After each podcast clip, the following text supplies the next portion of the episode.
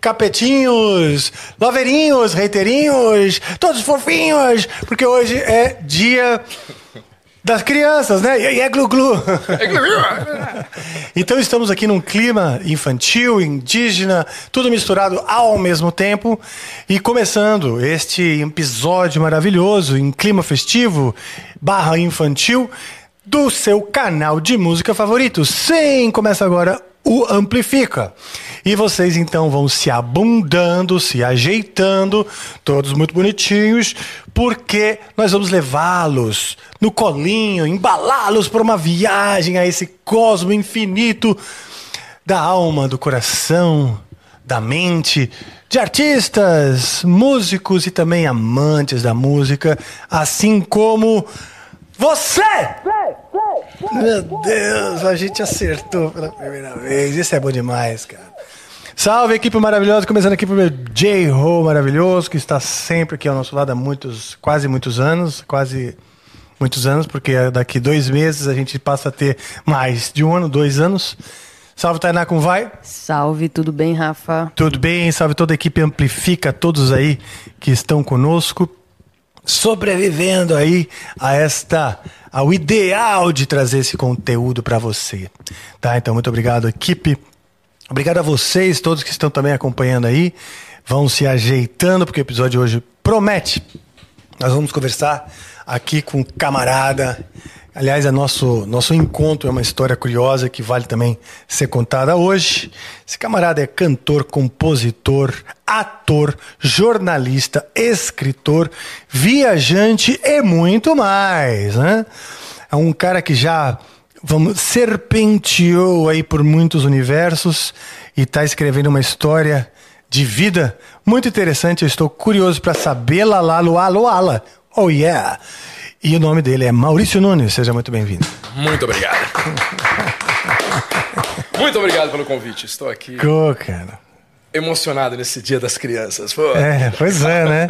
O futuro do mundo. Está na é o dia de lembrar das jovens Tá mão das gerações. criancinhas, entende? Lembra que tinha um rapaz que falava isso? Um, um grande jogador de futebol que dizia: "Ah, vamos, tá, vamos dar atenção para as criancinhas. Então, como a gente está aqui no dia 12, Exatamente, grande Edson Arantes do Nascimento. É dele que nós estamos falando, né? Que nenhum de nós consegue imitá-lo. Não. A gente é péssimo. Até porque eu não jogo futebol. Por dois. É. Também sou. Eu nasci com dois pés direitos, cara. Eu não jogo futebol e nem danço. Então, assim, é bem. É bem Sério? Não, tem como- não, cara, não tem É. essa vibe. De certa forma, eu também não faço nenhum dos dois, mas insisti por um tempo, assim, sabe? Teimei e dança. Eu gosto de dançar. Dançar também gosto, mas assim. Gosto, sabe? Dança aquela linha Moves Like Jagger. Entendeu? O Mick Jagger, é Sim. aquele Moves Like Jagger, eu, eu mando Sim, bem. aquela Aquilo ali coisa é legal, meio, entendeu? meu lagartixa É, on aquela fire. Parada, aquela parada é a minha. Agora, futebol, não dá, velho. Eu não, eu não, eu Sim. não, eu não posso. Mas eu cheguei, já cheguei a gostar de jogar bola com os amigos, né? Sim, Que não necessariamente precisa jogar, Sim. né? Com aquele coleguinha que faz o gol, né? Mas é divertido É, eu participar. jogava, a gente tinha time, né, quando era garoto, tá, mas eu acho que É. eu era um cara bacana, então eles deixavam eu no time, tipo, cara, ele é legal, deixa ele aí, mas eu nunca jogava porra nenhuma, entendeu? Então assim, mas era legal, mas a gente tinha lá aqueles eu sou, bom, a gente já a gente tem a mesma idade, né? Então assim, eu sou do tempo que os caras jogavam no portão do vizinho, lembra que tinha aquela Sim. ficava um cara ali e a gente o gol era o portão do vizinho que nunca Sim. ficava muito satisfeito, né, com Não o jogo, gostava digamos assim. não gostava. Mas era bem divertido. É verdade, cara. Eu, pô, aí brincar na rua, que era uma coisa. Dois tijolão ali, Que um a- do outro e timinho, esse tipo de coisa. Pra brincar na rua era algo que a classe média usufruía, né? Hoje em dia já. Infelizmente não. É, nem tem, né? Assim, eu, pelo menos. Eu nunca vi criança, por exemplo, brincar de bolinha de gude, de peão, essas coisas que nem existe mais, né, cara? Isso aí. É, sim, incipiente, Paulo, mas tá? gra- graças a Deus ainda existe, mas bem incipiente. né? e as bolhas não acessam. Então tem criança que não sabe da existência disso que você está falando. Você fala Então, peão, já que hoje é dia das crianças. Cara, eu era bom no peão, bicho. Você, jogava, você jogava peão Eu bem? adorava. Eu dois, Jogava ó, peão bem peão pra e de caralho. gude eu era craque, cara. O Bolinha- que eu era ruim no futebol, era, eu ganhava. Eu, eu compensava nesses dois jogos, entendeu? Então, assim, Sim. eu jogava muito bem, cara. É, eu Gostava não era bom em bolinha de gude, mas gostava. Tinha minhas bolinhas, minha coleção, meu saquinho com as bolinhas. Tinha aqueles bolão grandes, né? Tinha, tinha, tinha. Botijão. E bafo, pô, adorava. Chapinha, ó, puta, a gente tá muito. Lembra? Chapinha, que era, uma, era tipo bafo, mas Ah, você notou? chapinhas. Ah, Não, não. tô zoando, tô zoando. Chapinha. que tinha até o famoso. Eu nunca esqueço, cara. Tinha uma chapinha que era o sem tapua. Que era. Da aviação brasileira, da aviação né? O avião. brasileira. E aí tinha essa chapinha, tinha um monte dessas chapinhas. Então, assim, era, era praticamente o bafo, né? Você tinha das figurinhas que era o bafo e o outro era o chapinha, que você jogava chapinha e virava. Ah, é? Eu Não, esse aí não, não, É, não vi, cara. é- acho que eu sou mais velho. Aquela história que você primeiro fala, dá um Google aí, pessoal. Não, era de um nicho, Dá um talvez diferente, porque essas coisas eram também meio. Sim. Né? Vamos lá. De região também. ó. Esse papo, eu vou, eu, eu vou dar um recado antes, porque esse papo vai ser muito legal. E o seguinte recado precisa ser dado. Ah, não. Ah, porque nós. Hoje não, mas tá escrito aqui na minha pauta. A gente tem perguntas, porque a gente abriu a caixinha pra Ah, galera no sim. Instagram, como a gente gravou, né? A gente já tem Sim. as perguntas aqui, agradecida pela eu tô galera no que piloto mandou mensagem. automático, assim como a nossa grande assessora, não vou dar nomes para não entregar, mas é, sim, a gente vai ler as perguntas ao final. Essas perguntas já foram enviadas porque hoje o episódio é gravado. O episódio de hoje foi gravado. Hoje é aquele lindo momento onde o futuro encontra o passado, o presente encontra o futuro, o futuro encontra as dimensões paralelas e vocês bugam porque não sabem do que estou falando. Mas a grande verdade é que hoje é, além do dia 12 de outubro, hoje também é, se você pegar um buraco de minhoca, hoje também é o dia. hum, 3? Dia 3 de outubro. Hoje também é dia 3. Então hoje a gente está. Aniversário de nascimento de Steve Ray Vaughan. Olha só, cara, que legal, bicho. Essa informação é interessante. Que Você sabe que pode- você falou certo o nome dele, né? Não, eu sou muito fã, cara. É Meu Eu falava é errado um- até o Amon Lima me corrigir dessa por muitas vezes vezes. até eu aprender e agora eu sei que é Vaughan. Ah, então pronto, não tentem me enganar. Steve Ray Vaughan faria hoje alguns 60 e poucos anos, sim, acredito, né? 60 Por aí. poucos. 60 ou 70 em alguma coisa, se não fosse um desastre de helicóptero, que tirou sua vida. Maravilha. Ao final nós leremos as perguntas. Hoje estamos num episódio gravado, então não adianta mandar lá para a O que a NV99. gente pode avisar, Rafa, é que hoje a gente está estreando a gravação com os membros ao vivo no dia 3 de outubro. Então, que você que é Verdade. membro, você pode ver essa gravação. Se você estava aqui nesse dia de hoje, você pode ver que você está vendo essa gravação ao vivo Olha só. enquanto ela acontece. Não então, falei? para os futuros membros, quando estivermos, estivermos numa gravação, eles podem acompanhar essa gravação. Então, eles Pronto. podem mandar pergunta ao vivaço pra gente se eles estiverem vendo o dia dessa gravação. Exatamente. Não disse para vocês que hoje era um dia de encontro de dimensões entre o 12 de outubro e o 3 de outubro, o passado e essa coisa filantrópica, filosófica, fila que anda, fila brasileiro, cachorro bravo. E tudo acontecendo ao mesmo tempo.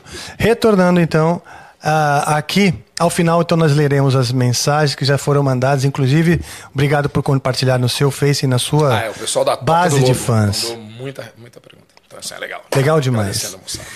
Vamos lá, são muitas coisas pra gente falar. Cantor, compositor, jornalista, escritor, ator, viajante.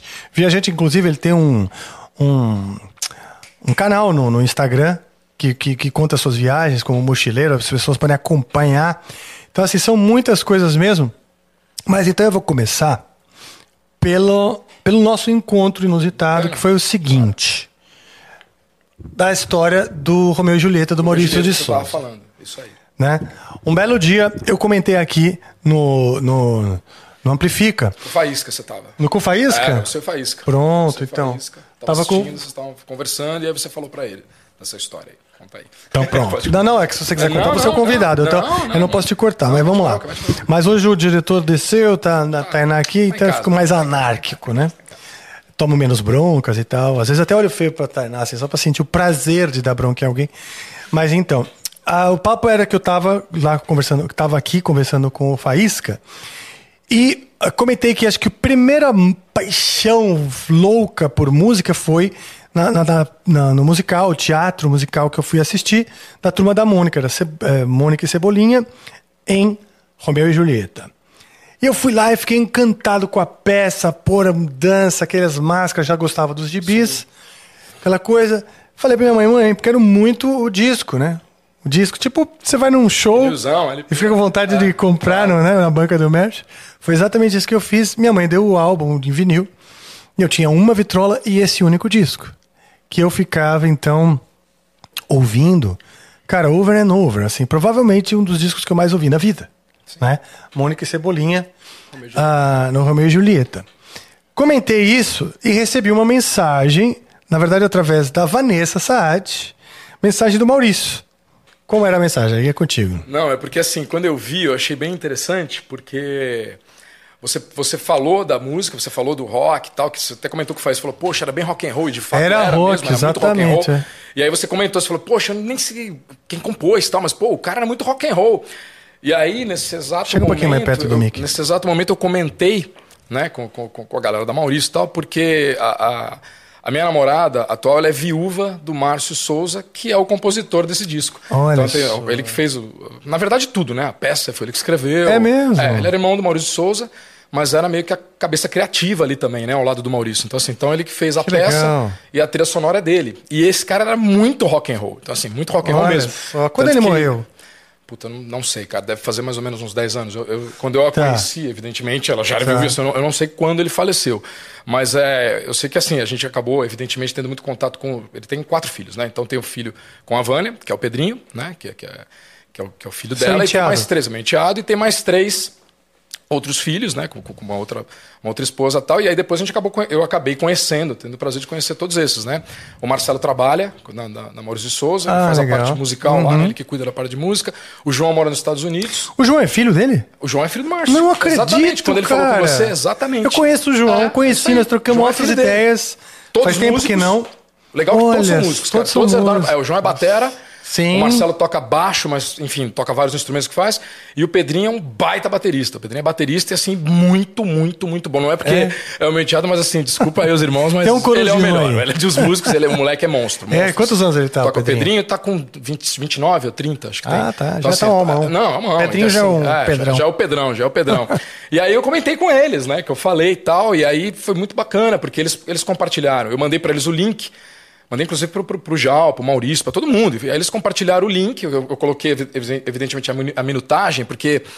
Puto, papo do Faísca foi longo, porque ele tocou, ele, né, foi, foi legal pra cacete. Então eu falei assim, pô, tá na. Acho que era uma hora e três e tal. Eu falei, assiste que ele tá falando exatamente do coisa. Pô, e eles ficaram muito felizes, cara, muito, que é uma Cara, não vi referência. esse post, não vi Não, eles, esse o comentário. Marcelo marcou. É que todos marcaram que fica, né? O Marcelo marcou. Eu vi que ele Ah, postou. mas ninguém me vi, avisou é. aqui da equipe. Mas foi muito legal. E aí foi interessante que aí a Vanessa me adicionou. E eu achei muito legal que eu fui falar, comentar com ela. Falei, poxa, que briga- obrigado, tal. A referência que o Rafa fez e tal. E a gente acabou conversando tal. Eu falei, ela, poxa, por que você não vai lá um dia? Eu falei, pô, só convidar que eu vou amanhã, entendeu? E aí foi muito bacana. Então essa foi a ponte, né? Graças a ela. Sim, sou muito grato que a gente tá aqui batendo esse papo. Graças a ela e graças ao, ao Márcio, né? Que compôs a. Exato, cara. Mas Aliás, cara sou não- muito grato ao Márcio. Não, o cara é muito porque gênio, assim. Eu vejo se- outros trabalhos dele, assim, que, que, que, que a Vânia já me mostrou, o próprio filho.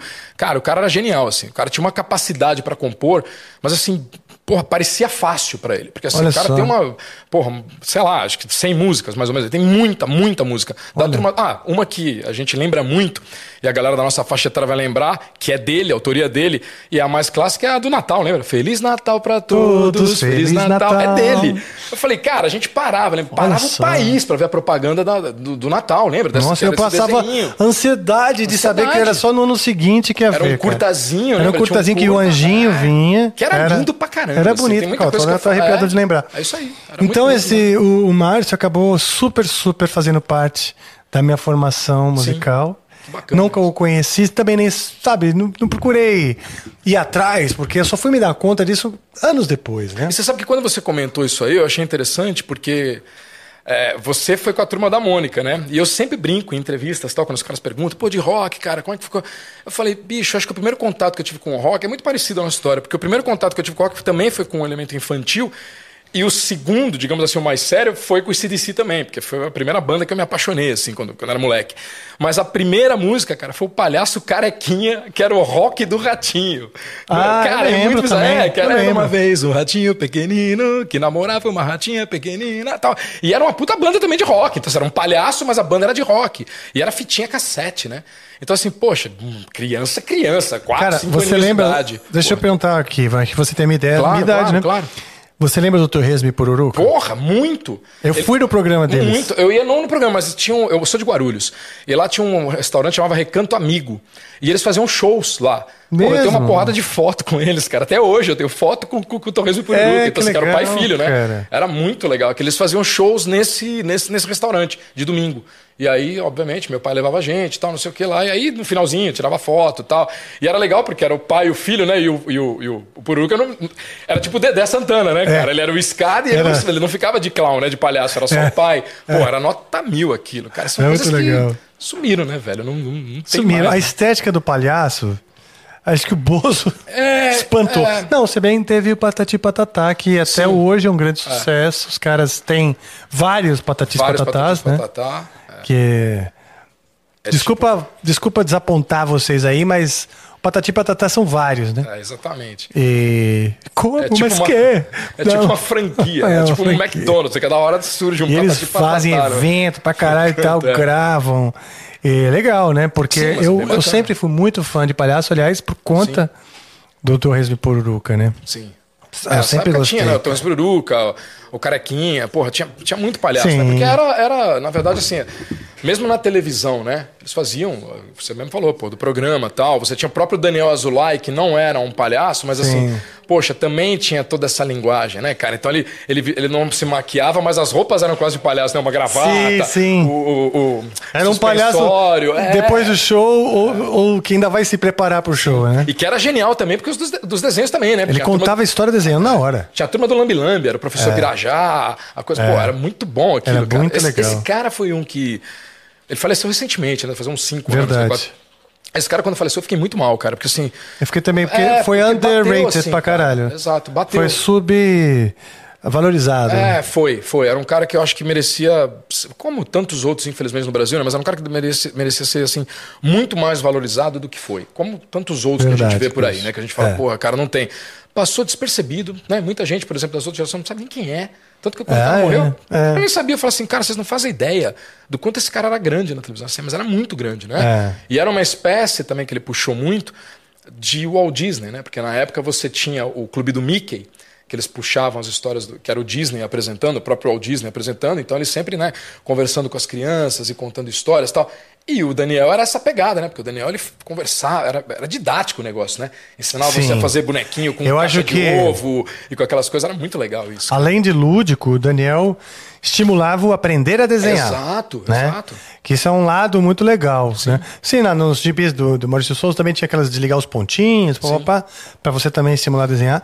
Mas no caso, o, o Azulay era super, super Super. É, calcado nisso de a mão no papel e pá. Não, é mesmo de percepção, imaginação, inteligência. Porque, por exemplo, o cara colocava, você lembra que tinha uma que tinha um desenho qualquer, e aí ele passava, um, era o pincel mágico, né? Então ele passava e ia aparecendo só um detalhe do desenho. E aí a criança tinha que adivinhar, você tinha que adivinhar em casa o que, que era. Então, é um cavalo? É um cachorro? Não, o que, que é aquilo? E o cara, porra, aquilo era muito. E o cara ia fazendo aquilo, né? E aí vinha propaganda e você ficava ali meio que alucinado. Pô, mas o que, que é aquilo, meu Deus? Será que é um bicho tal? Então, assim, era muito interessante. Ele fazia. Sim.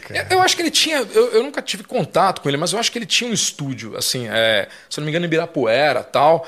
Então acho que o cara continuou, evidentemente, trabalhando, mas é mais nessa parte de desenho mesmo, TV, essas coisas, acho que o cara sumiu, assim, né? Porque eu nunca mais vi nada desse cara, assim, nada.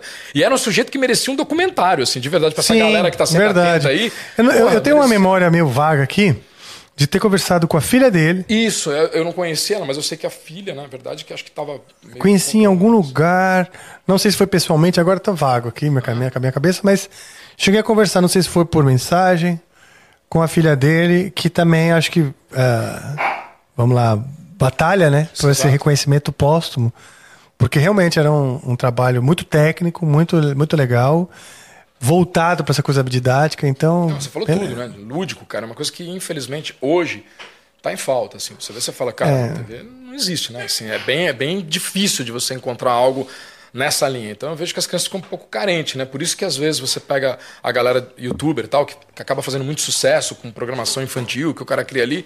Às vezes nem é porque é bom, mas às vezes é porque não tem nada, né, cara? O cara não tem o que ver. Então a criança acaba.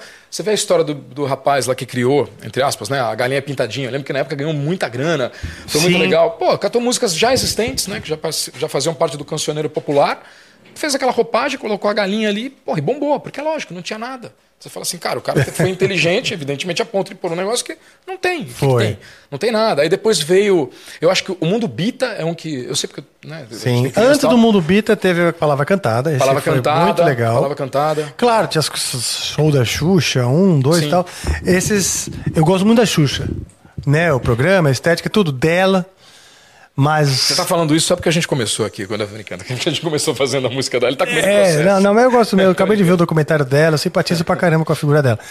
Mas eu me lembro de um Não é da DVD. nossa época, né? Porque assim. eu- Não, não, Ah, é, não, Não não. é, porque quando as pessoas falam Foi dela. minha- falo- da minha época como falo, pai. Cara, eu, não- eu realmente não, lembro dela assim. Nesse, Não é, então, mas assim, a palavra cantada, galinha pintadinha e a Xuxa já foi da minha época como pai. Isso. Né? Aí sim, né? e como pai, eu, eu não gostava muito, porque achava as músicas chatas, né?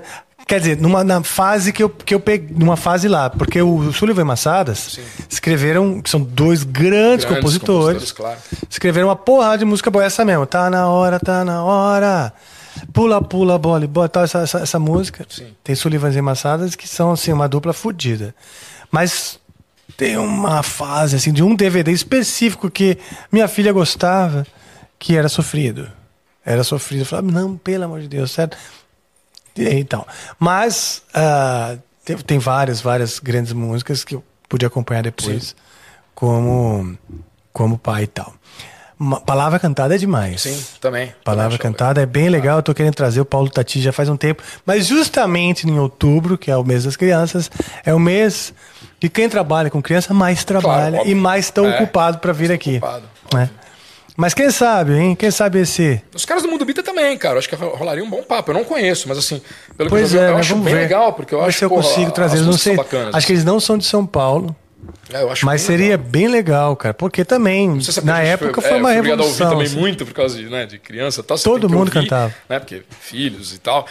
E aí, porra, eu falei, cara, essa parada é diferente. Porque, assim, porque é legal. Realmente, assim, Sim. é legal. Tem uma pegada legal. Eu falei, pô, as músicas são legais.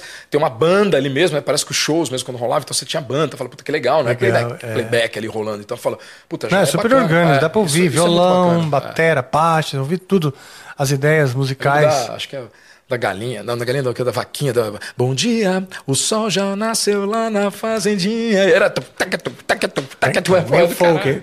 É legal, cara. É, sozinho, legal, é meio um Johnny Cash para crianças, entendeu? Sim. Taca, tum. Tá legal, tá legal. Exato, é. Então essas coisas para as crianças, crianças são importantes. Claro. Eu acho que as, as crianças aprenderem, porque isso se aprende, a, a, a- a brincar com o universo Sim. real, o universo palpável. Porque, claro, tem muito conteúdo pro iPad, tem muito conteúdo que eu não estou mal dizendo.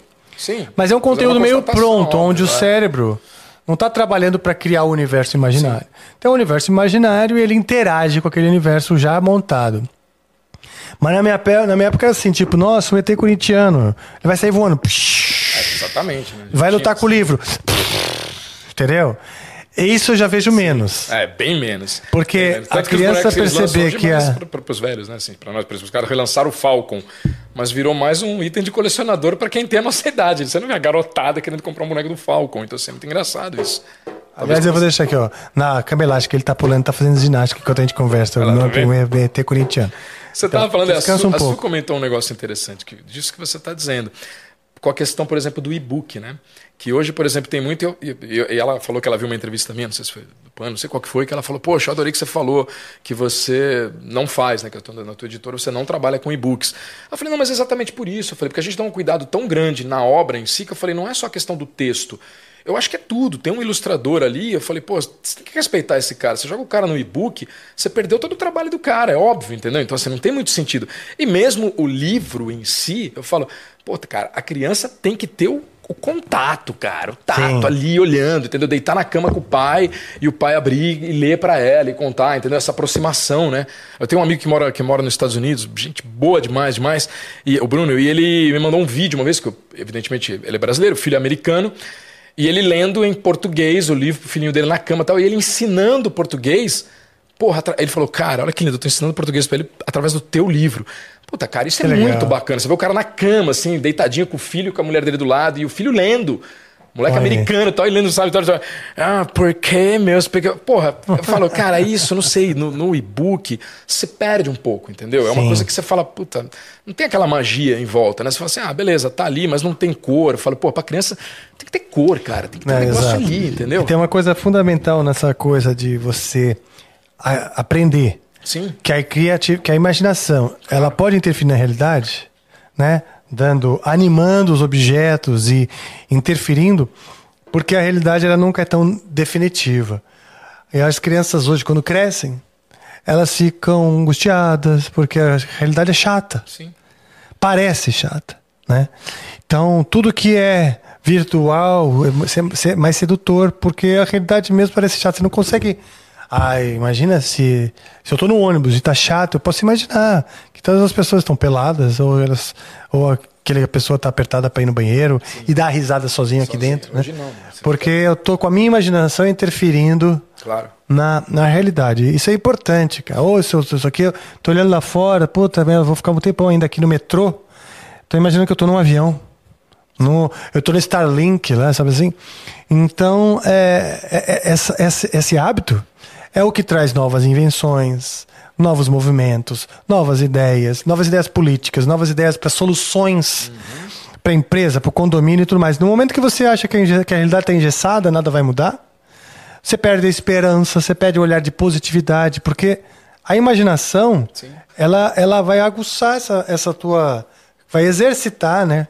O problema é que hoje você não tem espaço para isso, né? Porque como você Então- falou, você tá no metrô, por exemplo, não dá nem para você encostar a cabeça na janela e imaginar alguma coisa, porque automaticamente você vai olhar pro teu celular e o cara do lado tá olhando pro celular e tá todo mundo olhando pro celular, então você tem poucos momentos de imaginação, porque tudo tá ali, condensado. É igual quando você pega, por exemplo, uma criança mesmo, que tem celular, obviamente, puta, vai assistir um filme. Você já reparou que não consegue ver. Ela tá vendo o filme, mas ela tá olhando o celular, ela tá olhando ela tá vendo o filme.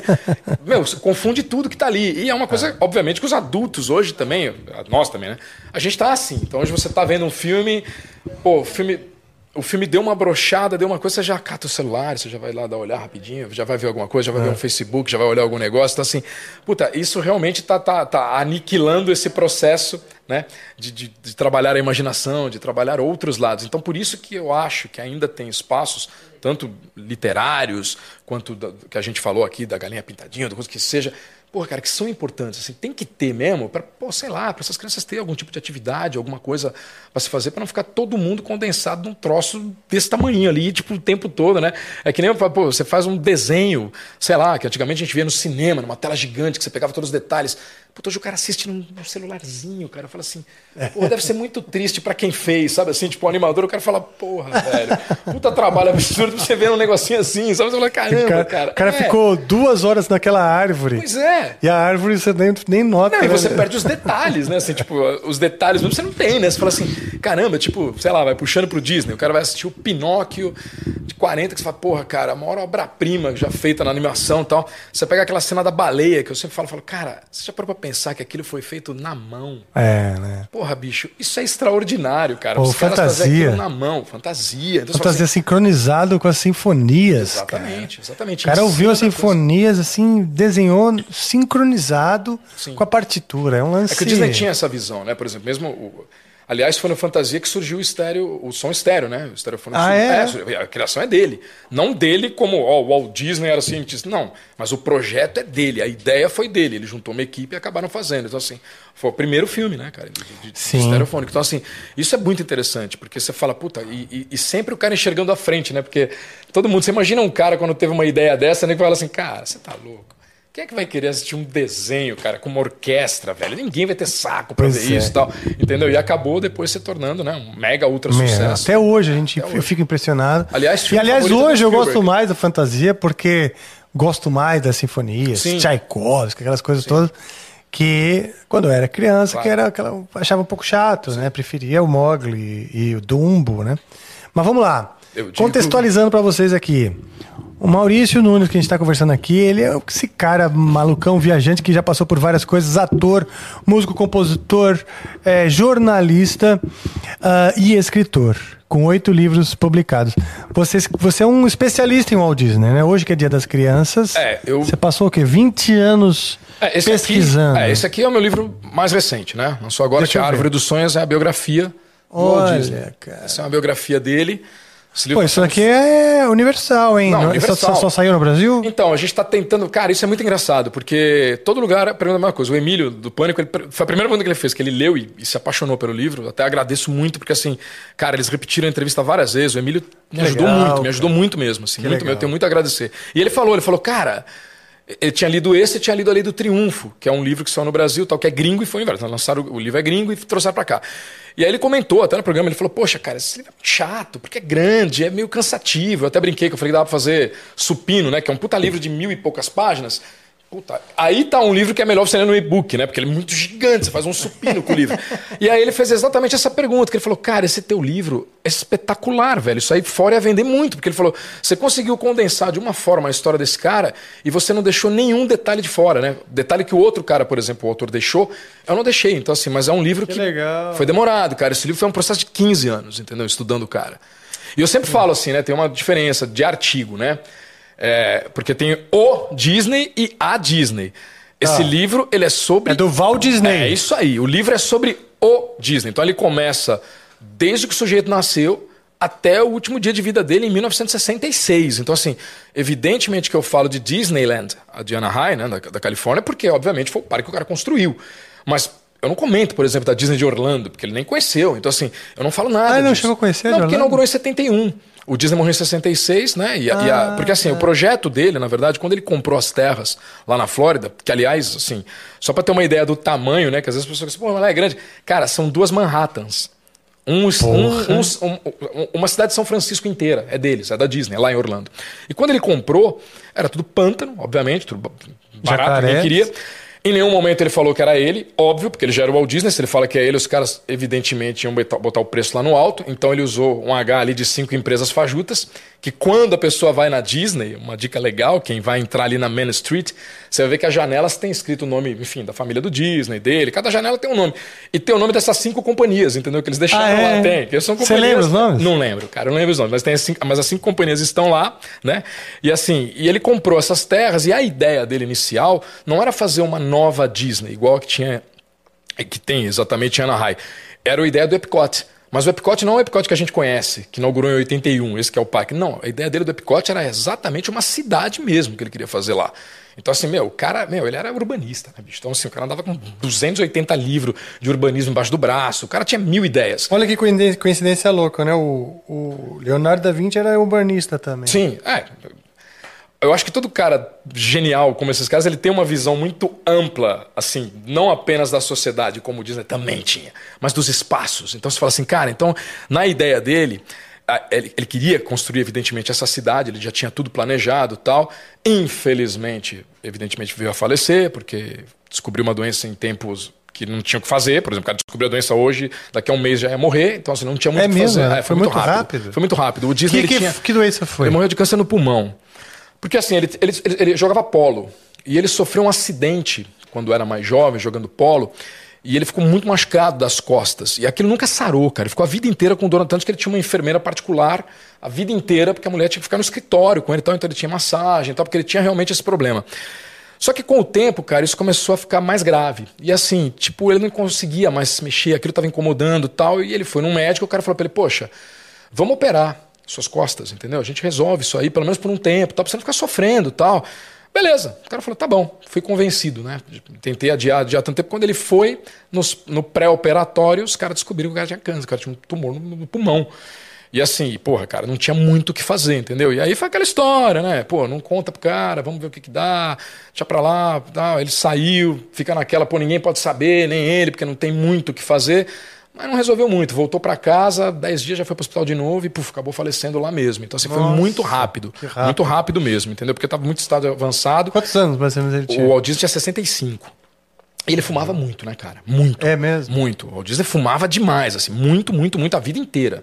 Desde garotinho, quando ele começou a fumar, desde a Primeira Guerra Mundial, entendeu? Ele começou a fumar lá enquanto ele pilotava ambulância e, tipo, já era, nunca parou. ah, Então, ele pilotou a ambulância? Pilotou a ambulância, é. Ele tem uma aventura muito interessante, o Rafa. É legal porque, assim, ele queria muito ir para a Primeira Guerra Mundial. Ele tinha muita vontade de ir para lá, só que ele não tinha idade para ir. Você tinha que ter 17 anos, ele tinha 16. E aí ele tinha que convencer os pais para deixar ele ir e também o exército americano, como é que ele podia ir. O exército foi fácil, ele falsificou o documento. Na cara dura. Tipo assim, falsificou, meteu lá, tirou, ele, ele, ele, é de 1901, né? Mudou lá, meteu um zerinho e falou, bom, beleza, vai rolar. E aí o pai não, não, não, autorizou, não gostou, tal, mas a mãe, como era muito... Tudo bem, vai o que ele quiser fazer, a própria mãe, né? Mãe, mãe, deixou Sim. ele ir. Só que quando ele foi, é interessante porque a guerra já tinha acabado. Então, assim, ele foi pela Cruz Vermelha como piloto de ambulância, mas a guerra já tinha terminado. Então ele ficou na França ali, mas a guerra já tinha acabado. E o interessante foi que ele ficou de piloto e, e, e, acabou, evidentemente, ganhando uma grana, porque ele já era um cara extremamente criativo nessa época. Ele fazia o quê? Então o cara tá lá, os soldados que ficaram ali para voltar, puta, cara, eu não tenho uma medalha de condecoração. Eu queria muito ter uma medalha. Então o cara vira e fala assim, pô, eu vou fazer uma para você. E aí ele desenhava na jaqueta dos caras a medalha, ganhava uma grana, obviamente, com isso, e os caras ficam todo contentes tinham uma medalha. Aí eles pegavam capacetes, puta, o capacete do cara que morreu, sei lá, do, do soldado. Catavam o capacete, desenhavam uns furos de bala, entendeu? Tipo, sujava de barro, tudo e vendia, como, ó, esse capacete aqui foi de um cara, tal, não sei o quê. Então, assim, dava uns puta aplique, mas voltou com grana. Entendeu? Então, assim, ah, que teve, bom. voltou com uma grana. Tanto que o primeiro. Sempre foi empreendedor. Né? Ele sempre foi empreendedor, mas nunca um empreendedor de sucesso. Isso que é muito engraçado, porque ele sempre quebrou. Sempre quebrou. Quem salvou o Walt Disney, a vida do Walt Disney. Tem vários caras com essa coisa, né? De demorar é. muito para vingar. Sabe que é o próprio Abraham Lincoln. Sim, foi que aliás falido. é o ídolo do Walt Disney. Né? O, o, Lincoln era o ídolo dele. O ídolo do Walt Disney era o Abraham Lincoln. Tanto que nas, é na mesmo, escola né? ele imitava o Abraham Lincoln. Olha então ele usava roupa igual, cartola, coisa. Aquele barba, era, tá. era apaixonado. Mas o engraçado é que o irmão dele, que é o Roy Disney, né? Ele, ele tinha quatro irmãos, né? Três irmãos homens e uma irmã. E o, ele tinha a irmã caçula, depois era o Walt Disney, depois os outros três. O Roy era oito anos mais velho que o Walt Disney, mas sempre foi o mais próximo. E sempre foi o anjo da guarda do Walt Disney. Hum. E foi mesmo o anjo da guarda até o fim da vida do Walt Disney. Então, assim, cara, é. esse cara que salvou, porque era um cara que trabalhava melhor o business, sabia, enfim, lidar com finanças, era um cara mais mágico de Oz, sabe? Tipo, eu fico atrás das cortinas e o Walt Disney fica lá na frente, mas assim, sempre estiveram juntos. Então, assim, a genialidade do Walt Disney, evidentemente que, porra, era muito maior do que a do irmão, mas o lance de lidar com grana, de lidar com as coisas, era o irmão, porque toda vez Nossa. que ele fez sozinho, ele quebrou, ele quebrou vários. Aliás, estudos. isso é fundamental, né? Fundamental. Tem a parte criativa e uma parte pé no chão, claro. burocrática, no empreendimento criativo. É, e de relações também, né? Porque às vezes você tem boas relações. Por exemplo, o Disney tinha muito boas relações ali nos estúdios, com os artistas e tal, mas, cara, você precisa ter relação, principalmente naquela com época. banco. Com o banco, exatamente, com as grandes empresas. Com o dono do prédio que você aluga. É. Por exemplo, quando ele quis fazer, por exemplo, a ideia da Branca de Neve, que foi a maior roubada na vida dele, assim, financeira, foi a maior roubada, porque, porra, o irmão, o projeto que eles fizeram era de meio milhão. 500 mil dólares. Estamos falando de 1934, o filme é de 37. Então valia é, três não, vezes o que valia hoje. mais, né? uns 10 hoje. Aí, tipo, beleza, isso em 34, quando eles começaram a fazer. Só que você imagina um cara segurar essa bronca para fazer um longa-metragem animado. Coisa que não existe, cara. Então é a mesma coisa um cara chega hoje e fala assim: olha, o Scorsese tá com uma ideia agora, ele vai fazer um desenho mudo de 11 horas no cinema. Era igual. E os caras, você tá louco? Quem é que vai ficar no cinema 11 horas vendo desenho mudo, cara? Não, e Pô, de um cara desconhecido, né? Teoricamente. Um porque o Scorsese até é, ele não era, Não, mas ele não era tão desconhecido porque já tinha o Mickey, né? Ah. Já tinha o Mickey, ele já era o Walt Disney. ah, tá. Forte. Você tá falando do Fantasia? Não, eu tô falando do Branca de Neve. O, ah, o, o Branca Mickey de é de 28. Então o, o primeiro longa foi o Branca de Neve? O primeiro longa foi o Branca de Neve. Só que assim, o primeiro longa é da história. Não existia um longa. Então, assim, os filmes, eles já eram um sucesso com o Mickey, mas os filmes tinham três minutos, três minutos e meio, ele já tinha ganho o Oscar. Ele já era o cara. Tipo assim, em Los Angeles, o número um era o Disney. Todo mundo babava pro cara. Só que assim, Poxa, como é que você vai fazer um longa, velho? Ninguém vai ter saco para assistir isso. E outra, não existia desenho animado de gente. Os desenhos eram bichinho. Ratinho, bichinho. Não, eu quero fazer o príncipe, eu quero fazer a madrasta, eu quero fazer. Não vai dar certo. E aí todo mundo contra e o cara, não, eu quero, eu quero, eu quero, eu vou fazer.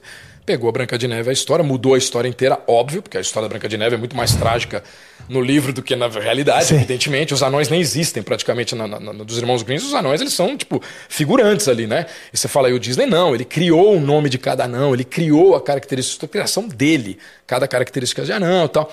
Beleza. Porra, brincadeira, velho, que era de 500 pau, foi para um milhão e meio. Eita. Cara, e eles assim, penhoraram casa, penhorou tudo. E o irmão, coitado, já era careca. Fudido, assim, tipo, meu, puta, puta karma que eu fui arrumar na minha vida, né? Meu? Esse maluco já mijava na cama em cima da minha cabeça e agora tá literalmente me fudendo, né? E aí, Mas tipo, peraí, essa história de mijar na cama é. É real, eles é dormiam real? juntos. É, é real, cara. Foi na casa que, que eles moraram tal. Então tem a cama, ele, ele dormia, eles dormiam juntos, né? Porque era uma família grande para casas pequenas, né? Tá. Eles moravam em Chicago e depois foi para Marcelina quando ele tinha quatro aninhos. Então, assim, casa pequena. Então dormiam sempre juntos. E o Roy e ele sempre dormiram juntos, os dois. Eram os dois irmãos mais conectados. conectados. É, mais conectados. Porque os outros dois nunca, nunca se ligaram nisso e fugiram de casa muito cedo. Como o pai era um homem muito rígido, o Walt Disney, com seis aninhos de idade, tinha que trabalhar, de entregar jornal, cara. Então, assim, pô, com 10 anos, nevando, o moleque carregando jornal duas vezes por dia, na madrugada e depois à tarde, de graça pro pai. Então, assim, os irmãos não aguentaram essa bronca e vazaram. Falaram, meu, deixa esse cara aí. E eles ficaram, entendeu? Então, assim, quando foi lançar o Branca de Neve, isso que é o interessante, porque os caras estavam quebrados, literalmente quebrados. Então, assim, Branca de Neve é bom que fique claro que se o filme tivesse sido um fiasco, não existiria a Disney que a gente conhece. Não existe, cara. Tinha morrido ali. Porque foi o maior tiro desses caras, assim. Tipo, foi pior que Fantasia, que também foi um risco, outros. Foi... Cara, esse foi o maior de todos. Porque quem vai aguentar um filme desse? Bicho, aí os caras estão lá no Chinese Theater, Los Angeles. Porra, estreia do filme, né? Charlie Chaplin, que era amigo do Disney, do lado, todo mundo ali. Porra, e ele com a Lilian, com a mulher dele, assim, tremendo, né, meu? Falando, fudeu. Ele falava pra ela assim, meu, se passar 10 minutos, começar a nego levantar e ir embora, acabou, velho. Você arrumou outro marido, porque você perdeu tudo, não vamos ter mais nada. Beleza, o filme rolando, as pessoas ficaram. Pô, tá legal, o pessoal tá ficando, é porque tá, já passou um tempo normal de um curto e o povo ainda tá, tá beleza. Agora vamos ver se a galera dá risada. Porra, Dunga. Mó comediante da história, né, cara? Então tá é... o Dunga ali, a galera rachando o bico, ele. Puta que pariu, tá todo mundo rindo, velho. Todo mundo gostou, tá beleza. Aí vem a parte principal e fala. A bruxa. A bruxa não. A bruxa também, quando entrou, a galera ficou com medo. A cena das, das árvores e tal. Até ali tava tudo lindo. Espelho, Qual era a parte né? mais difícil? Fazer chorar. Que até então ah, você fazer sim. rir medo, beleza. Como eu faço alguém chorar um desenho animado, um desenho animado? É. Porra, a Branca de Neve, olha o spoiler, a Branca de Neve vai morrer, os caras vão chorar. 50 anos depois o spoiler. Puta, os caras. Aí falou, meu, vai chorar, né, cara? Ferrou. Galera, se a galera não chorar, disse que ele ficava segurando a mão dela, cara. Muito foda isso, assim, tipo, tremendo, falando, cara, aquele silêncio. De repente começa o primeiro. Puta, aí o cara já olhou para e falou assim: Meu, ganhamos a vida. Moral da história: o filme bateu 8 milhões e meio de bilheteria. Ou seja, cara, o maior recorde de, de, de grana da história. Então, assim. Que ano foi essa estreia? 37. Olha, faz quase 100 anos. Tanto já. que quando você vai no. Faz uns 80 é, anos. quando você vai fazer. Quando você vai no, no, no estúdio, em Burbank, o prédio principal, que é o prédio dos anões, né? Então você tem onde fica o Bob Iger. Eu passei só fica... em volta, porque o Kiko Loureiro morava em Burbank. Morava em Burbank, né? Eu passei, visitei ele já umas vezes, algumas vezes lá. E ele falou: aqui ficam vários estúdios, tem MGM. É, MGM, então... a Warner é lá. Uhum. Mas esses você pode entrar, né? Por exemplo, a Warner eu já visitei, você pode visitar tal. O de Burbank você não pode visitar. Eu entrei, tem até, se a galera quiser, no YouTube tem a minha conta lá, que é o Lobo Mochileiro, do YouTube, que é um canal tal de Boa. viagem. E lá eu mostro esse vídeo, porque lá eu fiz de, de, de, de malandro. Eu conheci uma menina lá dentro, ela me chamou para uma reunião e eu falei, beleza, fui lá na reunião com ela tal. E falei, ó, agora que a gente acertou, eu posso filmar aqui e tal. As coisas falou, cara, você pode fazer o que você quiser. Se te pegarem, você tem que ir embora. Eu falei, beleza. Cara, fiz um puta programa, fiz o um programa inteiro ali sozinho, mostrei todos os lugares. Eu mostro esse prédio. Que é interessante que são os anões segurando o prédio, né? Uau! E é legal, Não porque, vi é seguinte, isso aí, porque cara. foram, anões, foram graças aos anões que o estúdio foi criado, né? Porque assim, foi o lucro de Branca de Neve que criou Sim. o estúdio de Burbank. Então, assim, pô, tem muita história fascinante, ô Rafa. E o legal é que é o seguinte: as pessoas conhecem o Disney, a maioria é, é Mickey e Disneyland. Só que assim esse cara, por isso que, que, o livro realmente é um livro fascinante, assim, de verdade. Porque eu mostro, cara, quem realmente é esse sujeito e ele é muito, mas muito além do Mickey e da Disneyland, né? Como se já não bastasse, que já são duas coisas. Você fala, pô, o cara criou o maior personagem icônico da cultura pop de todos os tempos, é a criação do cara, que é o Mickey. Indiscutível. Aí você fala assim, pô, e, e, a onda dos parques temáticos, né? O cara que inventou essa porra. Então você fala assim, cara, fora isso, Tem muito mais. Esse cara era muito. Que legal. Muito gênio, assim, mas muito gênio, entendeu? Principalmente na parte de música. Que é a parte que a gente gosta. Se você pegar, por exemplo, ele, ele tinha os irmãos Sherman, né, que eram os maiores compositores da Disney lá, né, os dois irmãos. Porque fizeram, inclusive, ganharam o Oscar, fizeram a trilha de Mary Poppins, que é espetacular. Bicho, esses caras fizeram assim, sei lá, vai, 60% das animações, as trilhas eram deles, né? E, e, a música mais tocada da história até hoje é deles, que é a música do Caramba, como que é o nome da atração que tem lá do. do... Small World. The Small World, que tem na atração, é a música mais tocada do mundo até hoje, porque ela toca desde 55, todos os dias, 40 vezes. Então, assim, todos os dias. Na Disneyland. Na é. Disneyland, na Disney Tóquio, na Disney Paris, na Disney. Então, assim, meu, os caras ficaram bilionários só com essa música. Então, assim, Caramba. e sem contar as versões, né? No Brasil teve, né? O Para é ser, ser, feliz, feliz é preciso. Então, assim, ter... O mundo pegou isso. Amor, é. não, não, não, então, assim, tem os caras muito gênios, né? Então, assim, tava cercado também. O... E fazer das estrelas no céu e do canto uma canção. É, puta, do caralho isso. Era domingo no parque? Um mundo bem melhor. Domingo no parque, Silvio Santos. Era Silvio Santos. pra você. Será? Era, que é aquele que tinha do foguetinho do. Você quer trocar uma sim, guitarra? Sim, É, era isso ah, era do Domingo no Parque. Então, eu, então, talvez o Silvio Santos pegou a licença para. Eu pegou a licença. Eu acho, posso estar falando uma bobagem imensa, me perdoem, mas eu acho que essa música, se eu não me engano, quem fez foi o. Como era o nome daquele magrelinho? A versão, par... você fala? É a versão, parceiro do Chico. Do Chico Anísio lá. Putz, que o nome dele. Tim Rescala? Não, não Tim Rescala, um magrelinho de cabelinho meio. Puta, deu um branco. Eu sei porque, se eu não me engano, o Moacir Franco uma vez comentou sobre isso. Porque eu sei que, que o Tim Rescala fez, muito, fez muita trilha. Mas acho que o Tim Rescala não era dessa. Acho que não, não era dessa época. Esse cara é mais antigo. Hum. Entendeu? Ele, é, pô, isso aí deve ser 75, 76, sim, sim, entendeu? Sim. Que os caras fizeram a versão. Então, assim, faz Nossa, fazia tempo que eu não via essa música. Me deu um conforto, sabia? Pois Daqui é. a pouco eu vou pegar e vou cantar inteira aí. Pra pois gente, é, pô, olha que legal. E ela é, pô, é dos irmãos Sherman que, assim, tipo, pra mim são os maiores gênios, assim, da música, entendeu? Tanto que o estúdio, hoje, o estúdio de Burbank, a parte do, do, do, do, do estúdio musical lá dentro, tem o nome deles. É estúdio ah, Irmãos, Irmãos Sherman. É, não sei até quando, né? Que os caras estão mudando tudo. Pode ser que logo, logo tire, mas por enquanto ainda é uma homenagem aos irmãos Sherman, assim, que os caras eram. Puta. Quem tem Disney Plus, o canal, tem um doc sobre eles. Que ah, vale é? muito a pena. É, tem um doc sobre os dois, os, os Pô, dois irmãos. Quero ver. Que é até muito foda, porque eu tinha lido a biografia do, do Bob, de um deles. E eu não sabia de tanta treta. Assim, na biografia eu acho que ele foi muito econômico. Ele não falou dessas paradas, foi discreto demais.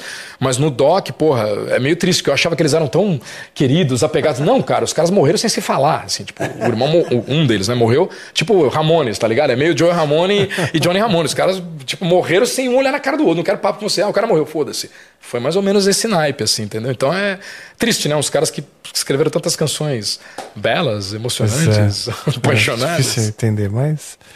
Sim, cara. Pô, sabe que eu fiz é, coach uma época? Eu fiz um curso de coach já faz bastante tempo, aliás. Faz uns 10 anos. Certo.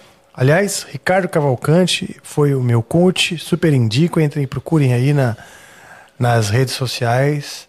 Foi muito legal, foi muito bom para mim. E uma das técnicas, uma das dinâmicas que ele falou que era, era o hum, método Disney. Não sei se você já ouviu falar disso. O método Disney consiste. É muito ensinado em empresa, no mundo uhum. corporativo. Ah, Para montar sistema de, de, de, de, Não só o sistema de produção, na real, o sistema de, de funcionamento de, de decisões. É, que é assim. O Disney, segundo eles, me conta, tinha três momentos do processo: o processo criativo, é, o processo crítico, né? E o processo dos engenheiros, que é um, que é um dos realizadores. Uhum. E que o processo da realização do projeto passa por isso, passa pelo, pela parte criativa, você imagina o impossível. Sim. Então vou fazer um filme de uma hora, pessoas, vou pegar ali a Branca de Neve dos Irmãos Grimm, claro. vou mudar aqui ali, tal, tal, tal. Aí tem os críticos, você olha, o, do que separando, separando o, do, o, o possível do impossível. Olha, isso aqui acho que dá para realizar. Isso aqui é completamente impossível, né? E dentro, aí chegam os engenheiros, que, que é o terceiro momento, que vão fazer o seguinte: desses que são possíveis, aí eles vão falar o que, que é mais provável.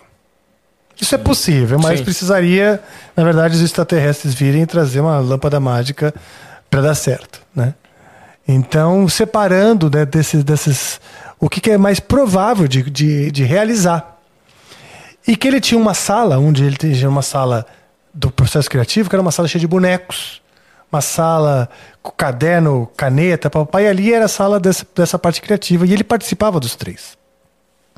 E aí ele tinha o momento dos críticos, que ele queria, ele levava os projetos, vários, vários projetos. Esse não, esse não, esse não, esse aqui talvez, esse aqui talvez, blá, blá. E no final, um terceiro momento, que seria, e que ele disse para mim, que até hoje os estúdios Disney e a, empresa Disney funciona com esses três momentos. É, eu sou obrigado a discordar porque assim, eu tenho um pé muito atrás. Nossa, com... você é, destruiu todo o meu castelo. é, com todo respeito aos coaches, mas assim, cara, nada disso é verdade. Eu tô sendo muito é mesmo, sincero. Nada, você já tinha nada. ouvido essa é história? É, claro, pô. Assim, o que eu acho mais engraçado, assim, eu vejo cada bobagem dita, não pelo, pelo amor de Deus, eu nem conheço o rapaz que você tá falando aí. Eu tô dizendo o seguinte, eu ouço de outras pessoas, eu ouço tanta bobagem, mas tanta asneira que eu falo assim, cara, esses caras não têm vergonha do que eles estão falando, que assim, tipo, que, que esses caras conhecem do sujeito? O que, que eles viram do sujeito? O que, que eles leram do sujeito? Nada. Mas todos eles sabem que é alguma coisa. Então, assim, já começa para desmistificar pelo fato de que o Disney era uma espécie de Silvio Santos. Eu até acho os dois muito parecidos Sim, em vários e eu aspectos. acho que o Silvio se, se, super se inspira nele. É, não, e o Silvio, eu vou te falar a real, eu gostaria muito que o Silvio lesse esse livro, porque é o seguinte, o Silvio, ele nem imagina o quanto de Walt Disney ele tem em todos os sentidos. Eles são muito parecidos, não só nisso. É mesmo, muitas, é? Até a cozinha que ele tem lá no camarim dele era o que o Walt Disney tinha, a mesma coisa, e ele mesmo cozinhava o pãozinho dele lá, as coisas dele, não queria que ninguém fazia, não tinha fácil tal. É a mesma parada, tem muita coisa muito parecida mesmo os dois, mas a história era o seguinte: o Disney não tinha ninguém que eu criticava. Isso não existe. Se alguém falou isso, mentiu. Não existe. Nunca existiu esse departamento sequer. Isso não existe. Basta ler o livro dos Nine Old Men, que são os caras, os mais, tipo, os maiores desenhos que a Disney já teve, e a equipe de elite do Walt Disney. Todos esses caras falam a mesma coisa e eu li todos. Então, assim, Nunca teve isso. Tanto que eles tinham uma brincadeira que eles usavam entre ele, do Bambi, que era quando. Lembra quando o Bambi.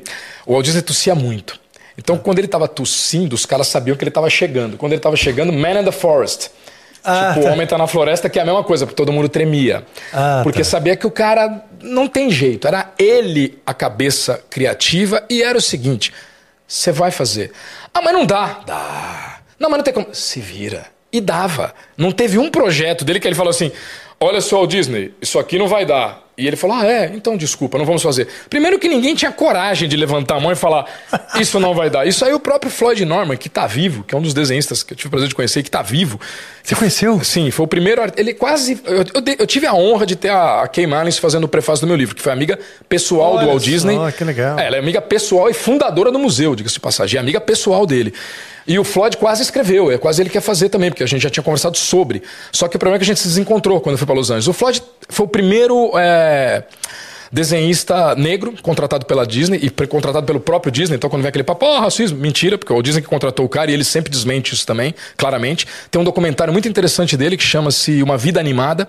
E ele conta essas histórias todas, que ele conviveu com o cara. Então ele fala assim: bicho, não tem essa. Você tinha que fazer, entendeu? Esse desenho é do Daniel Ivanascas, que é o mesmo que fez comigo o ABC do Rock. A gente fez uma homenagem e tal. Tá no museu do Disney, lá, eles colocaram. Achei muito legal. Muito legal. Então, assim, e não tinha. Essa, esse foi meu afilhado, cara. De, quando ele fez, ele tinha seis aninhos. Eu pedi pra ele fazer um Walt Disney, ele fez, eu coloquei. O Dave, que aliás é batera, diga-se de passagem. Tem batera Batera, aí, batera, velho. Oito aninhos e já é. Meu, já tocou com a gente, cara. Já fechou e tudo. É. Porra, tocou Guns N' Roses. Moleque é monstrinho já, monstrinho, monstrinho. Aí é uma playlist que eu fiz, né, com, com alguns clássicos Disney, de, de músicas e tal, lembrando que é até 66. Então, assim, o cara, pô, mas você não colocou a música do Tarzan, do Phil Collins? Sim, cara, porque é uma outra história. Eu contei a história do Walt Disney. Então, assim, tipo, ah. acaba em Mogli, né? Porque Sim. foi o último filme, ele não chegou a assistir, porque ele faleceu, mas foi, é a, última, mesmo, mas foi a última produção dele, né? Para você ver. Você gostou desse novo Não, Mogli? eu, eu não, eu, assim, cara, eu tenho um problema sério com esses remakes que os caras fazem com live action. Então, assim, é, é é pessoal. Eu não gosto, porque eu penso o seguinte: se a obra não existe, beleza, vamos fazer outra. A obra sumiu, queimou, sei lá. Cara, o filme existe. O filme tá nos canais, assim, tipo, pô, em altíssima definição. Pra que de acho que eu quero ver um cover do filme? Então, assim, não, mas tem que ter, temos que fazer. Então, assim, cara, isso para mim tem uma explicação clara que eu sempre falo. Isso aí é a política do siriguejo. Tá ligado? Do, do Bob Esponja. É vamos dinheiro, dinheiro, dinheiro, dinheiro, queremos dinheiro, dinheiro, dinheiro. Pô, mas a, a, a, a nossa pequena sereia ruiva já vendeu tudo, então agora ela vai ser negra e vamos vender mais. Pô, mas o nosso personagem não sei o que, não, então agora ele vai ser assim. Então, cara, vai mudando. Nada contra quem assiste. Pô, se você assiste e gosta, acho o máximo, valeu, é legal. Eu, particularmente, não gosto. Eu prefiro ver os clássicos, a não ser que seja uma coisa, sei lá, é o que eu tô te falando. Puta, o cara vai fazer um remake de 20 mil léguas submarinas. Puta, eles não tinham muita coisa pra fazer na época, apesar de ter um Crick Douglas, então tem várias falhas, o filme é lento, o filme é cansativo. Pô, vamos ver um remake, é legal. Agora, qual o sentido você fazer um remake, por exemplo, de um Mogli, que você fala, o filme tem uma hora e dez, cara. Se você não consegue assistir um filme de uma hora e dez, você não consegue assistir nada. Então, assim, eu, eu, eu tenho essa visão, sabe assim? Mas, repito, Sim. nada contra. Tem alguns filmes que, que eles fazem que eu até acho bacana. Por exemplo, acho que foi o da Cruella que eles fizeram. Sim. Eu gostei muito e achei até o diretor... Mas aqui não é o 101 Danos, é uma Exatamente, nova coisa. é um anterior. Mas eu falei, eu gostei, que eu falei, cara, eu, eu, eu curti o diretor, que eu falei, pô, o cara foi usado, porque o cara meteu rock and roll na lata mesmo na gestão mais careta que a Disney já teve em toda a sua história. Não existe uma gestão mais chata do que essa que tá lá. Fala, puto, o cara meteu um Iggy Pop ali, velho, na cara. Eu falei assim, esse deu balão em todo mundo na reunião, sabe? Tipo assim, na reunião ele falou, pô, velho, olha, eu tenho uma ideia aqui, eu tô pensando assim, então assim, pô, tirei o chapéu, fez uma coisa diferente, né? Mudou a história. Porque se você Sim. vai fazer igual, eu realmente acho desnecessário. Eu acho que assim, você pega a Pixar, né? Poxa, cara, com vários filmes maravilhosos, cara criativos, novos, não precisa fazer remake. Você vê o Monstro S.A., você vê o Up, você vê o Coco, você fala, cara, não precisou remake, você tem cabeças criativas ali. Aí a Disney faz o quê? Manda a cabeça criativa embora. Demitem o cara, que era o Lester, que era o maior, depois do Disney, o maior gênio da empresa era o cara. Manda o cara embora porque o cara abraçava as pessoas. Ah, é um assédio, ele abraça as pessoas. Mandaram o cara embora. Acabou a Pixar, velho. Eu sempre faço esse desafio pra galera, eu falo, meu, depois de Coco, me fala um filme bom da Pixar. Um só. Não existe, cara. Pode pôr essa é. cabeça pra ver e fala. Eu sou fã da DreamWorks. Sim, tá dando um baile. Há muitos anos. Não, mas tá dando um baile, mas tem liberdade criativa. Pô. Você assiste o. o estilística também. Exato. Coisa de. de é, eles, pô, e eles fazem um filme pro, pros adultos também. Exato. Você pro pega pai, esse gato de botas. Pros pais novo. gostarem. Pô, o Shrek já. É. Chorei no último Shrek. O quê? Eu chorei no não, último sim, Shrek. Pô, eu chorei assim, tipo, um monte de gente, claro. É. Porque tava acabando. Sim acabando aquela sequência maravilhosa. Mas eu acho que os caras estão pegando assim. Você falou uma coisa certa agora. Você falou, por exemplo, de liberdade estética. É. Por exemplo, quando agora a Disney fez no, no, no Aranha Reverso tal, tudo bem, né? Os caras começaram a trabalhar esse lado. Agora, porque tudo bem, é Marvel, é uma outra empresa, vamos lá. Mas, porra, no todo, tá engessado. Se você pegar a parte Disney, é, digamos assim, filmes para crianças, a Disney tradicional, ela tá engessada, cara. Todo mundo sabe disso. A empresa tá engessada. A empresa não vai para frente, cara. A empresa tá fazendo uns filmes que você fala, bicho, basta, basta você olhar os números de bilheteria, uma coisa meio óbvia, né? Se não deu bilheteria, é porque as pessoas não gostaram, meu amigo. É meio simples, entendeu? É, ou então você olhar, tipo, porra, sei lá, críticas. Quando você vai lá no, no, no, Rotten Tomatoes, puta, começa a detonar, aí começa a aparecer notas boas e surge aquela denúncia de que, pô, não é bem assim, os caras estão comprando, e aí deu esse bafafá todo, quase que o Rotten Tomatoes vai literalmente por Rotten Tomatoes, ganhou um Rotten Tomatoes, entendeu? É, porque, poxa, ficou, ficou, meio nítido o negócio. Porque se você vê um filme que ninguém está assistindo, cara, e não adianta você pôr desculpa, ah, ninguém viu por causa da pandemia, ninguém viu por causa disso, ninguém viu. Cara, o Mario Bros aí, bicho, explodiu. Ah, é. Explodiu. Então, essa coisa de. Eu Uma acho época o seguinte, que os caras né? disseram que nem ia fazer filme que não tá dando dinheiro. Aí. Mas, por, por exemplo, eu sou velho, que nem você, Claro. tá, outra geração. Então eu também acho estranho. Eu gostei do Mogli, eu confesso, mas Não, assim, não é- porque não eu é gosto- piores, eu assisti, Porque eu, eu gosto da história do Mogli, né? Mas eu entendo que, por exemplo, um Dumbo em. em Do Tim Burton, né? Esse eu assisti, que foi do Tim Burton Então, que ele fez. então você consegue rever, né? Mas é, o que eu sinto é que eles querem resgatar, conquistar um novo público, mais do Sim. que grana, às vezes. Exato.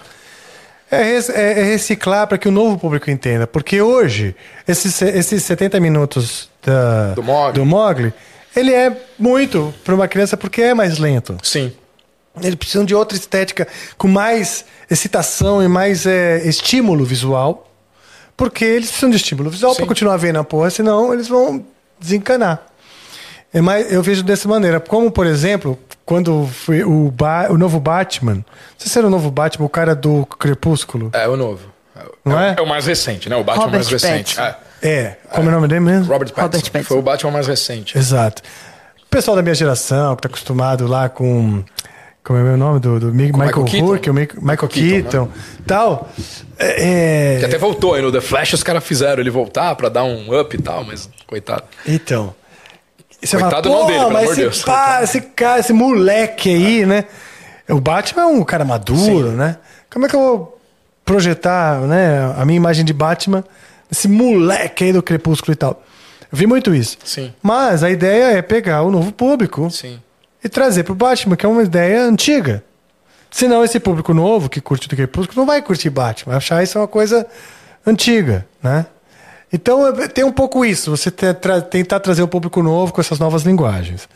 Mas eu entendo também o que você está falando, porque a porque gente as- é. vê, vê o, o romantismo. Não, e você pode criar coisas novas, entendeu? Isso que eu tô dizendo. É. você pode criar, né? É. Por exemplo, quando o cara vira e fala assim, ah, poxa, da Pequena Sereia, teve um monte de gente que foi discutir, porque a menina, a atriz, né? Cara, isso não tem nada a ver. Podia ser japonês, podia ser o que for. Não tem nada a ver. E A menina, realmente, a menina é ótima. Eu assisti o filme. A menina é ótima, canta pra cacete, muito boa. Só que a questão, assim, o argumento é furado. Quando o cara vira e fala assim, não, tem que ser, porque não tem uma personagem negra. E ela precisa. Mentira! Você tem a princesa Tiana, cara, do, do- do- da Princesa e o Sapo. Porra, é negra, original. Aliás, um dos desenhos que eu acho fantástico, em New Orleans, que é uma das cidades que eu mais amo. E assim, cara, é interessante porque se você for na disso, você pegar quem nu- nunca foi, mas só de curiosidade, baixa o aplicativo e finja que você está lá e olha as filas, né? Porque você baixa o aplicativo e ele te coloca as filas. Olha quanta fila tem pra ver a Cinderela, pra ver o Mickey, e olha quantas tem pra ver a Tiana. Cara, a Tiana ela bate em todos eles. É tipo assim, é uma hora pra tirar foto com ela. Eu falei assim, pra ver como não tem lógica, eles mesmos entram em contradição. Se essa princesa, que é original e que é negra, é a princesa que tem mais fila pra tirar foto, qual o sentido de falar, ah, não precisávamos de uma princesa? Não, não precisávamos, já tinha. Então, assim, cara, é isso que eu acho chato. Falar assim, pô, os caras ficam inventando umas histórias que não tem a menor necessidade. Fala assim, cara, não tem necessidade. Então, assim, façam coisas novas, criem coisas novas, né? Então você pode fazer. Tem o do. aqui, o da Pixar que a gente acabou de falar. Tem um que eu gostei, mas a galera não gostou muito, que é o do jazzista lá, eu esqueci o nome, que é um, que é um pianista. É- puta, como é que é o nome, gente? É novo. Ah, deu branco. é. Agora eu não lembro. É, que é, o é, é da Pixar. Mas é eu acho que eu sei, sim, qual é. Soul, é isso aí. Soul, o Soul. já vi isso daí, é Entendeu? Eu, não, eu adorei. Que ele morre, né? Ou É, supostamente morre. Eu gostei muito, porque, mas assim, ali eu sei que a linguagem. Puta, não é muito ampla. Então eu sabia que muita gente não ia gostar, obviamente. Não é tão infantil. Não é tão infantil. É, entendeu? eu adorei, pô, É, mas eu gostei é- muito. Então eu falei assim, pô, e você vê, é um personagem, na minha opinião, pouco trabalhado. Porque assim, pô, ele tem lá o, o carisma, poxa, é o protagonista da história e tal. Cara, a Disney meio que apagou o cara, matou o cara. Você fala assim, cara, por que não faz um curta com ele? Você tem o, o velhinho do Up, que é sensacional, né? O Sim, Carl Fredrickson lá, que é maravilhoso. Pô, já tem já historinhas menores com ele, vários curtazinhos. Agora já deixaram uma, uma deixa assim que vai rolar talvez um dois, né? Porque tem um filminho dele que ele vai procurar namorada, arrumar uma namorada nova, e o cachorrinho leva ele pra arrumar uma namorada e acaba ali. Eu falei, olha os caras que malandro, já estão jogando, né? Já estão deixando aí ó, a parada, ó, vamos fazer um dois. Então assim, podia fazer Sim. com ele também, vários clipes, várias coisas. Então É. dá pra se fazer muita Mas eu acho coisa. que eu acho que sim, se ah, teria que ser bem diferente a empresa, né? Claro. Eu, eu, eu confesso que eu desisti Claro. Da Disney já faz uns anos. Porque é muito, tipo, oh, é papai e mamãe, assim, sabe? As princesas, com conceitos bem antigos. Então eu, de certa forma, desisti até de colocar na época para minha filha como referência. Né? Mas o interessante é que ele não pensava assim. Por isso que eu, sempre separo muito bem, né? É isso que eu te falei do teu amigo, do, do coach, tá? que eu falei, cara, às vezes os caras contam umas histórias que não tem muito a ver. É, falta conhecimento dessa turma pra Disney 66 pra baixo. Você fala assim, beleza, conhece a Disney na época dele. Era completamente diferente disso tudo. Tanto que às vezes o cara fala pra mim, ah, o que o Walt Disney faria se ele estivesse vivo hoje? Eu falei, provavelmente cagando na fralda, porque ele teria 122 anos, ele estaria muito velho. Essa é a primeira questão. Segundo, eu falei, cara, eu acho que ele ia estar fazendo muita coisa que a empresa hoje faz, porque ele também era um cara visionário, ele enxergava um pouco à frente. Muitas coisas que ele fazia, talvez as pessoas também iam falar na época, nossa, que horror, ele vai fazer, meu Deus, ninguém vai gostar, como eu dei o exemplo pra você do, do longa. Pô, quem é que vai gostar de um longa-metragem e tal? Ou quem é que vai querer assistir? Música clássica no cinema, porra, não tem lógica. Então, assim, eu acho que era um cara muito visionário, você assim, estava muito à frente. O problema são essas, essas lendas que os caras criam, Sim. tipo de que, ah, ou então, ó, oh, é a empresa perfeita, né? A maioria dos coaches, não, a Disney é uma perfeição. Cara, nenhuma empresa é perfeita. A Disney tem 580 mil falhas, como várias empresas também, então não é perfeita. Né? Então, assim, tem muita falha, muita falha mesmo, são poucas. Então você fala assim, eu não estou falando de, de, de, da parte do estúdio, não, estou falando no geral, tem falhas, óbvio que tem. Se você for num parque hoje, você vai ver uma ou outra coisa que você fala, nossa Pô, aquilo lá tá, caiu no chão, aquele lixo. Ele falaram pra mim que aqui não tinha lixo, pô, tem. Falaram não sei o quê. Você vai ver, cara, porque te criaram uma fantasia. Você fala assim, meu, as coisas não são Sim. tão perfeitas quanto vocês imaginam que, que seja, entendeu? Ah, oh, não, tudo é maravilhoso. Só para fechar, eu vi um cara falando uma vez, um desses coaches, eu não vou lembrar o nome, ele tava num programa, num podcast e tal, e ele falou assim, ah, não sei o quê. Porra, porque eu disse, começou a contar a história e tal. Aí ele falou assim que tinha uma senhora que fica na bilheteria da Disney. Juro pra você que o cara mandou essa. Não, porque primeiro ele disse que a Disney valoriza os funcionários. Que funcionário na Disney, dois anos ele já é promovido, não sei o quê, a empresa que mais valoriza funcionário, aquele blá blá blá. Aí depois ele falou assim: não, tem uma senhora que ela está na bilheteria da Disney há 50 anos. 50 anos que ela está lá. E um dia eu fui perguntar para ela: por que você está aqui há 50 anos? Ela, oh meu Deus, porque o primeiro sorriso tem que ser o meu quando as pessoas chegam no parque, todo mundo no podcast. Ah, que lindo! Pô, vocês são idiotas, bicho. Porra, é óbvio que essa história não existe. É óbvio que esse cara inventou isso. Então você fala assim: primeiro que não tem senhora na fila da, da, da bilheteria da Disney. Não tem nem bilheteria. Você compra hoje, você compra pelo aplicativo, etc e tal. E segundo, se a empresa valoriza tanto, essa mulher já era pra ser presidente, né? CEO da empresa. Tem 50 anos, cara. 50 anos de bilheteira. Eu falo, que porra de empresa é essa que valoriza o funcionário? Então, assim, são essas lendas que a galera conta. E eu não sei, parece que a galera hoje em dia não tá pensando. Fala assim, nossa, que lindo, tô emocionado. Eu falei, mas peraí, mas você entendeu o que esse cara falou, velho? Tipo assim, você realmente entendeu é, o que ele entendi. disse? Eu acho que a gente é muito sugestionável, né? É. Você vai na, no, no discurso, você entra no discurso. A maioria das pessoas vai entrando num discurso, porque a pessoa tem um discurso bom. Exato. Vai entrando. São bons oradores, entendeu? É, Pô, te envolve. E no fim, ele vende o curso dele, as palestras, claro, é o que ele cl tá é claro. pensando, né, cara? Tá certo ele, eu tô vendendo livro, ele tá vendendo palestra. Então, assim, eu estudei 15 anos, os caras não precisaram nem estudar nenhum, mano. Eles vendem a palestra e tá de boa, velho. Tipo assim, eu, quem quiser saber do cara, compra o livro aí, eu vou contar a história da empresa. Cara, fazendo uma transição, ainda, ainda falando do universo infantil, Sim. o ABC do Rock era para ser um livro para adultos. Sim. E acabou virando um livro para criança. Para criança. Como é. que aconteceu? Aconteceu o seguinte, na verdade, eu tinha. É, em 2019, eu estava fazendo algumas corridas e eu ia fazer a. A última maratona que eu ia fazer era em Seattle. E aí, ah, você era é, maratonista? Não, eu sou eu faço meia maratona e eu nunca tinha feito uma maratona. Tá. E a primeira, eu estava fazendo várias meias pelo mundo e a primeira maratona seria em Seattle. Só que eu peguei todas as áreas do rock. Então eu fiz tipo Cleveland no Museu do Rock, eles têm uma corrida lá do, do, do, do Hall of Fame. Aí eu fiz ali, depois fui fazendo várias, eu fiz a de Las Vegas, tal, beleza. E aí ia fazer em Seattle.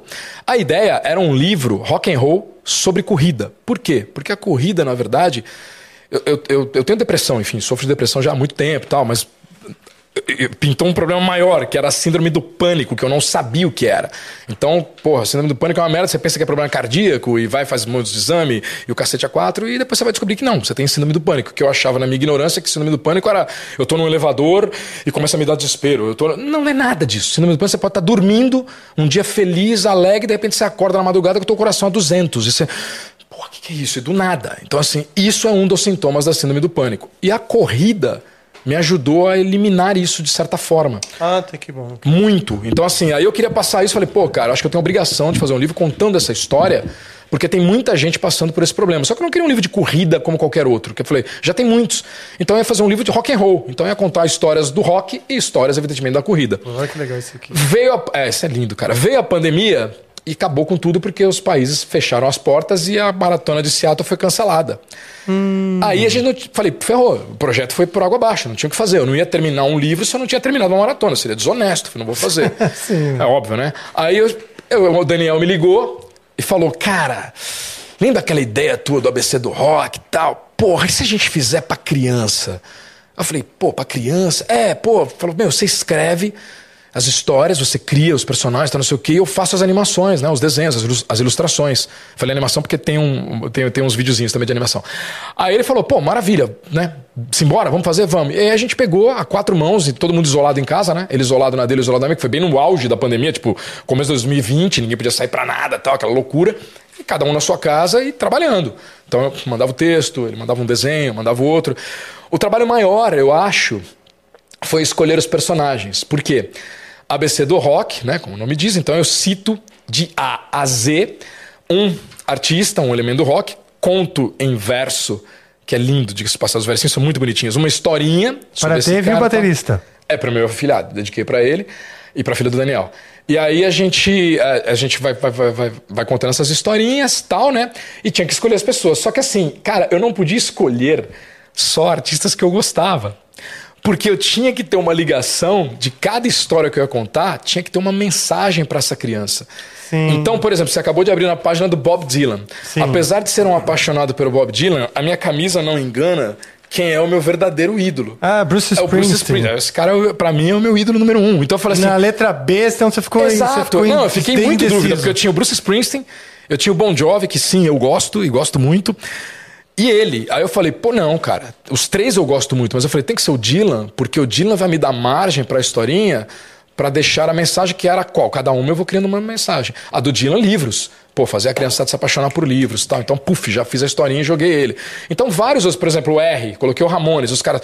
Como que você, fã alucinado dos Stones, não pôs? Eu falei, cara, não tinha, porque o Ramones, evidentemente, além de ter uma linguagem muito mais infantil, diga-se de passagem, né? Inclusive a linguagem estética, você fala, poxa, cara, a Ramones, a mensagem também era ótima, né? Que assim, você não precisa ser bom em alguma coisa, não precisa ser um grande gênio, um grande estudioso para você fazer sucesso, para você conseguir vencer com o seu trabalho, cara. Você pode fazer muito com o pouco que você sabe, e a prova maior tá ali, né?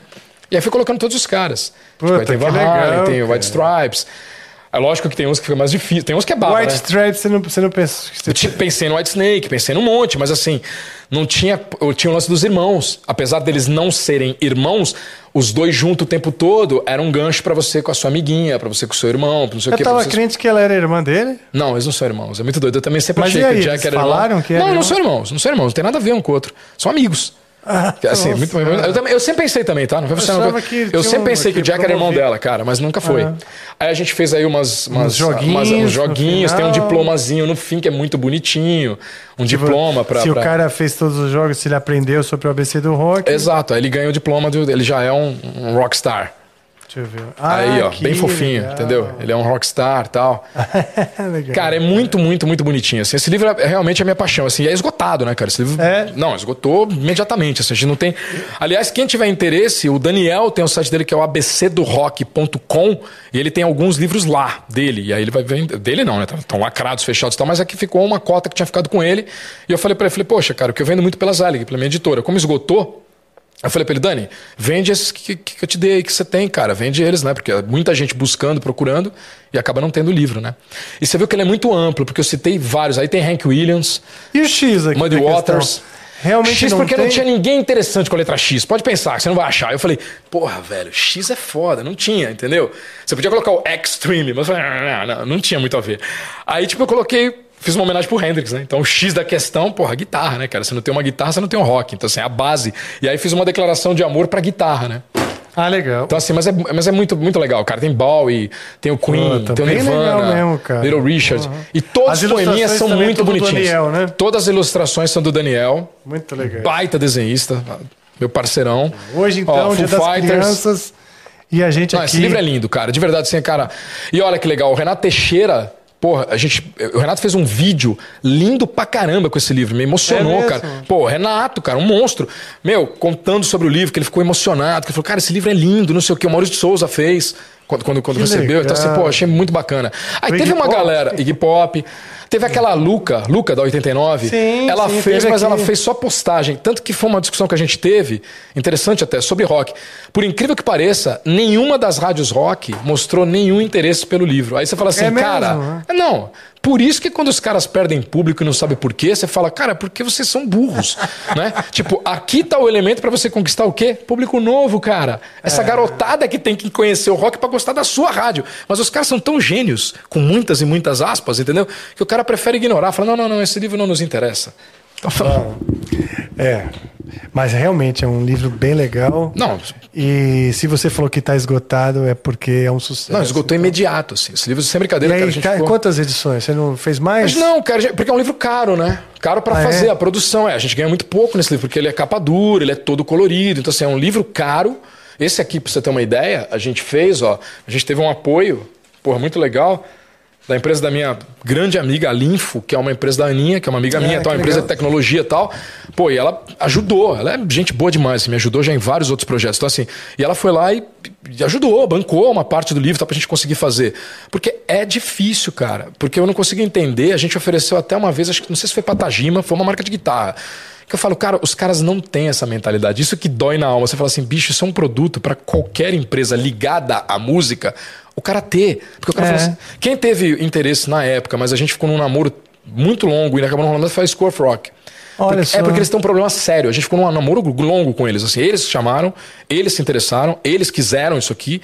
E aí bateu o quê? O, um dos donos que fica na Espanha, eu tive uma call com ele, e ele falou que ele tem um problema muito sério. Eles têm um contrato, cara, que eles não podem utilizar nenhuma imagem de nenhum artista. E aqui tem a imagem de todos. Aí eu falei, pô, mas são caricaturas. Você falou, sim, mas é uma caricatura onde está falando que é o ICDC. É. A gente não pode ter ligação. Aí eles queriam fazer um livro tipo, com os poeminhas e tal, mas sem ter gente conhecida, sem ter ídolos. Eu falei, cara, na boa, não tem sentido. É, né? Corrompe completamente a ideia. Né? Lógico, né? não tem sentido. Falar, o Mas Zé ainda é um dá tempo de achar aí uma marca que goste, que goste de fazer a próxima edição disso Pô, aqui. seria sensacional, porque os caras iam se dar muito bem, que... porque é um belo produto. Para criança, é, é, um belo produto, cara. Tem várias marcas aí brasileiras, né, e até internacionais. Inclusive para escolas, viu, Rafa? A galera falou isso aí, falou, poxa, velho, aqui prefeitura, vocês é. mais problema. O cara falou, não, isso é um material didático, cara, porque realmente as histórias, todos os poeminhas, Pô, eles são muito didáticos, assim, cara, as mensagens são muito poderosas, são muito, sabe, lúdicas. Então, assim, pô, você tá mostrando pra criança. É, a, insinuando, né? A dar valor aos pais, porra, ao amigo, a não, não praticar bullying, a gostar de ler, ter amor pela literatura, poxa, a, a, a não ter nenhum tipo de preconceito, entendeu? Por exemplo, você coloca o Little Richards. Porra, o cara se vestiu, o cara põe a maquiagem, agora não sei o que daí, cara. Qual é o problema, entendeu? O problema é dele, a vida é dele, deixa ele fazer a vida dele. Então, assim, tem muita mensagem positiva, bacana, e não é, né? Nego fala, oh meu Deus, um livro lacrador. Não, não tem nada a ver, velho. Nada a ver. Até porque a galera que tá aí, né? Basta ver um cara com um livro com Iggy Pop, com, é, com Muddy Waters. Mas eu acho que é bem interessante. E tem uma playlist também, né? Atrás, que a gente colocou exatamente pra criançada, enquanto tá, tá, tá lendo, o pai tá contando a historinha e tal, ela tá ouvindo a música do artista em questão. Então é um conhecimento musical também muito amplo, né? Porque ela tá ouvindo o CDC, e depois ela vai ouvir uma do Bob Dylan, e depois ela vai ouvir uma do Hank Williams, e depois ela vai ouvir de Muddy Waters, e o pai, ó, isso é country, isso aqui, ó, é blues, isso aqui é não sei o que tal. Então assim, e como a gente tem filhos e etc., crianças e tal, a gente vê a reação de, de você vai levar, né? Então assim, você, vai ter, então, assim, você vê a reação dos pequenos, que é a que mais interessa, apesar dos pais saírem mais apaixonados, né? Que eu vejo muito Sim. pai babando. O cara fala, porra, velho, esse livro é muito foda. Eu queria ter um livro desse quando eu era criança, né? Porque estão todos meus porra, ídolos exato, aqui, né? É. Tipo, pô, até o Malmes tinha um cara colocou. Eu falei, ah, é porque não tinha ninguém com Y, tinha que ser. era ele ou o Yes. Eu falei, não, mas não. que legal que, que, o, que o ganhou espaço, acho. Sim, não, eu coloquei. Que, coloquei exatamente. Já que, que o espectro é grande, porque o que eu vejo assim, o que pode ser a lista dos 100 maiores guitarristas da história. Sim. Nunca tem ninguém do heavy metal Sim. e do rock pesado, né? E eu coloquei ele pelo estudo. Então, a mensagem era de estudar. Ah, legal. Porque para um cara chegar no nível que ele chegou, então assim, cara, não tem como não ser estudando, é impossível, não existe isso. Então você fala assim, cara, o estudo é importante. Para o cara chegar nesse nível que ele chegou, ele estudou muito, ele treinou muito, goste você ou não, claro. Então você fala assim, meu, é relativo. Então esse tipo de informação que eu achava interessante, por isso que tinha que jogar. O cara, ah, por que não pôs o Yes? Eu falei, porque o Malmsteen, nesse momento, ele tinha uma história melhor para eu contar. Que, Sim, entendi. Entendeu? É, Seria mais interessante para as crianças isso. A, a mensagem era importante, claro, porque para criança. Exato. Né? A prova está aqui, não, não usei o homem. Então, assim, tá Sim. Aí. Bom, e você? Vamos agora falar da tua relação com a música, né? Você também é cantor, compositor. Eu vi você no Jô, né? Bacana. Cantando blues e tal. Ah, você viu da, da, da, última lá, né? Do Segredo da Vida. Legal. Sim. Que foi uma das. É, já no fim também do, do Jô, né? Foi, foi. Acho que foi o último ano, porque o Jô, assim, eu, eu fui muitas vezes, né? Não sei, sete, oito. Eu fui muitas vezes no Jô. Cantar duas vezes, entrevistado todas essas, mas cantar duas, porque ele gostava muito. Essa que você viu, inclusive, foi interessante porque foi uma das últimas, já estava meio que acabando o programa e tal. E o Villain, ele pediu pra gente ensaiar com o sexteto. Porque, é, porque durante, foi uma entrevista de três blocos. Então, assim, teve o bloco final que foi com a banda e dois blocos só eu dando entrevista, falando de livro, de viagem e tal. E aí, nesse bloco, rolava algumas músicas com Ah, o que sexteto. legal, cara. Mas assim, na boa. Foi foda, porque o único cara ali que estudou mesmo foi o Tomate. O Tomate sabia tudo. Ele tava. Os outros, cara, mano, os caras estavam perdidaços, assim, mas muito perdidos. A gente Na foi ensaiar- música, é? Perdidaço. A gente foi ensaiar, era muito engraçado, porque os caras estavam perdidos, perdidos, assim. Mas foi legal, divertido. Mas eu, às vezes, assisto, assim, né? Eu olho e falo, nossa, cara, tava. Eu falei, tipo assim, o Valtinho, né, que foi me acompanhar, que é o meu guitarrista, falou, cara, tinha que ser uns mágicos ali, né, pra você acompanhar os caras, porque tava fora do tempo, tava tudo meio bagunçado. Mas é porque. Não sei, acho que os caras não tiveram Foi tempo. louca. É, eles é. tinham que tirar repertório. Bom, às vezes não Toda concordava, assim, sabe? É uma coisa do diretor, uma viagem dele, porque eu lembro que a gente chegou a comentar com o Villain. Falar, pô, Villain, não vai dar problema isso, velho, tal, porque. Puta, a gente nunca tocou com os caras, tal, precisa ter um tempo, pelo menos um ensaio legal. Não, a gente chegou, foi pro camarim, no camarim eles chegaram lá e a gente começou a passar no camarim, tipo assim, acho que foram duas músicas e tal. E a outra que você viu, que foi o final do, do programa, essa foi gravada em outro dia, porque era o dia que eles gravavam só musicais, porque o palco ficava diferente e tal. Então eles levaram lá pra gravar, coisa que eu tinha plateia, né? Você viu? Não ficava a galera sentada, ficava- eles arrancavam tudo, ficava a galera em pé ali e tal. Era- Foi, foi o, tocou aquele, acho que foi, tocou a banda do. Acho que aquele Call the Police e a gente. Acho que era, o- se eu não me engano, porque eu lembro que tava o João Baroni tava lá, ele tocou e depois foi tocar a gente, né? Porque sempre. é, Grava duas, um monte de coisa no mesmo duas, dia três tal, bandas é. tal. Mas foi bem legal, foi bem legal, foi bem legal. Que legal. E vamos lá, como é que começou sua, sua jornada na música? Eu sei que você conheceu o Dinho do Mamonas, ou conversaram juntos. Você é de Guarulhos. Eu sou de também. Guarulhos, ah, o Dinho era um puta amigo, amigo mesmo, assim. Mesmo? Pessoal, é, pessoal, amigo, amigo. Puta, eu, adora- eu admirava demais. Cara, assim, ele muito amigo e foi uma grande esperança pra todos nós, porque assim, até então, eles tinham a banda Utopia e na época eu tinha uma banda que chamava-se Pena Máxima. Era na mesma, isso mais ou menos meados de 88, 89, muito, muito tempo. E você até comentou do Oswaldo Montenegro e tal. Eu comecei no Oswaldo Montenegro como menestrel. ah, também. mesmo? Foi mesmo, mesmo começo. Que época? Puta, cara, eu acho que 89, por aí, 88. Mas já era no Dias Gomes? No Dias Gomes. Ah, porque eu, eu fiz no Teatro Augusta. É, da minha época. Ah, não, o meu era o Dias Gomes. Na minha época era o, Taô Barbosa, que é, o- que é até meu amigo, filho do Eli Barbosa, que também desenhista, né? cara? Ah, é? Clássico. Não, não era ele que fazia. ah, Porra, tinha bastante cara. Tinha, acho que é Renato. Renato Godard, que é um músico também, que eu vi uns vídeos recentemente, também era do meu grupo. Tinha uma Você galera ali, o cara. cello. O cello, o Candé, era tudo dali, Candé, velho. o Dé. Essa época era, então, era Deto. tudo. Era tudo Deto Montenegro, era tudo dali. A Estela, acho que a Est- a Estela. É, o, o- casou com alguém lá, a cantora. O, de, o Cello casou também, casou com a Roni, que também era do. Cara, é muito turma. louco isso, né, cara? E assim, eu lembro que eu tava lá noturno, né? A gente fazia noturno. E aí quando eu saí, porque eu saí pra uma peça, eu saí de lá pra uma outra peça que não tinha nada a ver com ele. Então assim, puta, eu vi que tinha uma peça que tava rolando, eu ia era uma comédia tal, os caras chamaram e falaram, ah, beleza, eu quero fazer e saí de lá e fui pra lá.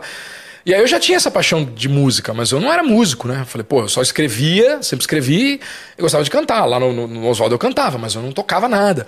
E aí comecei com essa banda, e o Dinho tinha o Utopia.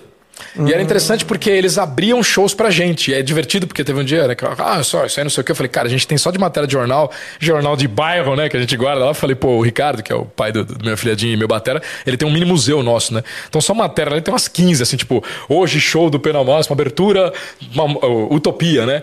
E aí era, É, era Utopia muito legal, cara. abria pra vocês. Abria pra gente, com a banda Utopia. Rapidinho, deixa eu fazer uma pergunta. Ô, tá, dá uma aumentada aí na temperatura, tô passando frio. Do sim. Por favor. Aí- aí- Nessa desculpa. pausa aí, o nosso membro aqui, o Crani... Craninho não, desculpa, Terráqueo. Terráqueo Tá. mandou pra gente isso que tá aí na tela. Ô, Diogo, minha, joga minha blusa aí mesmo até. Até esquentar de novo. O cara tá na Disney, é isso? Cara, ele Ah, fez que uma legal. inteligência artificial sua, A minha! meio de... Meio Não, Mickey. Mas sou eu, Rafael? Não sei Será quem que é, é. É, é você transformado com Mickey Nossa, na velho. Disney. Maurício Não quer de- dizer que era eu, mas É, tudo bem. então, é, a Realmente, inteligência é. artificial faz isso. Legal. E cara. aí? É isso. Obrigado, obrigado então. Mas tá cara. vendo? Desculpa. Eu tô curtindo, hã? Os caras estão vendo nós, como é que Tem tá uma. ah, os membros. É, estão assistindo. Tão é que você assistindo. parou, achei que tinha parado a gravação. Não, não, não. Não, não, não, não, tá rolando. Tá Tá Tá rolando. rolando. ótimo. Então voltando então, já que tá todo mundo vendo. Aí a gente tocava junto e tal, e o Dinho gravou um LP. Utopia. Eles gravaram que um LP, legal. eles conseguiram gravar um LP na época, coisa que a gente não, ninguém conseguiu, né? Ninguém tinha, tinha feito, que era tudo música própria, né? O Pena também era música própria, não eram minhas, eu era só cantor, não era eu que compunha no, no Pena Máximo. Tá. Era o Daniel, outro cara. E o. E o Dinho e tal. Quando os caras lançaram Utopia e tal, lançaram o disco, bababá, porra, bacana. A gente meio que. Não que perdeu o contato, mas não tocava mais junto, porque eu tinha saído da banda, o contato era eu com os caras, e eu montei uma, que chamava-se Aero Silva. Aí era minha banda mesmo, aí as composições eram minhas. Aero Silva por causa do Aerosmith, né? Silva, Smith, Ah, então era Aero legal. Silva. E aí, tipo, foi muito engraçado. E a gente montou, aí começou a fazer show tal, e o Dinho eles deram uma sumida, assim, de, de, de utopia, essas coisas, assim. Porque depois, isso foi notório, eles contaram pra todo Todo mundo já contou essa história milhões de vezes, né? Que, pô, o Bonadil conseguiu convencer os caras a fazer música de piada, porque o Dinho realmente, por mais que ele só tocava música séria, e as, as músicas do Utopia eram muito, muito sérias, né? Vejo pessoas que me cercam, tudo é alegre entre eles, sinto que me falta algo, mas eu posso assistir esse outro lado da vida. Era bem. O negócio era muito doido, não tinha muito a ver com o que se tornou os Mamonas. E, pô, eu lembro que quando eles. Legal você lembrar da música não, cara, eu lembro. Pô, a gente cantava. Tocava quantos shows junto? Então ficou, né? Gravado. E eu lembro que quando ele fez a fitinha, a minha irmã trabalhava numa escola de inglês e o Júlio trabalhava na mesma escola. E eu não sei se ele tinha um Fusca, era um carro bem velho, cara. E aí tava ah, ele, a minha irmã, o Dinho, né? Eu, no carro, ouvindo pela primeira vez a fitinha. Era uma fita e tinha Jumento Celestino, Pelados em Santos e Vira. Cara, a hora que a gente ouviu Vira, assim, tipo. O Júlio de cara já sabia que ia rolar. Eu também, pô, a gente, moleque, mas eu falei, cara, isso vai bombar, porque era uma pegada forte, a música era legal. Mas o Dinho, ele ficava meio, pô, não sei, velho, essa merda não vai rolar. Era, era muito engraçado, porque o cara não queria fazer isso, era meio doido, né? E aí estourou. Mas a natureza dele era aquela? Ele Era, era ele era um palhaço, cara. Era muito engraçado, porque Ele as era um músicas palhaço, mas ele queria fazer música séria. é, mas no show o engraçado era isso. As músicas eram sérias, mas ele imitava o Silvio Santos, ele imitava um político da cidade. Ficava sacaneando, ficava zoando. Então, assim, por isso que o Bonadil, né, que teve muito contato, acho que sacou isso e falou: porra, velho, você precisa fazer piada, cara. Você é humorista, você só não enxergou isso ainda. Então, assim, aí rolou. Quando começou a bombar, porque acho que a primeira foi quando eles foram no Jô e tal, né? E aí começou a aparecer, a gente via tocando em rádio e tal. Pô, explodiu, cara, a gente não via mais os caras. Então, assim, eu mesmo, a gente não tinha mais contato. Eu lembro que ele tinha uma. Ele comprou uma Ninja moto e uma Mitsubishi Eclipse, né? Que era o carro da moda, assim. E a gente se cruzou umas duas vezes, assim. O pai dele comprou uma casa numa região lá de Guarulhos mais bonita tal. Ele comprou uma casa, um sobrado. E aí eu lembro que a última. Eu tive contato com ele em Fama, eu tive contato com ele duas vezes. Fama. Primeira foi em Porto Alegre, eu tava em Porto Alegre a trabalho, e eles iam tocar em Porto Alegre, mas foi coincidência mesmo. Eu tava na cidade, eu trabalhava na, na Bauchilombe, né? Raiban e tal, e eles iam tocar. E a gente calhou do mesmo hotel. Tipo assim, a empresa me deixou no hotel e era o hotel que eles estavam. E aí, tipo, quando eu vi que ele tava no hotel, aí eu já, tipo, falei, eu não conhecia ninguém da equipe do cara, mas eu falei, falei, ó, fala pra ele e tal, que é o Maurício da cidade e tal. Então, aí foi mó legal, eu tava no bar e eu nem bebia. Aí ele foi lá, ficamos no bar batendo papo. E aí ele falou, eu nunca esqueci, ele falou assim, cara, essa porra é muito louca, velho. Aí ele falou assim: se eu conseguir, qualquer cara consegue. Porque é óbvio, ninguém acreditava, não por ser eles, mas porque era uma coisa muito surreal. Porque a gente acha que demora, que você vai levar anos pra conseguir. Cara, foi muito rápido. A parada tocou na rádio, começou a bombar, pá, pá, pá, explodiu e o Brasil conhecia os caras. Aí eu lembro que o Só Pra Contrariar, acho que tava estourado também. E eu falei pra ele, eu falei, irmão, tava a Rua da Praia. Eu falei pra ele, você sabe que se você. Você já parou pra pensar que se você sair aqui agora na Rua da Praia, mano, todo mundo, sem exceção, sabe quem é você. Aí eu falei, mas se o Alexandre Pires sair na rua, nem- poucas pessoas daqui vão saber quem é ele, mesmo ele estando estourado. Ele, pô, nunca pensei nisso. Eu falei assim, cara, é muito louco, todo mundo sabia quem era o Dinho. E ele tava na capa da Bis, vestido de Jim Morrison. Não sei se você lembra disso, é uma Bis. Era uma Bis com o Dinho de Jim Morrison. Ele tava tipo Jim Morrison. Aquela foto com o colar, né, de peito aberto e tal, o cabelo, era ele que tava lá. E a última vez que a gente se encontrou, essa foi, foi- foram só duas. Essa e a última foi no Lua Nua. Ele foi, eles eram um bar de Guarulhos tal, eles já eram muito, muito pica, acho que foi tipo um ou dois meses antes deles falecerem. E aí ele foi lá fazer um, tipo, visitar os caras, porque ele gostava muito do dono e tal, do pessoal que era muito legal, e tava tocando a banda Take One, que é a banda da casa. E os caras estavam tocando a música do, eu não sei o nome, tá? Mas é aquela Eu sei que ela nunca mais apareceu na minha vida, né? Cidade Negra, né? Aham. Aí eles entraram, porra, do caralho. Ele cantou sozinho, subiu com os caras, ele já era o Dinho, já era foda. Cantou com os caras ali legal pra cacete, aí foi pro camarim. Aí os caras entraram, aí eu entrei, né? Ficamos no camarim. E aí ele, cara, ele tava deslumbrado, assim, era muito doido o negócio, porque, porra, segurança, era muita coisa. É muito louco se você parar pra pensar, o tempo foi muito curto. Foi. Então, assim, é difícil o cara assimilar aquilo. Você fala, bicho, não foi um negócio que o cara ficou três anos. Você quer o cara fala, pô, o Michael Jackson despirocou. Sim, mas o Michael Jackson faz sucesso desde os cinco anos, cacete. O cara fez sucesso muito rápido e durou sete meses, cara. Assim, é muito doido. Em sete meses o cara se transformou no cara mais famoso do Brasil. Tipo assim, da Xuxa querer fazer filme com o cara, do outro querer fazer não sei o quê, do outro querer um programa. Então, assim, é um salto, cara, é um jump muito alto, velho. Muito em alto. sete assim. meses do- do- desse estouro já morreram? É, foram sete meses, né? Não durou um ano a banda? Não, não durou um ano a banda. Nossa. Porque, olha, eu, eu acho que foi no meio do Eu não ano, né? lembrava Começou de- de ter sido tão a jato. Não, foi muito rápido, cara. Uma coisa interessante, lembrando sete, que hoje é dia das crianças, é? Que eles também faziam muito sucesso com crianças, né? De Muito, repente, muito. até que tinha um pouco de malícia e tal, Sim. mas a criançada adorava. Era outra então, nem época, né? Hoje os caras seriam presos. Ó a capa aí. Ah, é exatamente. ó. Ah, que legal. Hoje os Nossa. caras seriam presos, né, cara? Porque e não tinha, tem nada a ver E tinha uma fisionomia semelhante se não É, os caras fizeram. Exato, os caras deram uma reforçada ali e tal. Pô, mas do caralho, ó. Você vê a matéria, ó, rapaz de Guarulhos, bababam, lá, Fred Mercury, não sei o quê. Tá escrito também zoado aí, né? Tá, que legal, cara. Entendeu? Dinho Morris. E eu lembro que tinha, na época, que foi a época que tava essa revista, tipo. Tava bombando. Ah, é bombando, porque pra galera que não lembra, não, não existia internet, né, cara? Então, assim, as nossas Não, informações eram através disso. sim, é. Então, você saiu na capa da Abiz, é tipo você ter um milhão de seguidores. né? Você era o cara É, do momento, todo verdade. mundo tava te babando ali. Então, assim, porra, aí eu lembro que, pô, o cara faleceu, tal, dessas porra toda, tal, e a gente continuou, evidentemente era o Silva. O Júlio tinha interesse na época em duas músicas nossas, mas era o Júlio, não o Dinho. Hum, O Júlio era o baixista? Era o Júlio era o tecladista. Na verdade, o Júlio era, Tecladista. e que compunha também, né? O Robo- Robocop gay é dele e tal. Sim. A gente tinha uma música chamada Piu Piu, que era uma sacanagem com o passarinho do Papalégua e tal, e o Roger do Traje gravou comigo a música. Então, assim, Ah, a música é minha, mas o Roger gravou junto. E o, Dinho, o Júlio gostava muito dessa música. E aí ele tava querendo convencer o Dinho pra gravar. Mas assim, cara, a gente nunca teve nenhum contato com isso. Assim, eu nunca tive reunião, nunca tive papo, nunca conheci o Bonadio, nenhum desses caras. Eu nunca tive contato com ninguém. Então, assim, era coisa de cara falando ali, entendeu? Porra, velho. Brother, ali. É, porque eles tinham que fazer um disco novo imediatamente, porque, pô, e aí o cara, obviamente, eles iam compor, tinham algumas coisas já em mente, tinham algumas músicas, mas assim, porra, velho, a música era, era de piada também, era de humor, era sacanagem. Porra, essa música vinga, caralho, vamos gravar essa porra. Então, assim, então, eles estavam tentando caçar por esse lado.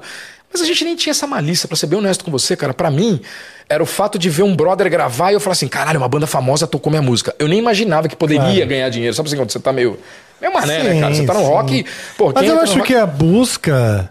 O artista primeiro busca por respeito, Exato. renome, reconhecimento. Público, né? Muito antes de grana, porque. Até porque a, a grana vem depois. Sim. A, a grana vem, vem bem depois, se é que vem, né? Porque É, se é que você atinge, contou que o né? Disney com- ganhou lá com, com, a- com a bilheteria da Branca de Neve e montou um estúdio. Sim.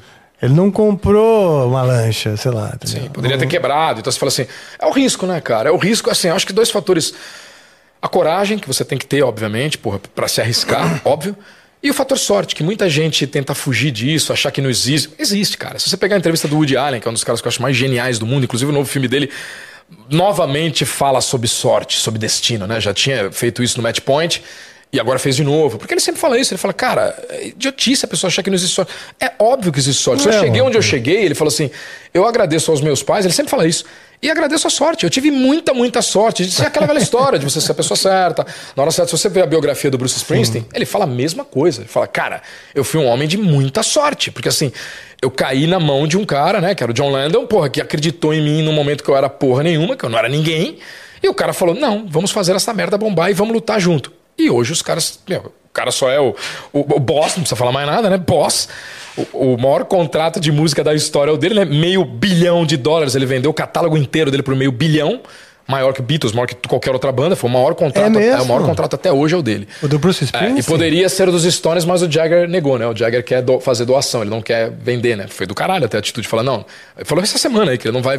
Todas as músicas dos Stones, quando a banda oficialmente acabar, ele vai doar, não vai ficar pra ninguém. Ele, ele vai fazer uma doação das músicas. E os caras concordaram. O Bruce já não foi tão generoso assim e cobrou meio bilhão. Hoje ele não tem. É engraçado que assim, ganhou meio bilhão de dólares, diga-se de passagem. Só que hoje não tem mais direito sobre nenhuma música dele, né? Que nem o cara falou, pô, mas se amanhã quando vai ser uma propaganda, sei lá, de produtos. Ele de, de- Ah, ele não pode falar tem- nada. É, pode falar nada. Ele tem a É a velha história meio do- bilhão, mais todos os o acréscimo do que tipo, rendeu exato, isso. É a velha história do Johnny. Cash, né? Quando eles é, quando no livro, na biografia dele, ele conta da parte do Ring of Fire, né? Pô, é se, ele, propaganda bo- de se ele hemorroida. botar no CDI, Do quê? se ele botar esses meio bilhão no CDI, Não, para. Né? Cara, tem, ele já é um dos lá, homens mais um ricos shopping do center mundo. por ano. Na lista dos caras onde o Paul McCartney ainda figura como o homem mais rico do show business, né? Hum. Porra, o Bruce era quarto lugar. velho. Então, ele já era bilionário. Ele só ficou mais bilionário. Então você fala assim, mas foi uma escolha. O cara É, sim. vendeu todas as músicas. falou, Desapegou a- É, desapegou. Como ele é um compositor, enfim, constante, toda hora ele tá trabalhando, toda hora ele tá fazendo, tá lançando coisa nova. Então, assim, ah, beleza, eu dei essas pros caras, vou compor aqui uma outra coisinha nova que eu mantenho. E eu posso tocar minhas músicas, não tem problema nenhum, porque são minhas. Apesar de eu Sim. Ele levou a vida, entendeu? Mas assim, isso que é interessante, você vê, é um cara que, porra, com tudo isso, assume que existe a sorte. Então, todos, o, o próprio Bonadio é uma figura muito importante na vida dos caras dos Mamonas. Porra, é óbvio que é muito importante. O cara foi lá, o cara acreditou, o cara ralou, o cara foi bater de porta em porta, o cara tomou 500 nãos Pô, claro. e continuou apostando. Então, quando o cara vai falar, cara, eu dou todo o mérito do mundo pro Bonadio, você fala, pô, o cara teve culhão, velho, porque o cara foi até o fim. Tentou ralar e tomou um monte de porta na cara de nego que não gostei, não vou tocar, Cara, não sei o, o, quê. o Bonadio ele é uma figura importantíssima Porra! pro rock brasileiro, inclusive pro- provavelmente o produtor que mais descobriu novos talentos, que mais né, lançou novos ta- talentos no, no, no- Pelo no menos mercado, duas grandes cara. histórias ele tem, né? Duas, pelo, pelo menos. Bicho, pelo menos só. duas. Charlie Brown Jr. e Mamonas, eu falo só essas duas histórias, você fala, Sim, cara, mas já. ainda tem o Fresno. Sim. Tem. ah, cara, que é uma banda de reggae, agora esqueci o o nome, que tem várias. NX0. Não é Planta e Raiz? O NX0, o Planta e Raiz. Planta e Raiz, né? ET Rodolfo. Porra, tem Muito muita coisa. produzido, tô É. sacaneando. Ruge, exatamente. Então você Então, fala, assim, tem, é tem. um olhar de falar, ou esse produto vai ser. um cara bom. Investir, saber da roupagem necessária. O Puta Ah, produtor, tem visão, bicho. tem coisa. Então, é é que aqui entra no Brasil tem aquela famosa frase do, do Tom Jobim, né, cara? Que, porra, o sucesso é uma ofensa pessoal, né?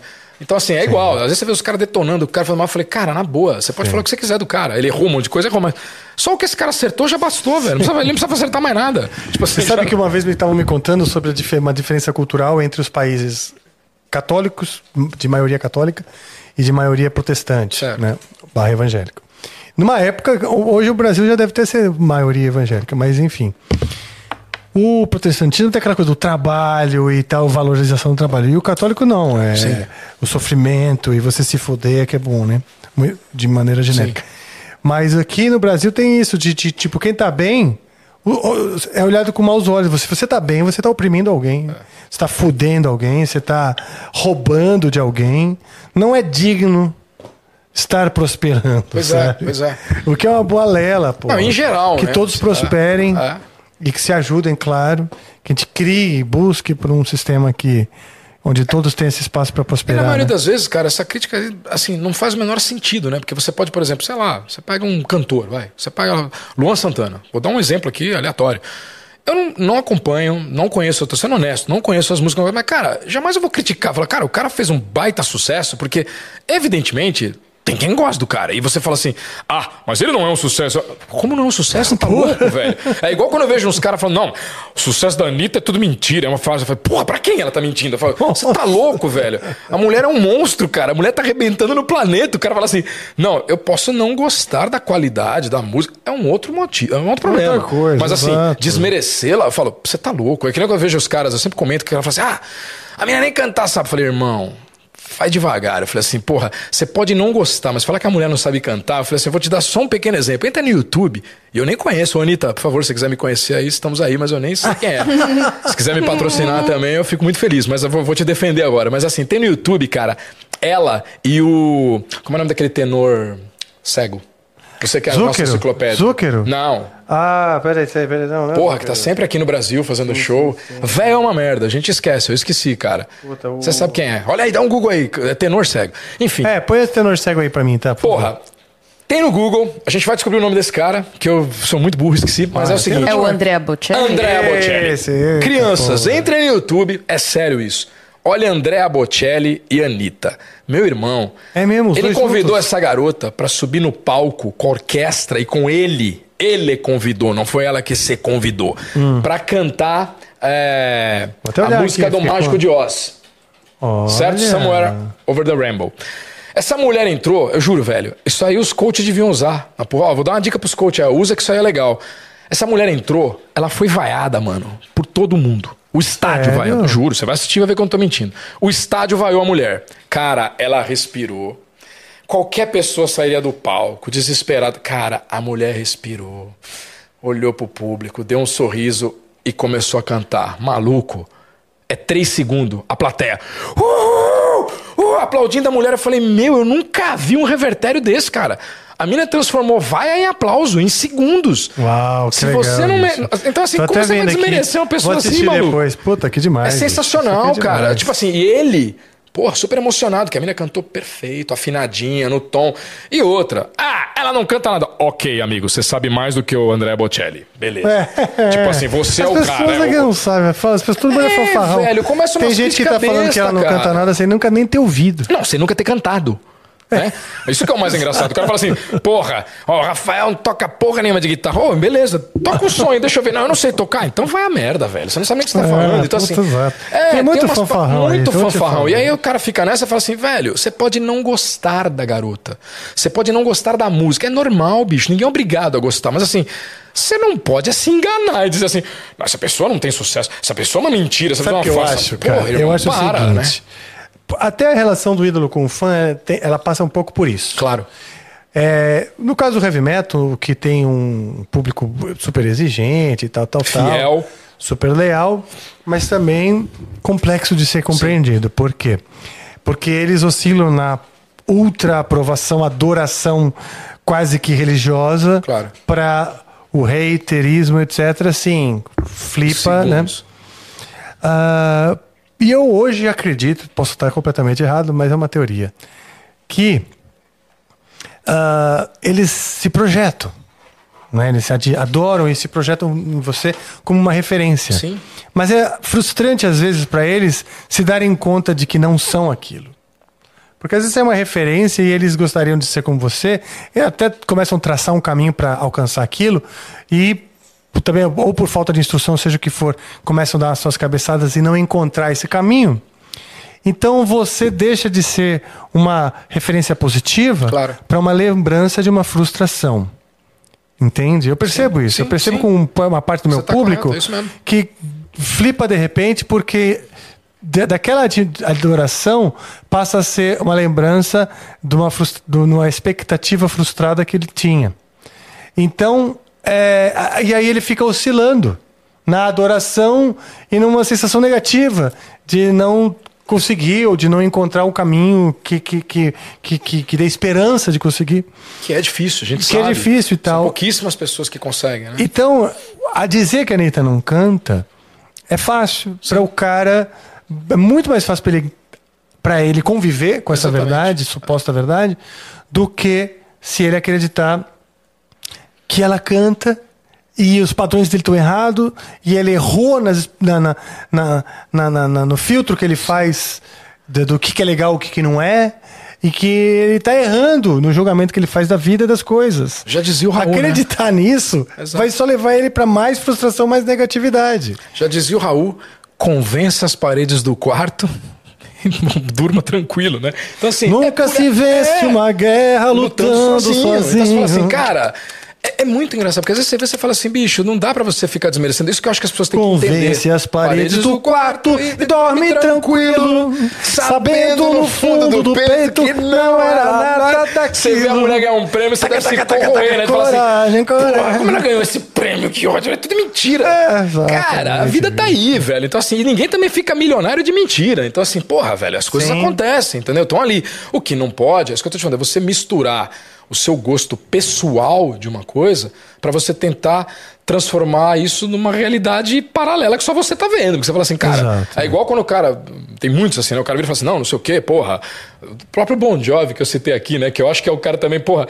O, o defeito grave do Bon Jovi, eu sempre brinco, eu falo assim, cara, o Bon Jovi tem um único defeito grave, o cara nasceu lindo, velho. Foi isso que acabou. Porque eu falei, se ele tivesse nascido feio, ele seria um gênio.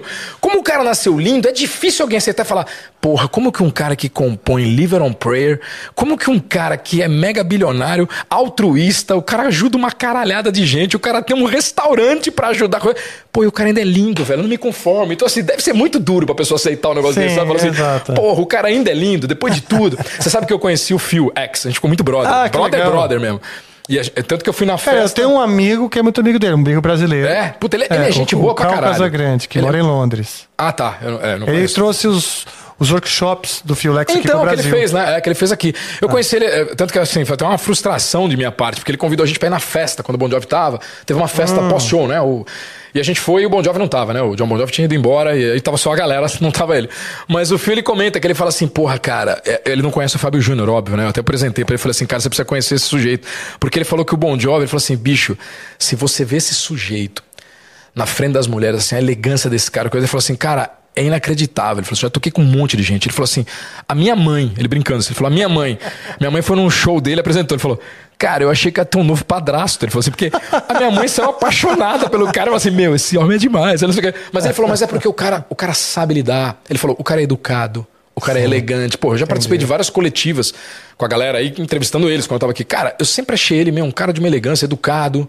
Inclusive com, com perguntas cretinas, né? Que sempre rola, né? Essas coletivas Sim, sempre rola pergunta normal, merda. né? Os caras fazendo pergunta merda, o cara é super educado, sabe? Dá um, dá um chegar pra lá, mas com educação. Uma coisa que eu acho bem interessante, eu acho que só o ICDC e o Bon Jovi faz isso, cara. Pelo menos se tiver outras bandas, a galera pode comentar aí. E o Alice Cooper. Mas se tiver outras, pode comentar que eu acho que é legal. Respeito pelo fã. Em que sentido? O show começa às oito. Cara, esses caras são muito pontuais. Você pode ver, cara. O CDC se começa às nove, é nove, começa o show, cara. É bizarro. E aí o Bon Jovi, um cara perguntou pra ele por que que ele é tão pontual.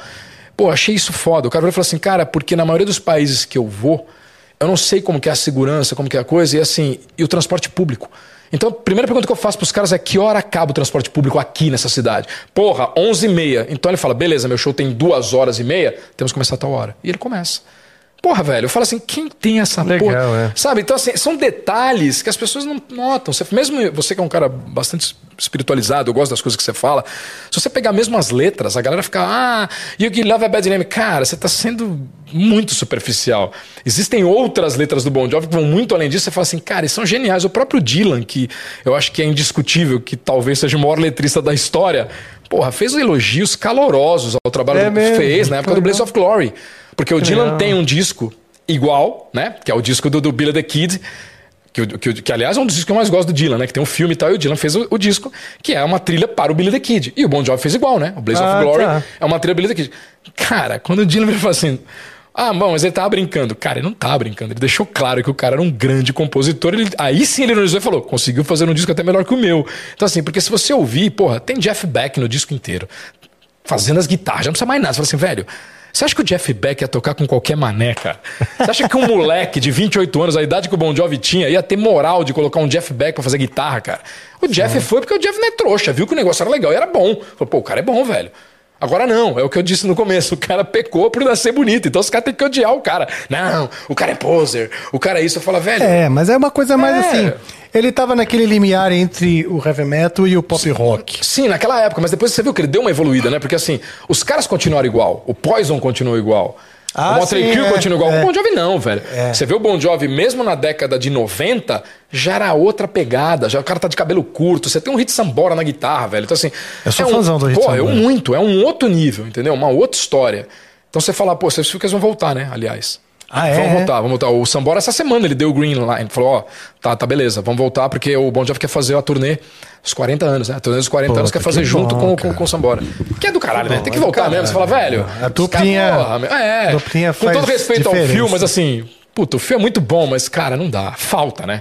É tipo você colocar É. um cara no lugar do Joe Perry, você colocar um, lugar, um cara no lugar do Keith Richards. Você fala, Ah, é legal, É tipo mas- assim, a, o- a concessão do Robin terminou, tem que mudar o personagem. Exato. É assim, agora o Batman tem um ET de.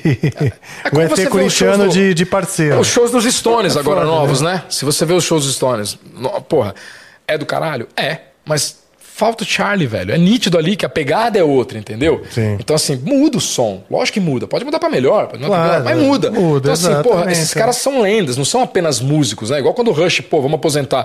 Claro, velho, pode colocar qualquer batera monstro no mundo.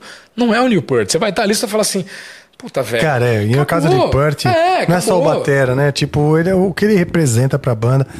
Eu sempre falo o seguinte, eu como letrista, eu não, não tenho muitas referências estrangeiras, né? Pra mim, minhas referências são Tom Jobim, Vinícius, Chico Buarque, essas, o João Bosco, tal, Milton Nascimento, meu, eu tenho essas ou a turma toda de, de Minas, né? Porque o Milton também escrevia com outros caras. É, Aldir Blanc e tal. O próprio Oswaldão, hein? Põe ele na lista aí que eu O Oswaldo eu, eu gosto, velho. Eu Pô, curto, Raul Seixas, entendeu? Já que a gente tá, né? O Belchior. Então, já que. Essas são minhas referências. Por quê? Porque as letras me tocaram muito mais. Sim. Falavam da minha realidade, do meu país, das pessoas. Sim. Eu vejo nas letras minha mãe, meu cachorro, meu bairro, né? E o rock é, é- toca minha alma, mas eu sei que é uma realidade importada, de certa forma. né? Mas temos grandes letristas também, assim, aqui no Brasil, assim, caras que talvez.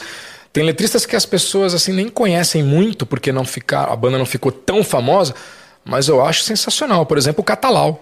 Cara, eu sempre achei o Catalau. abraço, Catalau, cara. o Catalau é demais. Eu sempre tá morando nos Estados Unidos, já até falei com Unidos. ele, queria É, conversar com ele Mora nos no- Estados Unidos, ele é pastor, né, cara? E ele é. Sim. Cara, eu acho ele um baita letrista. Sempre achei ele assim, um puta letrista. Sim. Como, por exemplo, Marcelo Nova. Cara, Marcelo é um monstro como letrista. Monstro, um puta letrista. Então, assim, a gente tem muito letristas bons, né, O cara? Roger, né? É, mas o Roger deu uma parada, né, velho? O Roger parou ali, né? Não fez Ah, mais pá, nada. Tudo bem, mas aquele disco lá É, não precisava mesmo. É, mas você pega pô, Tipo, os outros caras. O. Marcelo tá com 72 e tá nativa lançando disco. É mesmo, é? Solo e disco com camisa. Então, assim, Caralho. sendo o único compositor, né? O Marcelo não tem parceiros. Então, assim, pô, eu acho genial, velho. Eu falo assim, cara, o cara tá nativo e tá compondo e muito bem. O cara continua. Aliás, pô, um cara que você podia trazer aí, hein, cara. Marcelão. Você faz a ponte, você conhece? Porra, mãe, Marcelão, tá sendo intimado aí, ó. Marcelo é brother, cara. Pô, Pronto. faço, claro. Marcelo, Boa. Marcelo dá, pô, é uma aula, contato velho. O cara é um monstro. É, monstro. pronto, perfeito. Monstro. Vou adorar. Fora o quanto a gente poderia também abordar os, os últimos dias, né? O tempos do, do, Do Raul, né? Seixas, Porra. que é uma grande referência pra mim. Ah, mas o que eu ia dizer é o seguinte: no caso do Rush, quando Sim. eles resolveram aposentar porque o Newport morreu, Claro. é, a importância, sabe, a carga do, do- da presença do Newport não é só ele tocando, né? Tudo, né? É, é- é a alma da banda, assim. É a temas. alma, é o letrista. Você fala, cara, Entendeu? É foda. tá ali, é, É é muito difícil. É que nem eu falo. Difícil demais. São, são peças, cara, que é difícil. Quando o Jim Morrison morreu, o Doors tentou continuar com dois álbuns. Não dá, cara. Não dá. Quando o Michael Richance morreu, os caras fizeram um reality pra descobrir um novo, pra continuar com o Inexus. Não dá, porque esses caras estão além. Então, assim, não é uma banda que você fala, ah, pô, mas o David Lee Roth, quando saiu, funcionou. Sim, cara, é aquela parada assim, fora da curva, sabe? Você fala assim, puta, esse deu certo, o Sammy Hagar é bom pra cacete, casou bem com o Van Halen ali, né? Bem musicalmente, obviamente que os dois não se bicavam, mas musicalmente casou muito bem. Então você fala, porra, funcionou. Tem gente que prefere com o Sammy, Ah, eu tenho que falar uma também, uma banda, pô, o Angra. o Angra. Quando É, o André também, Matos quando o André- saiu, Exatamente. foi André difícil saiu. pra caralho e tal, mas conseguimos, né? E agora eu vou te mostrar em primeira mão o negócio. Quero ver. A gente tá há 10 anos. Atenção, membros. Aí, ó, 10 só vocês vão ver isso aqui em primeira mão. Os membros tá vão ver. com, com o Fábio Leone, que Sim. é o, né? Vocal. E agora já está pronto o nosso novo álbum, álbum Cycles of Pain. eu ver. Terceiro álbum da terceira Da geração, terceira geração. com o terceiro vocalista, certo? Legal, velho. Então, esse aí Pô, é o o legal nosso... que é CD, né, cara? Você fala, É. A gente tá falando disso hoje, falando assim, porque eu, trouxe pra você e falei assim, porra, cara, coisa de velho, né? CD, cara. Poxa, mas é- eu não consigo não gostar, cara. Que eu falei, porra, Sim. não- você não sente falta? Uma coisa que eu sinto muito falta. Eu adoro Spotify, essas coisas, mas. Pô, você não tem informação das músicas. Às vezes o cara tá lá e fala assim, pô, mas quem é o guitarra? Sim. Quem é o cara, né? Você pega um disco, sei lá, olha, você compra um disco novo, o cara fala assim, poxa, Peguei cara. de volta. Quê? com me- Peguei de volta. Você tá me dando? Não, eu- de vou te dar depois, Ah, tá. eu te dou depois da. Você virar e falar assim, 10 de porra, eu virar e falar, cara, você pega um disco novo, sei lá, o Alice agora lançou um disco novo, bom pra cacete também, aí tem um monte de cara convidado. Você não sabe onde eles estão tocando. Aí você olha e fala assim, porra, mas tudo bem. Tem marcas, por exemplo, o Slash. Você- na hora você saca, né? Você vê a guitarra e fala, porra, o Slash tá tocando aqui também. Aí você faz. Mas tem outros caras que eles põem lá e você fala assim, porra, o cara tá tocando aqui. Tipo, o, o disco anterior, né? O Larry Miller Jr. tocou batera. Pô, você só vai saber porque você entrou no Wikipedia porque você é curioso. Eu não ia Sim. saber nunca, porque não tem, né? No Spotify não aparece. Devia ter pelo menos ali um feat, né? Porra, feat é Larry Millen Jr. Falei, pô, que legal, né? Que é o batera do YouTube. Batera do YouTube. Que não tá na turnê nova, né? Tá, tá. A que estreou agora é ele. Estreou me falaram que, dia 29. esse, que essa do... Do, do, Do Sphere, então, era ele, pelo menos a- o do, do Sphere agora do dia 29, que eles mostraram o vídeo, era ele na batera. O, Sério? É, o que eu achei engraçado nesse disco do, do Alice, é, pô, é meio hilário isso, que a música é Shut Up and Rock. E a música fala exatamente de cantor mala que fica dando discursinho em vez de cantar. Porra, e bota o Larry na bateria. Eu falei assim, meu, eu, na boa, eu acho que o Bonovox não tá com muita moral nem na banda. Os caras da banda também estão achando ele um saco. Assim, puta, velho, você vai fazer uma música zoando o meu Não, vocal, nada é a isso? ver, nada a Sim, ver. voa. Então Não vou foi tocar. uma indireta, eu acho. Cara, mas é muita coincidência, muito, porque assim, a não fala é do muito... meu bono. Não fale assim do meu blá, blá, blá, blá. blá. Pera, me dá o Não vou ABC do rock, você não vai poder levar ele. Porque a Ah. única piada que Ah, tem no tá. livro é, é pro Bono. Sério? É a única piada Deixa que eu tem ver, do Bono. ver. Então tá. É no U? Na letra Então, U? eu, tio, é, essa não tinha como não, não colocar, mas é Não, uma assim- piadinha. Talvez você vai ficar bravo. Puta que pariu. Não, Encerramos aqui a conversa. aquele zoando. assim. Tô Entendeu? zoando. É que eu gosto do Bonovox. Eu gosto da banda. O Bonovox Eu tem, gosto da Bono banda. tem aquela, aquela pegada meio cantando veloso. É. Sabe? Que Não, eu gosto da gosta banda. de dar... É, mas eu acho ele meio chato. e tal, Eu gosto da banda, mas eu acho ele gosto- meio mala. Eu gosto dos dois, entendeu? Eu tenho muito amigo chato também que eu gosto. Não, é que a gente tava vendo. A gente tava assistindo um show dele, cara, da Alemanha. Porra, e ele entrou na terceira música, na Alemanha, começou a falar mal do Bolsonaro. Eu falei assim, mano, o cara tá ficando muito louco. Porque assim, você acha que o alemão tá preocupado com a porra do Bolsonaro? Isso é muito doido, né? Então assim, e aí você vê a cara do The Ed, assim, ai caralho, vai o cara falar de novo. Blá, blá, blá, blá. É, blá, blá. porque eu acho isso. Se você quiser aí ler o poeminha, tá aí, ó. O YouTube é uma banda que tem o nome de avião. Eles voam o mundo todo levando música e distração. The Ed dedilha a guitarra, o baixo é o Adam que toca. Larry é o baterista e Bono, o cantor que adora uma fofoca. As músicas são muito boas e todo mundo adora escutar. Mas às vezes o Bono atrapalha, porque quando fala não consegue parar. Nossa, você desceu a linha. Vamos lá. Mas é o único, tá, Vamos ver quando que você arremata Vê isso aí, aqui. ó, pode ver. Dar opiniões é muito importante, mas toda história tem dois lados para contar. Nunca se prenda a um único. Legal. Porque senão você pode se enganar. Ah, a mensagem é boa. É, mas não, todas, modéstia à parte, todas as mensagens são boas. Aí eu só brinquei, porque eu falei, pô, ele eu tenho que dar uma sacanagem. Porque eu falei assim, cara, por causa disso, eu acho que ele incomoda. Porque se você tá fazendo show, o, o Brian Johnson falou isso, né, sobre ele, do ICDC. Que, que eles não se bicam muito e o Coisa perguntou por que, que ele não ia no show. Ele falou, cara, eu quando pago pra ver um show de rock, eu pago pra ver o cara cantar. Pra ver, eu não quero ver discurso. Se eu quiser ver discurso, eu vou num comitê político. E assim, é chato, porque tem show, cara, sem brincadeira. O Bruce fala pra caralho, mas o Bruce fala histórias, né? Ele é um storyteller. Então ele fica contando Sim. histórias. A galera já sabe disso. Que o show dele tem quatro horas, porque duas horas ele canta e duas horas ele conta história. Mas são engraçados. O Bono não. Então ele começa, agora eu vou falar dos índios do Xingu. Agora eu vou falar de não sei o quê. Cara, e as pessoas não aguentam. Mas falam assim, cara, canta, pelo amor de Deus, canta, cara, para, para, canta. O The Ed eu tenho certeza, velho, que assim, ele chega no hotel, liga o chuveiro e chora. Só de falar assim, porra, não aguento mais esse cara, velho. É sério. Eu eu preciso ligar pro Jack Black, eu preciso ligar pro, pro, pro Jimmy Page e reforçar aquele convite da gente fazer um trio aí, um G3, né? Porque não dá mais pra aguentar esse cara. Então, assim, eu acho que tem isso, eu acho que rola, entendeu? Esse problema. Porque assim, o bicho é, mala, cara. Mas agora a banda é óbvio que eu gosto pra caralho. Eu falei assim, porra, a banda é muito boa, é muito legal. E, tipo, esse show Sim, do eu- aí, os caras vão destruir, né? Porque. O é fora de série. Ah, muito bom, cara. Nossa, essa aí eu dei risada. Tá, vamos lá, vamos começar a ler as perguntas. Vamos para as perguntas. Obrigado pelos agradecimentos aí. Você viu? Olha lá, que Ah, moral. Você viu a ficha nos- técnica? Ah, deixa eu só te mostrar. Ai, deixa eu só te mostrar. Torra. Falei pra você. O senhor comprou a palavra ou não? O li- o- Esse é o meu, ó, CD. Oh, legal. Inclusive tem a participação do Carline, que teve Sério? aqui, meu brother, que Sim, eu gosto eu tive demais. o Carline esses dias aí, né? Carline é gente boníssima, velho. Demais, cara. Gente é boníssima. Foda. De É o uma nosso Keith. generosidade. Nosso Keith Richards aí. É. Não é? Pô, eu sou fãzão dele, ele sabe disso. E ele, Ele é um participou, monte, o Fábio Assunção participou, cantou uma faixa comigo aí. Pô, que bonita aí a arte. Legal, toda, né? É, Fábio é cantor, velho. Cantou uma faixa comigo aqui.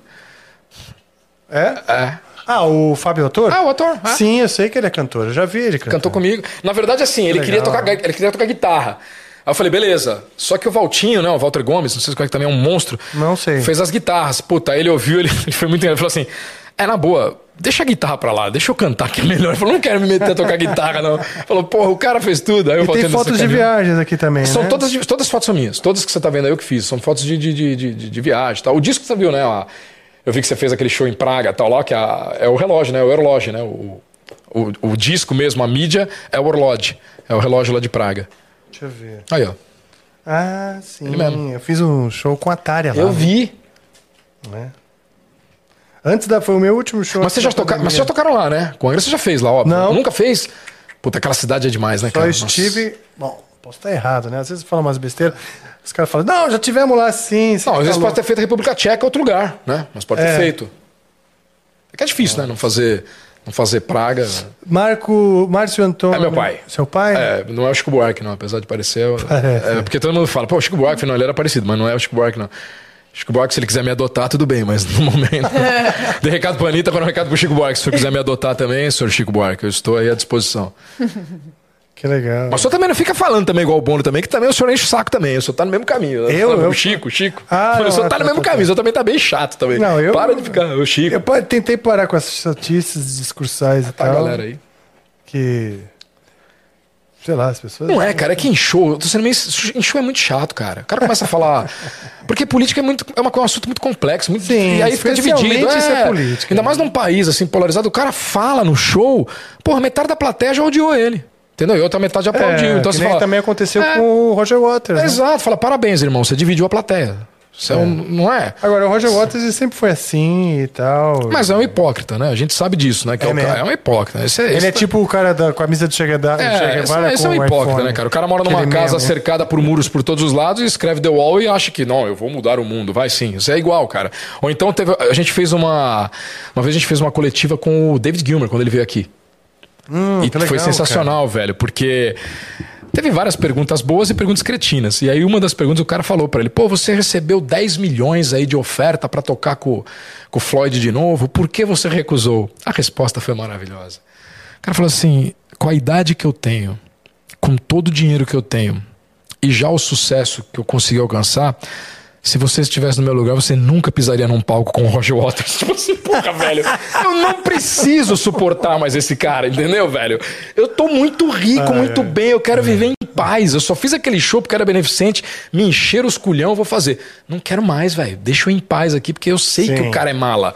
Então, assim, porra, Sim, eu sei como é que é seguiu essa a vida, situação. entendeu? Falou, meu, segue Exato. a vida. Não vou. Eu acho que o fã acha que esse tipo de encontro só pensa de maneira egoísta, do Exato. tipo, não, pô, vai lá, vai, sim, porque você vai ficar feliz. Exato, exato. Então você não se importa dele, o, o- vai estar o estádio inteiro feliz. Exato. E justamente o seu ídolo vai estar completamente angustiado. A gente falou aqui agora, né? Você citou, Ai. você citou o Sambora. Acho que deve ter visto lá no Instagram. Lá. O Sambora, a gente teve a chance, eu conheci ele e tal.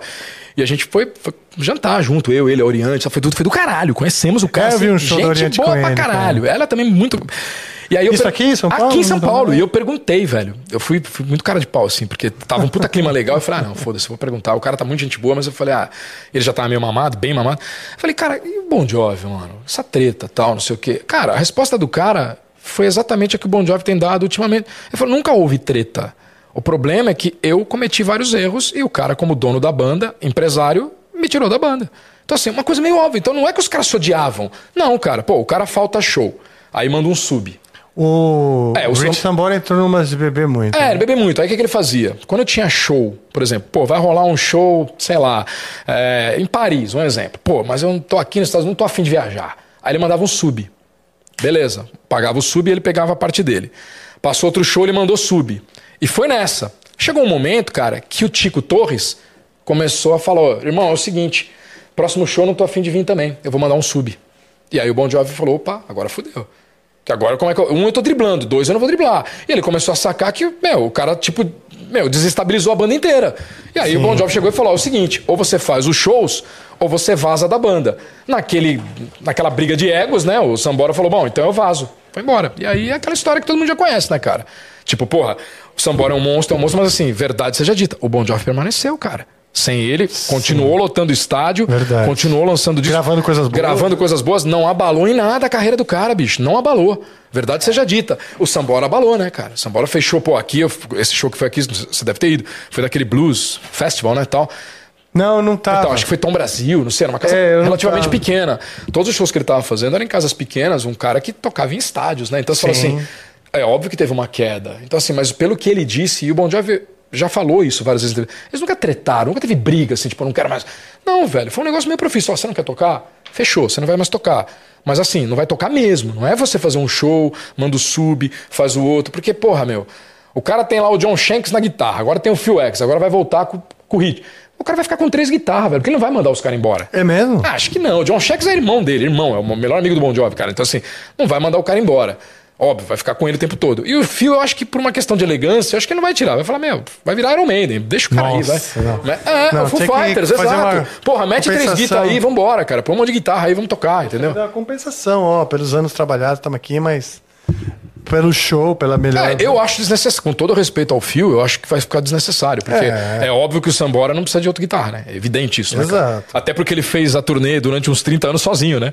Diga-se de A passagem. não ser que. Nenhum guitarra. É, então. Nenhum guitarra. Nunca teve guitarra base. Era o cara. Como assim? Não, o Bon Jovi era sempre. O, o Sambora era sempre, não teve guitarra, era o Sambora, cara. Ah, sim, é. Tava sozinho. Então o cara falou assim: porra, não tem. Você não precisa colocar outro cara aí, pode ficar sossegado que eu seguro essa bronca aí sozinho. Segurando as backing vocal lá também, bom pra caralho. Canta bem, né? Porra, muito, né? Diga-se de passagem, né, Canta cara? pra caralho. Bom demais. Deixa eu perguntar, senhorita Tainá, temos, Temos- perguntas? temos muitas vamos, perguntas. Vamos nos adentrar às perguntas. É, a primeira pergunta que a gente tem aqui é do Terráqueo JJ, que foi o, o moço que fez aquela, Ô, Terráqueo, Olá, valeu, irmão. Terráqueo, eu aquela sou ET, ilustração ali. Inclusive, ele fez outra aqui. Vou ver. até mostrar aqui, aproveitar que eu vou ler a mensagem. Terra, que eu tô parecendo aquele comediante lá, o Vitor não sei o quê, porra. Não parece eu, não parece? Que Vitor? Faz umas piadas de quinta série lá, qual é o nome Vocês dele? aí, galera? Eu lembro o cara do Inteligência. É, Não, peraí. eu puta, que- o... Ih, aquele mala do coisa, né? O... Puta, não, pelo amor de Deus, apaga aí, vai. Eu sou mais legal que esse cara, bem mais, vai. Ó, a, a pergunta do Terráqueo foi assim: Maurício, nas suas viagens como lobo mochileiro em um minuto, na sua opinião, qual, qual a melhor e por quê? Ah, tá. Ele tá falando que no, no Instagram, que é Lobo Underline Mochileiro, tem alguns videozinhos que eu fiz, mas são poucos.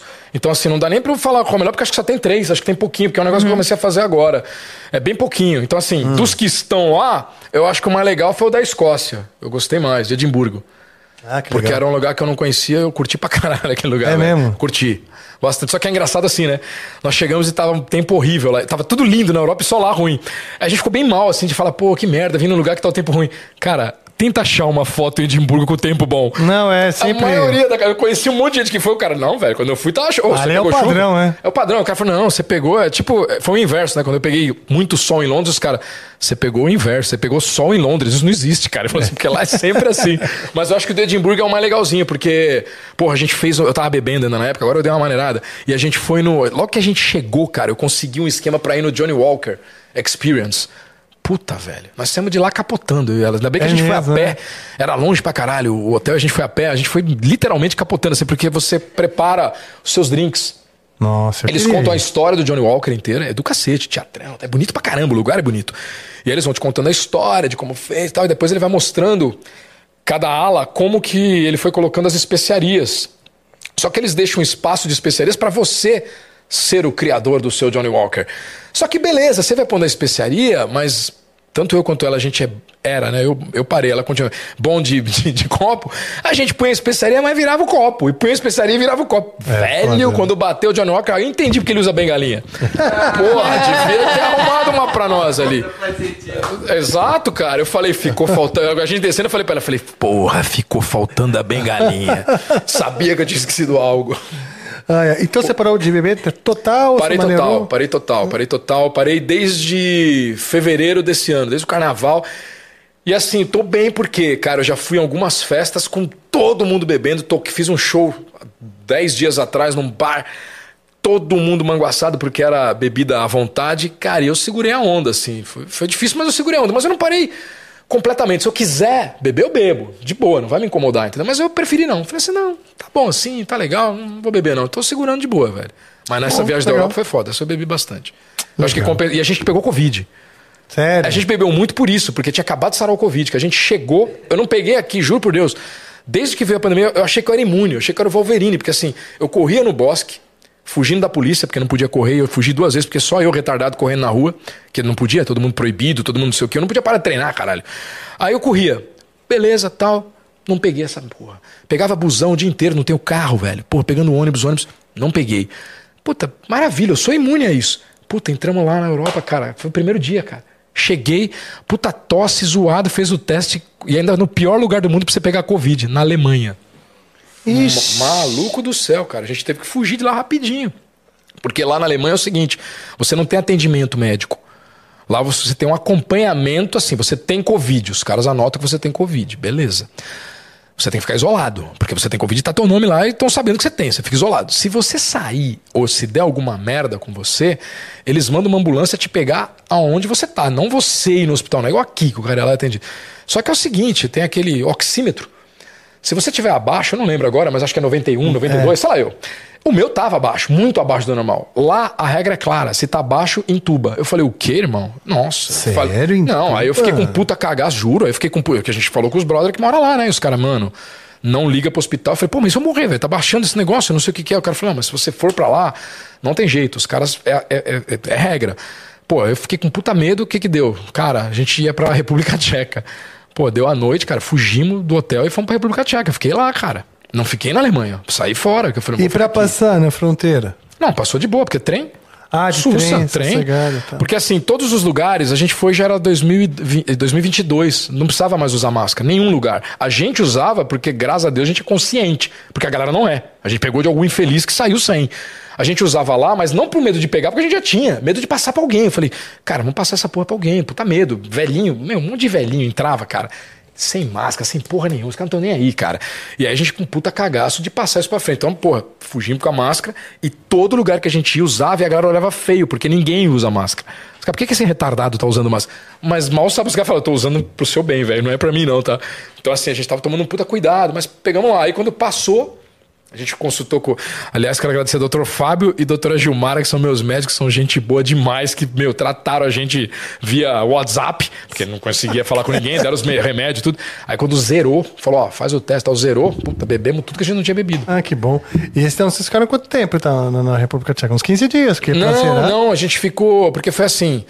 Graças a Deus, passou muito rápido a nossa, assim, cara. As- os dois ficaram? Não, os dois. É, ela acabou pegando, né? Mas foi muito rápido, muito rápido mesmo, assim. Acho que foi, sei lá, sete dias.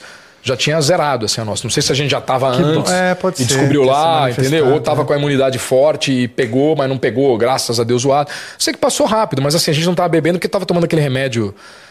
Não lembro o nome agora, que é pulmão e tal. Ivermectina. Não, não é ivermectina. Não, é Anitta. remédio hipobufeno, sei lá eu como é Ah, é. ibuprofeno. É, ibuprofeno, eu não sei, sou péssimo. Foi nessa situação que você tirou a Não, força não, não, isso é velho, isso tem 10 anos, isso é antigo. Ah, tá. Isso é antigo. Que era mesmo... Você foi pra Praga também? Não, várias vezes. A Praga é a minha cidade favorita. Tanto que assim, a gente já tinha ido pra Praga, no... a gente tinha curtido muito, que a gente gosta, o spa de cerveja.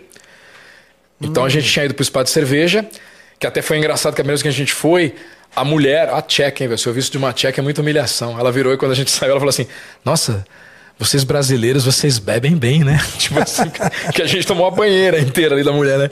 Então a gente. to- Aí essa vez a gente foi de novo e tava com Covid, não bebemos nada. Não podia beber. Eita. Então ficamos, avisamos que estava, o cara falou que não tinha problema, que eles trocam a água. Eu falei, não, não tem problema. Que a gente falou, olha, só que eu tô com Covid. Então, o cara falou, não, não tem problema. Entramos e só não bebemos, né? Beber a gente não pode beber.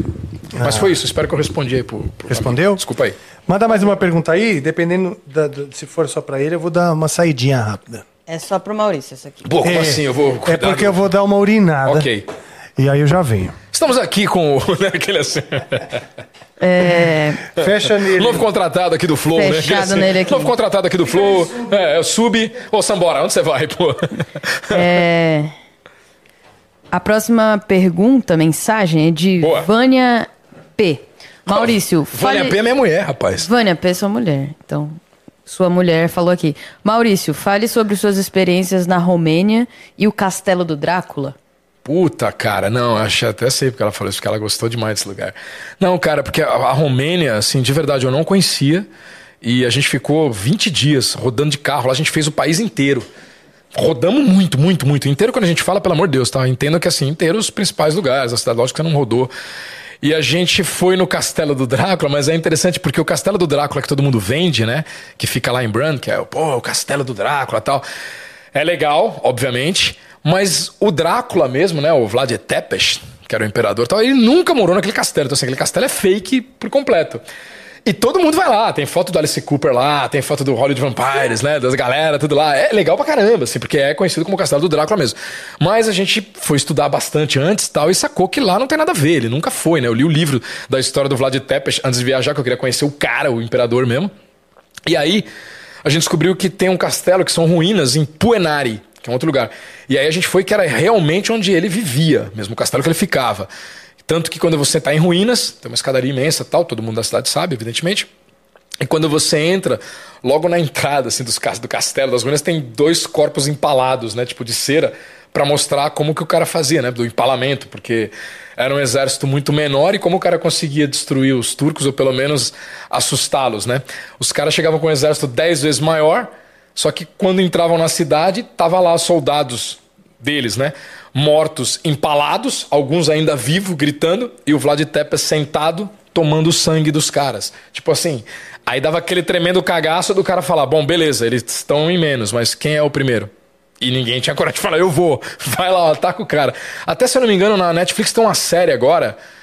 Puta, eu, eu, sei que é uma série que são dois, eu não vou lembrar, mas se vocês digitarem aí Vlad Tepes Netflix vai aparecer.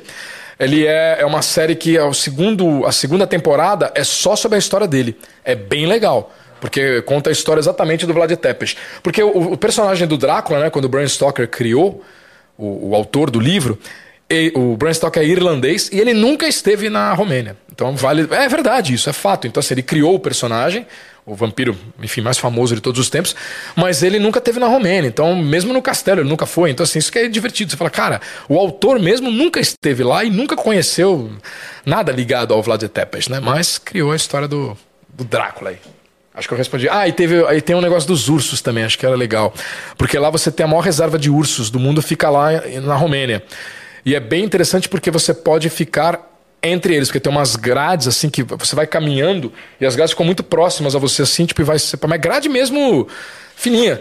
E aí ficam os ursos lá, cara. Você vai praticamente andando no meio dos ursos, assim, mas muitos ursos, cara, muitos ursos. É a maior, é a maior reserva de ursos do, do, do mundo, acho que fica lá. Ó, a próxima mensagem que a gente tem aqui é, é da Valéria. Lobo, conta aquela história de quando você caiu na ilha do Titi, Titicaca e destruiu sua câmera. Conte Puta, mais histórias uma assim, merda, pois são engraçadas. Não. Pô, isso é Apesar engraçado. de não muito legais pra É você. isso aí, é engraçado. Pra, quando eu contei a história, muita gente riu mesmo, porque é engraçado pra quem ouve, mas pra mim não foi nada engraçado. No Titicaca, que é né, o lago mais alto do mundo, tem umas ilhas artificiais, né? Tipo um feno lá, um negócio que eles põem lá, e fica umas ilhazinhas artificiais ali. Então você vai andando em cima dessa ilha tal, beleza, faz lá suas fotos tal, no Titicaca. E aí, cara, tinha um- uma porção assim desse material, eu não sei o nome, tá? Se é feno, o que que era, mas é uma, uma palha ali que eles têm. E tinha uma no canto, bem no cantinho assim da ilha. E eu tava tirando foto e uma mulher, era pra, eu tava trabalhando, era pra Viagens SA, a revista que eu escrevo tal Ah, que legal. que é excelente, da Andréia, tal, que eu sou muito, muito amigo. E aí eu tava fazendo matéria pra eles lá. Pô, e aí eu tô tirando a foto de uma mulher, velho, que acho que ela pensou que eu era um mega ultra fã. Ela pensou que eu era o Sebastião Salgado. Então, assim, aonde eu ia, essa mulher ia atrás. Porque ela, na ideia dela, ela falou assim: pô, esse cara tem os melhores takes, ele sabe. Eu sei porra nenhuma, mas ela achou que eu sabia. E aí, todo lugar que eu tirava foto, essa mulher ia lá, sabe, um, porra, um encosto, velho. Tava quase fazendo uma reza ali. Ela ia atrás. Aí, bicho. Eu tô tirando a porra da foto do barquinho quando o cara tá passando, essa infeliz entra na minha frente e tira a porra da foto. Ah. Ela entrou na frente, eu fui sair. No que eu fui sair pra tirar a foto, eu pisei nesse troço. Cara, isso aí é uma reserva de peixe que os caras põem. Então eles pescam, eles montaram um poço dentro da ilha. E aí fica lá um poço numa ilha, tipo, com peixe que os caras. Cara, eu caí e assim, tem tipo uns dois, três metros essa merda. Quando eu afundei, Nossa. mano, ninguém me viu e assim, tipo. Diz que a minha namorada falou que tinha uma mulher que ficava gritando: O cara caiu, o cara caiu! E tipo, ninguém sacou nada. E eu, assim, cara, a sorte foi que quando eu caí, pô, eu fiquei muito calmo. Não sei de onde veio essa calma, velho. Você podia ter morrido. Podia ter morrido, óbvio. Aí eu soltei a câmera, levantei a mão. E automaticamente, quando subiu, né, que dá aquele impulso, cara, tinha uma velhinha que morava lá, peruana tal, com uma varinha, segurou assim, e eu segurei na apoio e ela foi me puxando. Porra, mano, tô- você imagina, eu ensopado, acabou o passeio, né, velho? O cara ensopado. E água zoado. fria pra caralho. Fria pra caralho e a câmera. Já era. Destruiu a câmera. Ela pescou a câmera. Essa senhora conseguiu pescar a câmera, mas já era. Destruiu a câmera inteira. Aí quando eu, lá fiquei sem câmera, óbvio, perdi todas as fotos. E aí quando chegou aqui, eu fui levar na Canon pros caras. às vezes- O cara falou, velho, não tem chance, já era. Tipo, corroeu. Então assim, perdeu a câmera, então. Puta, perdi uma. Tanto que hoje eu tiro foto com o Maldito celular, eu já não uso encosto. câmera nenhum, cara. Pô, mas era isso, porque a mulher ficou me seguindo muito, bicho. E eu- não, e a gente, a gente já tinha, a gente já tem uma malandragem pra isso que é chinês. Você já deve saber disso, que você também viaja pra caramba. Todo lugar que você tá viajando, cara, quando chega uma turma de chinês, mano, foge, porque os caras eles invadem o bagulho assim, você não consegue tirar foto, não consegue fazer nada, porque eles entram na frente, eles não tá ligado, eles não têm, tipo, tá o cara explicando. Você tá lá, sei lá, no Louvre, aí tá um cara ali, o cara tá te explicando sobre a Mona Lisa e pá. Meu, os malucos já entram na frente e tira. Cara, eles não estão nem aí. Tanto que a gente geralmente, quando vai, o secretário de turismo é, que recepciona tal, né? Porque vai fazer matéria. Eles sempre falam isso. Eles falam, meu, puta, essa galera é foda. Os caras trazem dinheiro, muito dinheiro, mas, mano, os caras destroem o negócio, cara. Porque assim, tipo, não tem. Eles não vão pra ver o lugar, eles vão pra tirar foto. É. Então, assim, é foto. Então, você tá falando, explicando, o cara não tá olhando o que você tá falando. Ele tá tirando foto, foto, foto, foto, foto. E aí acontece essas merdas, né, meu? Às vezes dá esses acidentes, igual, eu- igual cometeu aí a- a- o encosto. E eu, tipo, perdi a câmera, né? Perdi a câmera, perdi foto. Que então não é muito droga, legal essa história, não. É, é- é divertido pra quem tava lá e viu o cara cair, mas não é Então no fim você não levou fotos do lago. Não, cara, perdeu todas as. Tudo, eu perdi a câmera inteira. Foi pro saco. Uma câmera Canon. Tipo, vai, seis conto no lixo, assim, ó. Puf. Aí o cara que levou a gente, ainda super bacana tal. Porque eu falei, teve um cara lá que falou que eu podia processá-los, óbvio, porque o cara não pode deixar um negócio daquele jeito sem aviso. Por quê? Uma criança, cara. Pois é. Morreria, o que você falou. Você tá com uma criança, a criança é uma ilha, teoricamente segura ali, você tá todo mundo do lado. Uma criança sai e afundou, você não vai nem saber. Você só vai saber quando descobre o corpo da criança. Então, assim, Nossa, você não vai saber. Então, a gente falou de processar. Só que como o cara levou a gente, você fica naquela situação delicada. Puta, é melhor perder a câmera do que fuder o cara que foi mó legal, trouxe a gente aqui e tal. Só que você, É. o que você vai gastar com. Exato, mas ganhava uma causa ali fácil, porque você fala, meu, é meio óbvio, né? Tira uma foto e fala, cara, como é que a pessoa não vai cair num negócio que vocês não põem um aviso, que vocês não põem nada? E é a mesma. Eu vou falar palha de novo, posso estar errado, mas é o mesmo material. Tá ligado? Então, assim, só, a única diferença é que ele tava um montinho. Era a única diferença. Então tinha um montinho. Foi nesse montinho que eu pisei, só que assim, era falso, né? Ele só tava tapando o, o buraco ali, né? Então, assim, tipo, você pisou, foi, meu, caiu que nem. Só faltava dar descarga, velho. Foi ali Meu Deus, cara. inteira. Que A droga, próxima- perdeu todo o trabalho. A próxima mensagem aqui é da Rafaela. Lobo, St. Louis é a cidade mais violenta dos Estados Unidos. Ainda é a cidade mais violenta dos Estados Unidos, como li recentemente? Pô, eu acho que é, cara. Eu tava lendo esses dias, eu tava vendo o ranking do FBI, eu acho que ainda é uma das mais violentas, assim. Porque era engraçado, cara, quando a gente. Geralmente fica em hotel, ou geralmente eu, quando eu não tenho né, uma boiada e tal, a gente fica em, em albergue, né? Evidentemente. Ela pediu, só finalizando aqui, ela pediu pra você contar sobre a sua história em St. Louis pela Rota 66. Ah, tá. É, então, que a gente fez a rota inteira, né? A gente fez a rota 66, só que eu fiz uma. Vai, doideira. vai de onde, exa- exatamente de onde até É, onde? a gente saiu, exata, eu fiz duas vezes. A primeira vez eu saí de Santa Mônica, que na verdade é a chegada, e fui até a metade, não cumpri ela inteira. A segunda vez eu fiz ela inteira, que você sai de Chicago e vai até Santa Mônica. Aí você faz ela toda, inteira. Só que assim, ela é uma estrada desativada. Então, na verdade, você vai por ela, mas assim, você corre alguns riscos, claro, principalmente quando eu vejo essa galera de moto, você pode ver que ninguém vai sozinho, eles vão de bando de moto e tal, porque, cara, é muito fácil estourar um pneu. Buraco. Exato, porque assim, ela é desativada, então ela é muito feia. A estrada em si, ela é feia, ela é meio destruidona, entendeu? Aí, ó, tá vendo? E ela é famosa porque atravessa os Estados Unidos. Como é que atravessa os Estados Unidos? A estrada mãe, né? Que eles falam tal. E assim, é legal, porque os espaços. Eu tenho muita vontade de fazer uma exposição, um livro, porque eu tenho muita, muita, muita, mas muita foto mesmo foda desse lugar, que a gente conseguiu fazer tudo, todas as cidades, entendeu? St. Louis foi interessante porque St. Louis é a terra do, do, do Chuck Berry, tem até a estátua dele, tem tudo lá tal. O centro de St. Louis é maravilhoso, é legal, tudo bacana. Só que quando a gente estava indo embora, a gente parou numa região ali, para ir naqueles famosos Dennis, restaurante e tal, que é Sim, barato e sim, tal, sim. e bom, para comer. E aí ela virou e falou assim: minha namorada falou, porra, meu. Em vez de a gente gastar com hotel, se a gente dormir no carro aqui na frente do Dennis, não vai ter problema. Eu falei, pô, maravilha, vamos fazer essa. Ela é doida que nem eu. Eu falei, eu topo. Só que ela tinha uma mania, né? Ela, como, como copiloto, ela ia caçando no site do FBI o índice de criminalidade das cidades que a gente passava. Porque, porra, sabia que ia ficar à noite e tal, era meio, meio roubado. E ela, tipo, metódica, ela foi caçando. Quando a gente tava em. Louis, que a gente tava parado assim, eu vi que, que tava meio deserta a rua, mas muito deserta. E aí tava tocando, a gente nunca esquece, tava tocando aquela música do, do, do Polícia, Message in a Bottle, tava tocando essa música.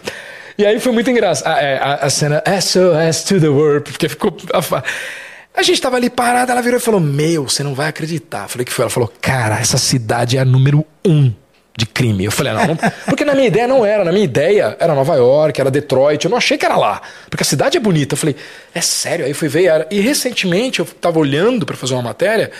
Ela ainda tá no, no, ranking, cara. Tipo, uma das primeiras. É muito louco isso. Tipo, uma cidade perigosa. Agora, pra cá não. Caramba. Embaixo, quando você vai. Oklahoma, Amarillo, né? Que é no Texas. Amarillo é onde tem aquele Cadillac Ranch, que tem aqueles, o rancho com os Cadillac Ah, enterrado e tal, que é bem legal. Entendeu? Fica aqui, Santa Fé, né? Que a gente falou do disco do Bon Jovi e do Dylan, que a maioria foi feita ali por causa do, do Billy the Kid e tal.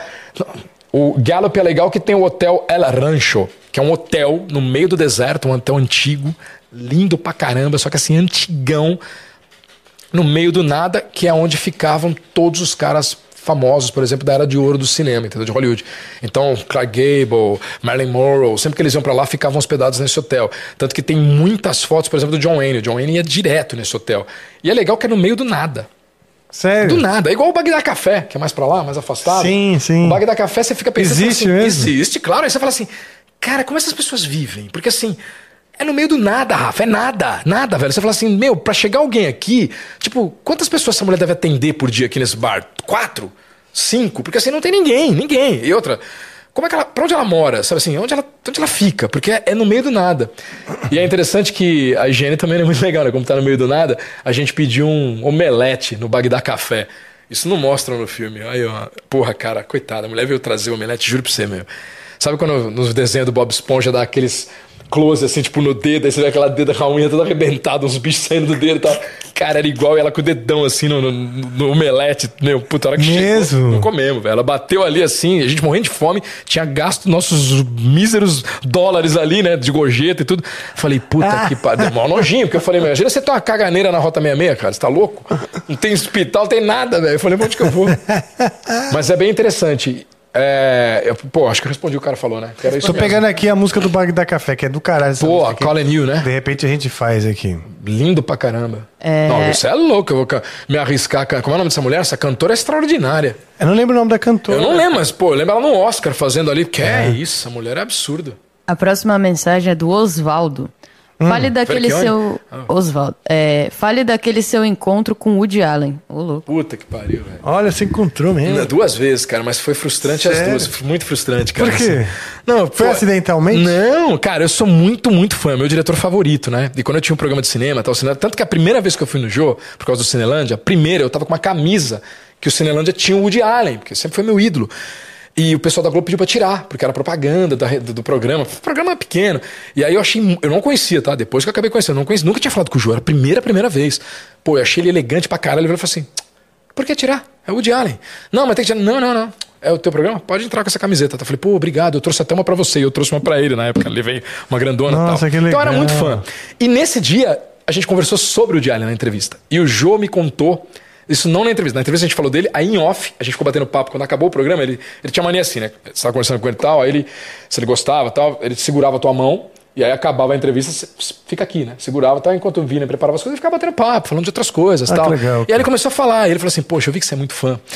E eu vou te contar uma história dele que, porra, me decepcionei. Então o que que foi? Ele falou, porra, a Amy Grant, ex-mulher do Spielberg, casada com os Barretos, convidou ele para um jantar na casa dela.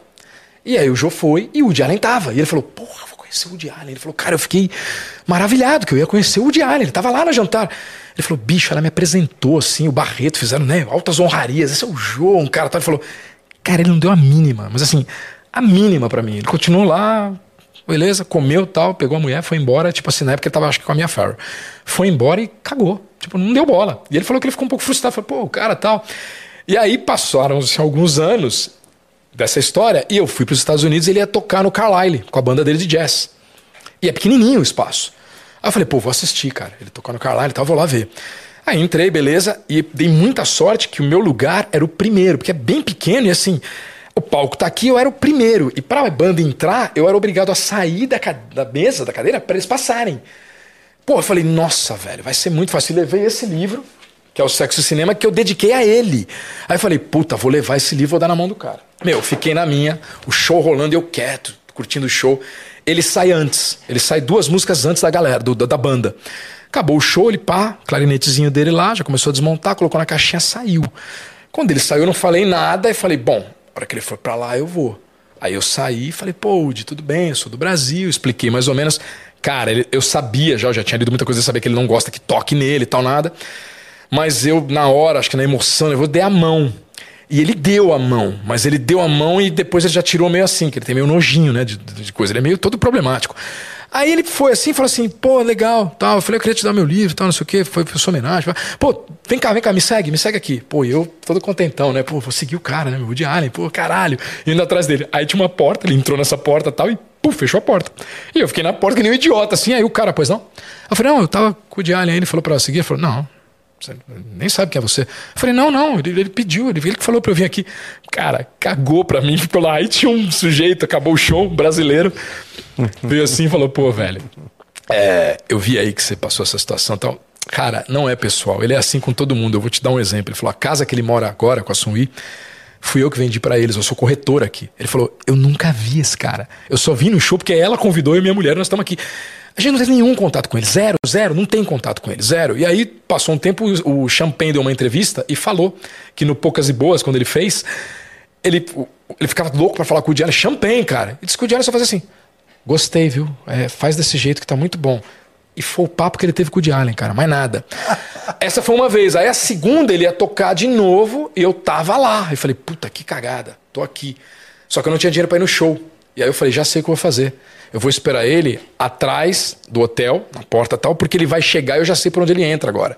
E pego ele ali. Mano, aí fiquei quieto, quietinho, velho, sozinho. Não tinha ninguém, só eu ali sentado. E o velhinho, ele tem um segurança, é muito engraçado isso. É um velhinho. Veinho, mas assim, meu, se você assoprar, ele cai. Tipo assim, é o segurança dele, entre aspas. É muito veinho, gordinho. Parece aquele parceiro do Borá, tá ligado? Aquele, igualzinho aquele parceiro do Borá. Cara, e é muito hilário. E é o segurança dele. É muito engraçado. O Woody Allen ele é bom até nisso. Ele é engraçado até nisso. Até pra zoar com os outros, ele é engraçado. Aí, pô, eu vi o veinho. Falei, pô, veinho é o segurança. Já tô ligado quem é esse velho.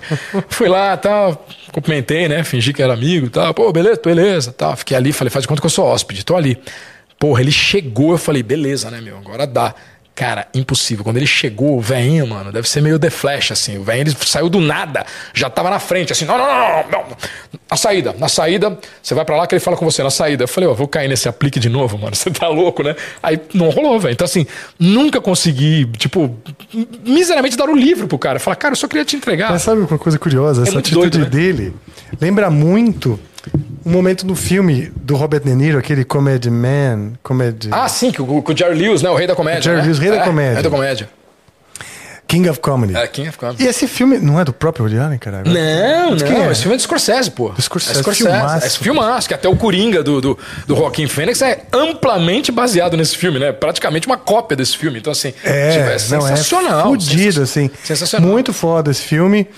E... Você tá falando do começo da cena, né? Que é parecido, né? Do, do É, Jerry e Lewis. ele querendo e o, e o Jerry Lewis ali, não, vem, vem comigo aqui, dá e pá, né? Também fecha na cara. Fecha na cara. Então, mas você sabe que é uma coisa assim, a gente já teve, obviamente, pô, todo mundo, você tem lá uma pessoa que você admira e tal.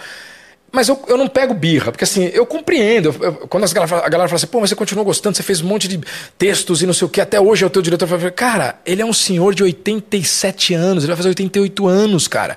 Quando eu fiz essa- esse encontro, ele devia ter uns 81. Eu falei assim.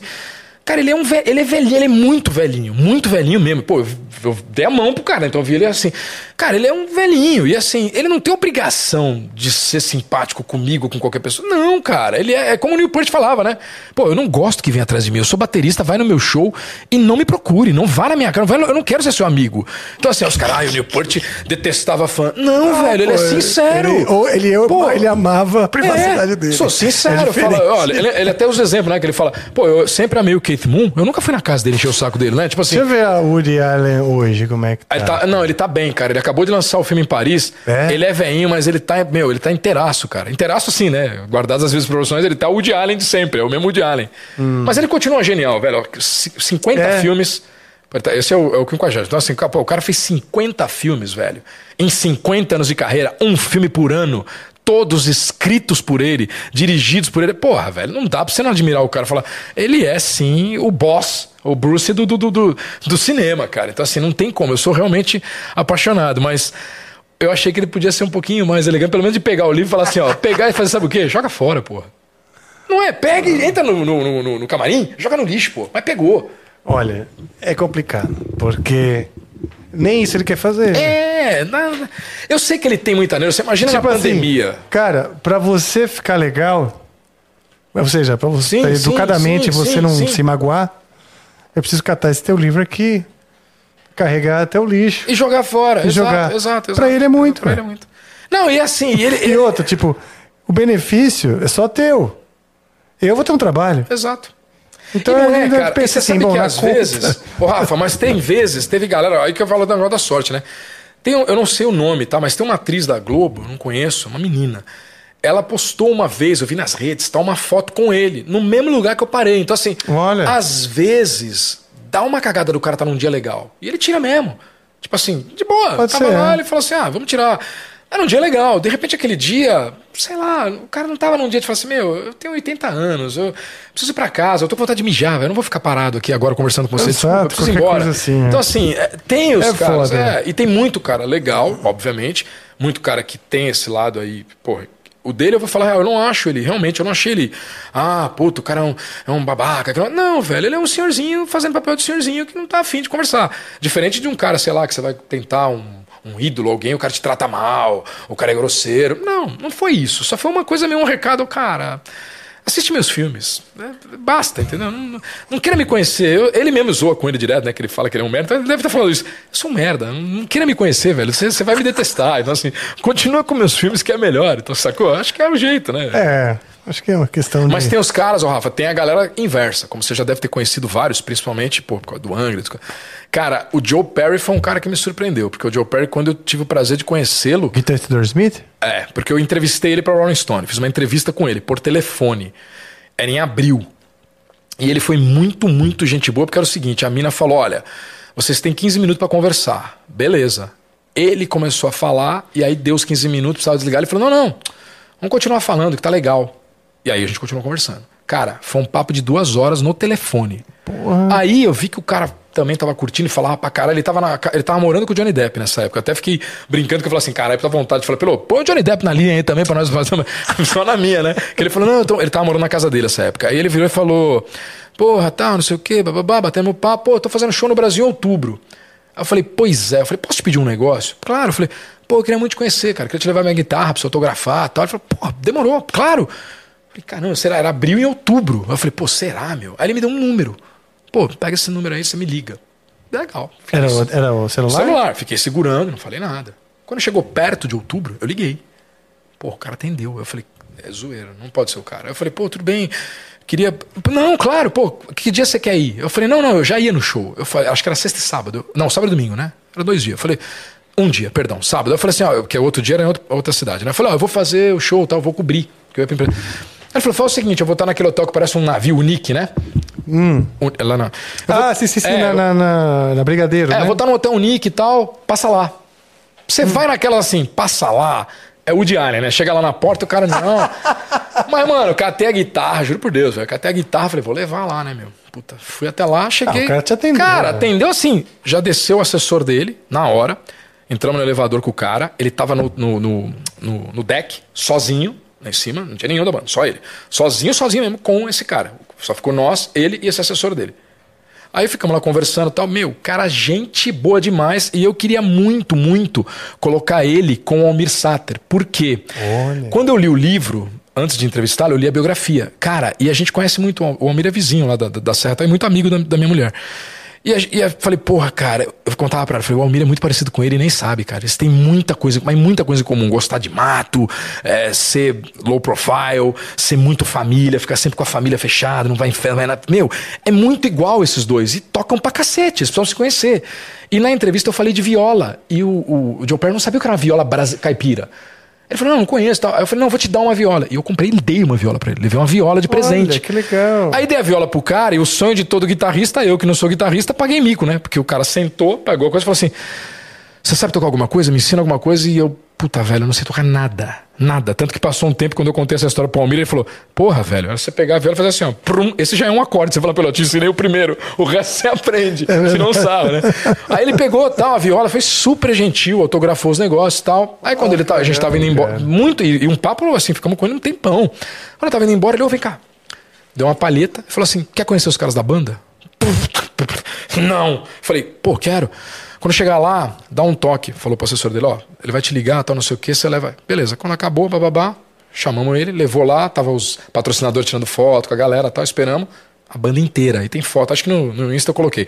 Tem foto eu com o Tyler, tal, com os caras todos. Legal, maravilha. Acha a foto tá, de- dele Não, no tá no Instagram. Instagram. Boa pra caralho. Mas tá no Lobo Mochileiro? Lobo mochileiro, lobo mochileiro. Aí, pô, eu tamo conversando e tal, ficou legal, ficou amizade. Cara, eu fui correr em Vegas. Eles iam tocar em Vegas. Meu, na cara de pau liguei. Falei, porra, velho, tô indo aí pra Vegas tal, tava sozinho, né? Falei, pô, eu queria muito ver. Meu, na hora. Não conheci, não pude mais ter contato, não fui no camarim, não fui em nada. Mas show, tava lá o ingresso, velho. Fui ver o show. Tipo assim, ele falou: não, não, pode ir, pode ir, vai lá, vai lá que vai ter tal, não sei o quê. Cheguei lá, convidado da banda, tava lá, só que não entrou. legal, Meu, cara. então assim, puta cara legal, gente boa. É meu amigo? Lógico que ele não é meu amigo, é- mas lógico que não é, mas é um cara legal, um cara gente boa pra caralho. Então assim, porra, assisti dois shows na faixa, entendeu? E, tipo, Sim. foi super gentil, foi super bacana, não foi mala, sabe? Um cara muito. Eu gostaria muito de ver esse encontro dos dois, sabe? Assim, eu eu fiquei falando. Puta, eu lembro cara, que quando eu comentei com o Almir, ele brincou, cara. Ele falou assim: o Joe Perry não vai. Eu espero que ele não esteja assistindo pra não ficar chato, mas ele falou assim: Ah, cara, se fosse o Mark Knopfler, eu topava. O Amir é fãzão do Mark Knopfler. Falou assim: se fosse o Mark Knopfler, eu topava fazer esse encontro aí. Eu falei, pô. falei, pô, não fala isso. Falei, você ia gostar do cara, porque assim, eles são muito parecidos mesmo, cara, porque ele é muito low profile, velho. Que legal. Tava com a família inteira, a mulher dele, no, no, no- no- no hotel. Ele falou pra gente que mulher, filho, tudo lá com ele. Então, assim, ele falou: ele viaja, ele leva a família toda. E quando é Estados Unidos, ele não vai com a banda, ele vai de motorhome. Sério? Ele, motorhome. Quando, vai, quando os shows é na América, ele vai de motorhome e família. Ele vai com a família. Cara, ele não bebe, ele parou de beber, ele não bebe há 30 anos. Nada. ele é abstêmio total, tanto que ele tomou lá cerveja sem álcool. E assim, cara, cara é sossegadão, velho. Tipo assim, meu. E, e é engraçado o antítese, né? Porque o, o Tyler é o oposto do oposto, né? Mas hoje é mais de boa, né? Eu acho que não, cara. Pô, recentemente ele já foi numa clínica, já teve problema numa clínica de novo. Eu acho que o É Tyler- mesmo? É, o Tyler é meio porra louca, velho. Eu não sei não, mas esses caras são muito doidos, né? Eu acho, cara. Eu acho que ele não tá... Eu acho que o outro é mais. É, o, o Perry é é mais. O. Perry é mais light, cara. O Perry é mais. Mais Mais paz e amor, pô. O cara tá no Hollywood Vampire só. Pô, banda de. O próprio Alice Cooper fala, banda de tiozão, cara. O Alice Cooper é, vai com a mulher. O, o Johnny Depp tá todo agora quietinho também na dele. Os caras tão tudo sossegados. Ele falou: não, não, não. Vamos, vamos fazer um show bonzinho. Vamos pros lugares. O Tyler ainda tá garotão de 15 anos, cara. 70 e pouco. Aí, é pro Aí, Perry. cara. Ah, a viola aí, ó. Olha, viola, mano. Essa Que viola aí- legal, bicho. O do, Puta. é, o do Tyler tá mais legal. Ah, do- essa foi, aqui foi no hotel, né? O do Tyler tá mais legal a, a foto, porque foi o. Cara, eu mostrei pra ele o- a, essa apresentação do Jô, eu mostrei pra ele, velho. Ah. Meu, é do caralho. Eu falei pra ele que eu tinha banda e tal. Cara, ele é muito simpático. Ele assistiu inteira, assim, tipo, abraçado, abraçou assim e assistindo. Porra, eu falei, meu. Aí depois ele perguntou do que que era. Ele falou, do que que fala a letra? Aí eu falei pra ele assim, falei, ah, eu vou te mandar, né? Porque mais fácil eu escrever em inglês. Aí eu mandei pro cara. Acredito que o cara deve ter entregue ou não. Deu um Woody Allen, sei lá. Mas eu mandei a letra, mas ele curtiu pra caralho o som, né? Porque é bluseira, ao vivo. Sim. Ele falou, porra, que legal tal. E eu lembro que ele, a gente conversando, eu pedi pra ele tocar Ship the Way, porque eles nunca tocam essa porra dessa música. Vários shows do Aerosmith, fa- fazia 15 anos que eles não tocavam em nenhum lugar. E eu lembro que eu falei, pode ser coincidência ou não, olha eu dando uma de Naldo aqui, mas é real. Quem duvida pode olhar lá. Eu falei pra ele, eu falei, pô, toca. Ele falou pro cara, porra, põe no setlist essa parada. E aí eu falei, ah, é média, né? Cara, ele tocou. Nesse dia tocou Ship the Way. Ah, e Ship the Way, se, pô, juro, pode colocar Ship the Way, São Paulo, então você vai ver que ele tocou. E assim, não falou, "Ah, essa música eu dedico ao meu amigo. Óbvio que não, mas eu falei, porra, de repente comentou, talvez ele deve ter pensado, acho que a galera do Brasil gosta. Sei lá, entendeu? Porque eu falei, pô, essa música é legal pra caralho, vocês nunca tocam, faz um tempão que vocês não tocam essa música e tal. E realmente é boa pra cacete. Aí colocaram. Tipo assim, meu, o cara é gente boa, gente boa, de verdade, assim, um cara mega ultra famoso, mas legal. Ó, mas Gente, você é, né? repito, "Ô, mas você é brother do cara? Não, mano. O cara, se ele me vê na esquina, não sabe quem eu sou, não é brother, mas foi um cara legal, entendeu? Um cara gente boa. Que A do legal, Tyler, você cara. achou? A Do Tyler, Não, não achei aqui. é, tá no. Tá no, tá no Tem a banda toda. É, da banda toda eu não postei. Tá, o, tá, o, tá, o que Tyler tá. Ah, A banda toda é aquelas fotos.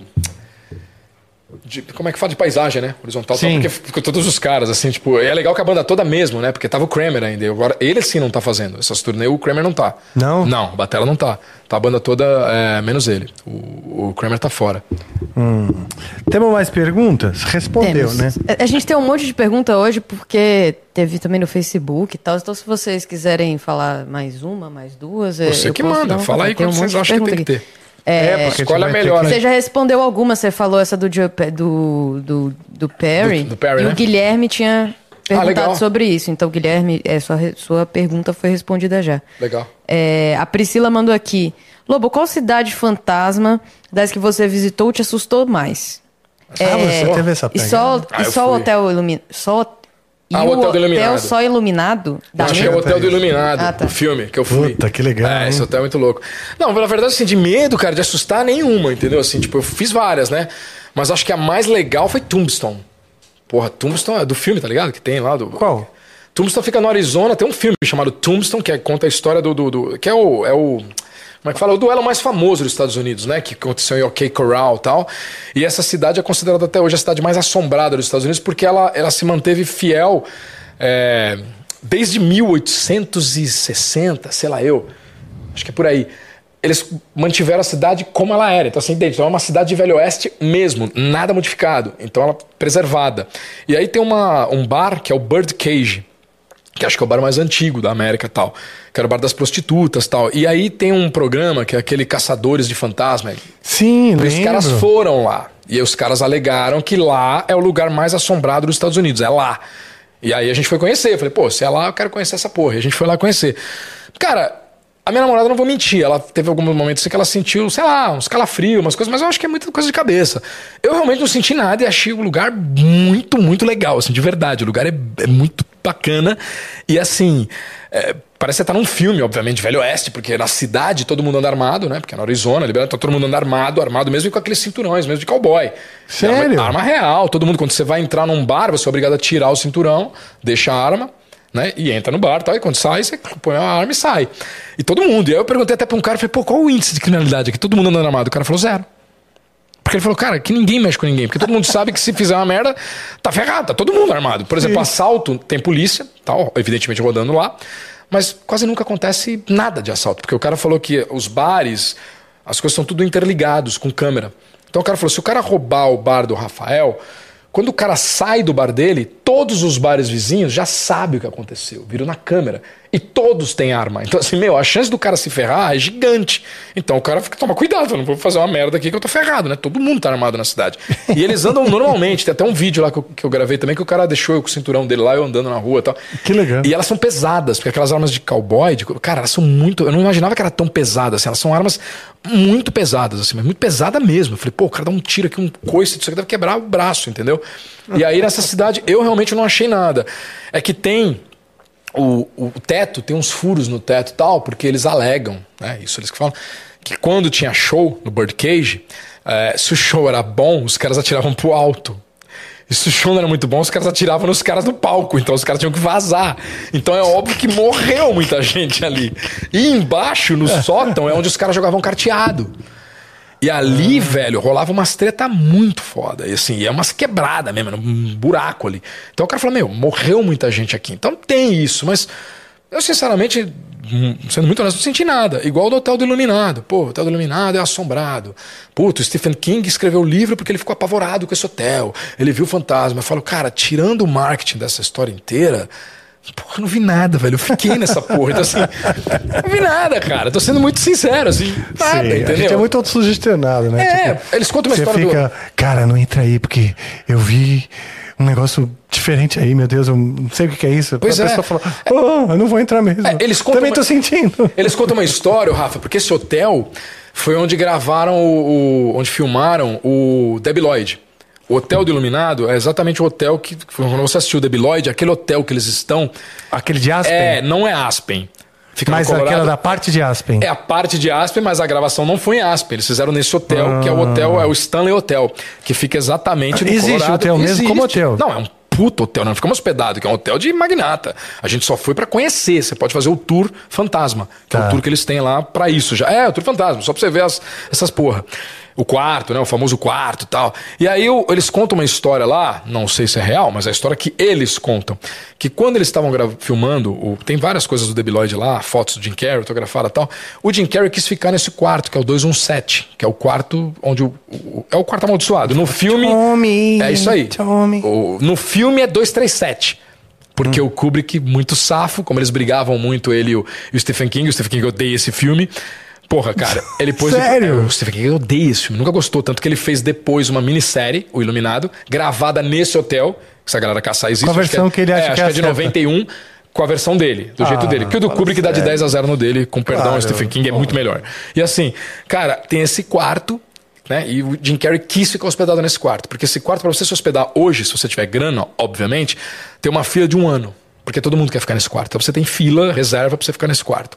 O Jim Carrey tava nesse quarto, porque era a estrela do filme e tal. 217. O- é, o 217 ficou nesse quarto. Cara, Que eles só mudaram o letreiro pra Exato, 237. só isso. Aí ele conta, o cara conta lá, nesse tour, que quando o, o, Jim, o, o Jim Carrey, três horas da manhã, desceu com as malas prontas e falou que ia embora, que não ia ficar mais no hotel. E aí o cara falou, pô, não, mas tem filme, então não sei o quê. Foi o diretor disse que foi um puta escândalo e o cara foi embora. Ele não ficou no hotel e tiveram que mudar, levar o cara pra um outro hotel, papapá. E tem na internet um videozinho, se a galera caçar, ca- caçar vai ver, coloca é, Jim Carrey, acho que é o, o nome do hotel, né? Stanley Hotel. E um cara pergunta isso pra ele. Ele fala assim: é, esse é um assunto que eu não quero comentar. Eu só sei que eu vi coisas que eu jamais gostaria de ter visto. Foi o que ele disse. E o Jim Carrey, coincidência ou não, despirocou, né? Todo mundo sabe que ele tá despirocado, né? Jim Carrey tá completamente despirocado. Então você fala, velho, o cara tá muito louco, o cara tá completa, virou outra pessoa. Então, assim, é, é, sei lá, são histórias Será que, eles ele viu contam. coisas que deixou ele bilolado? O Stephen King diz que sim, mas o Stephen King é marqueteiro, né, cara? Ele tem que vender o livro. Então, assim, ele sempre fala isso. Por isso que ele escreveu Iluminado. Só que era uma fase que ele bebia pra caramba. Então, assim, o Stephen King era alcoólatra, cara, quando ele escreveu o Iluminado. Então, assim, pô, de repente o cara tá numa, sabe, uma rebordosa violenta ali e viu todo, viu, meu, o cara viu o Walt Disney circulando ali, entendeu? Uma coisa. É outra história, mas assim. Eu realmente não achei nada. Eu até gostaria de ficar hospedado no hotel, que ele é lindo. Tem, pra quem entrar no YouTube, no Lobo Mochileiro, tem esse vídeo, eu mostrando o hotel, que eu filmei e tudo lá. Cara, é um hotel lindo. Eu, se eu tivesse grana, eu ficaria tranquilo, assim. Então, Pô, de fantasmas, essas coisas, essas cidades fantasmas aí. Cara, é, na Rota 66 tem uma que chama Cálico, que até o Paul McCartney fez música pra isso, também é uma cidade fantasma.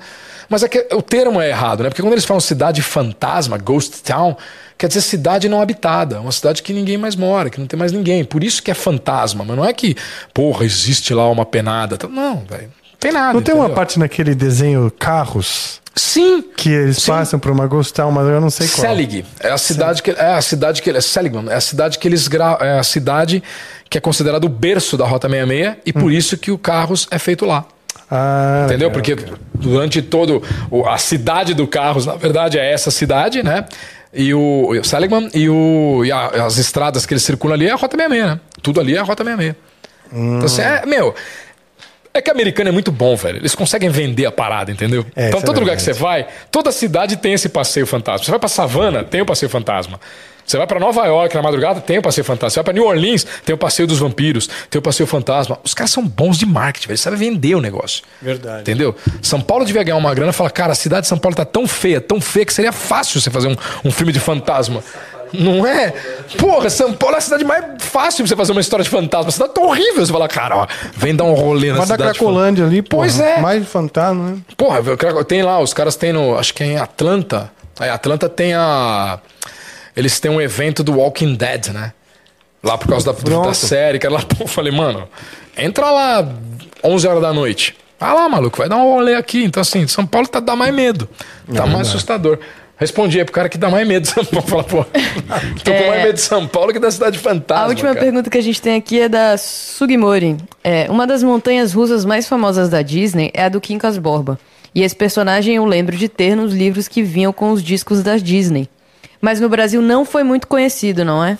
É porque esse filme é um filme ingrato na Disney, né? Porque é a canção do Sul. Kim Casborg é, é é é o coelhinho, né? Animado do. do, do, do esse, pra falar a verdade, a Montanha Russa a Disney já até limou. O que eu sou completamente contra, que era a melhor atração do parque, e os caras tiraram. Porque acharam ofensivo, porque, enfim, uma galera woke foi lá e fez escândalo, com essa onda que tá acontecendo agora. E eu acho uma grande injustiça, porque o, o Canção do Sul, ele saiu do catálogo né, da Disney há anos, ele não foi lançado em DVD, não foi lançado em nada, porque eles consideram o filme proibido da Disney, que é um filme racista. Mas por quê? Porque uma galera Não, o filme é racista? não.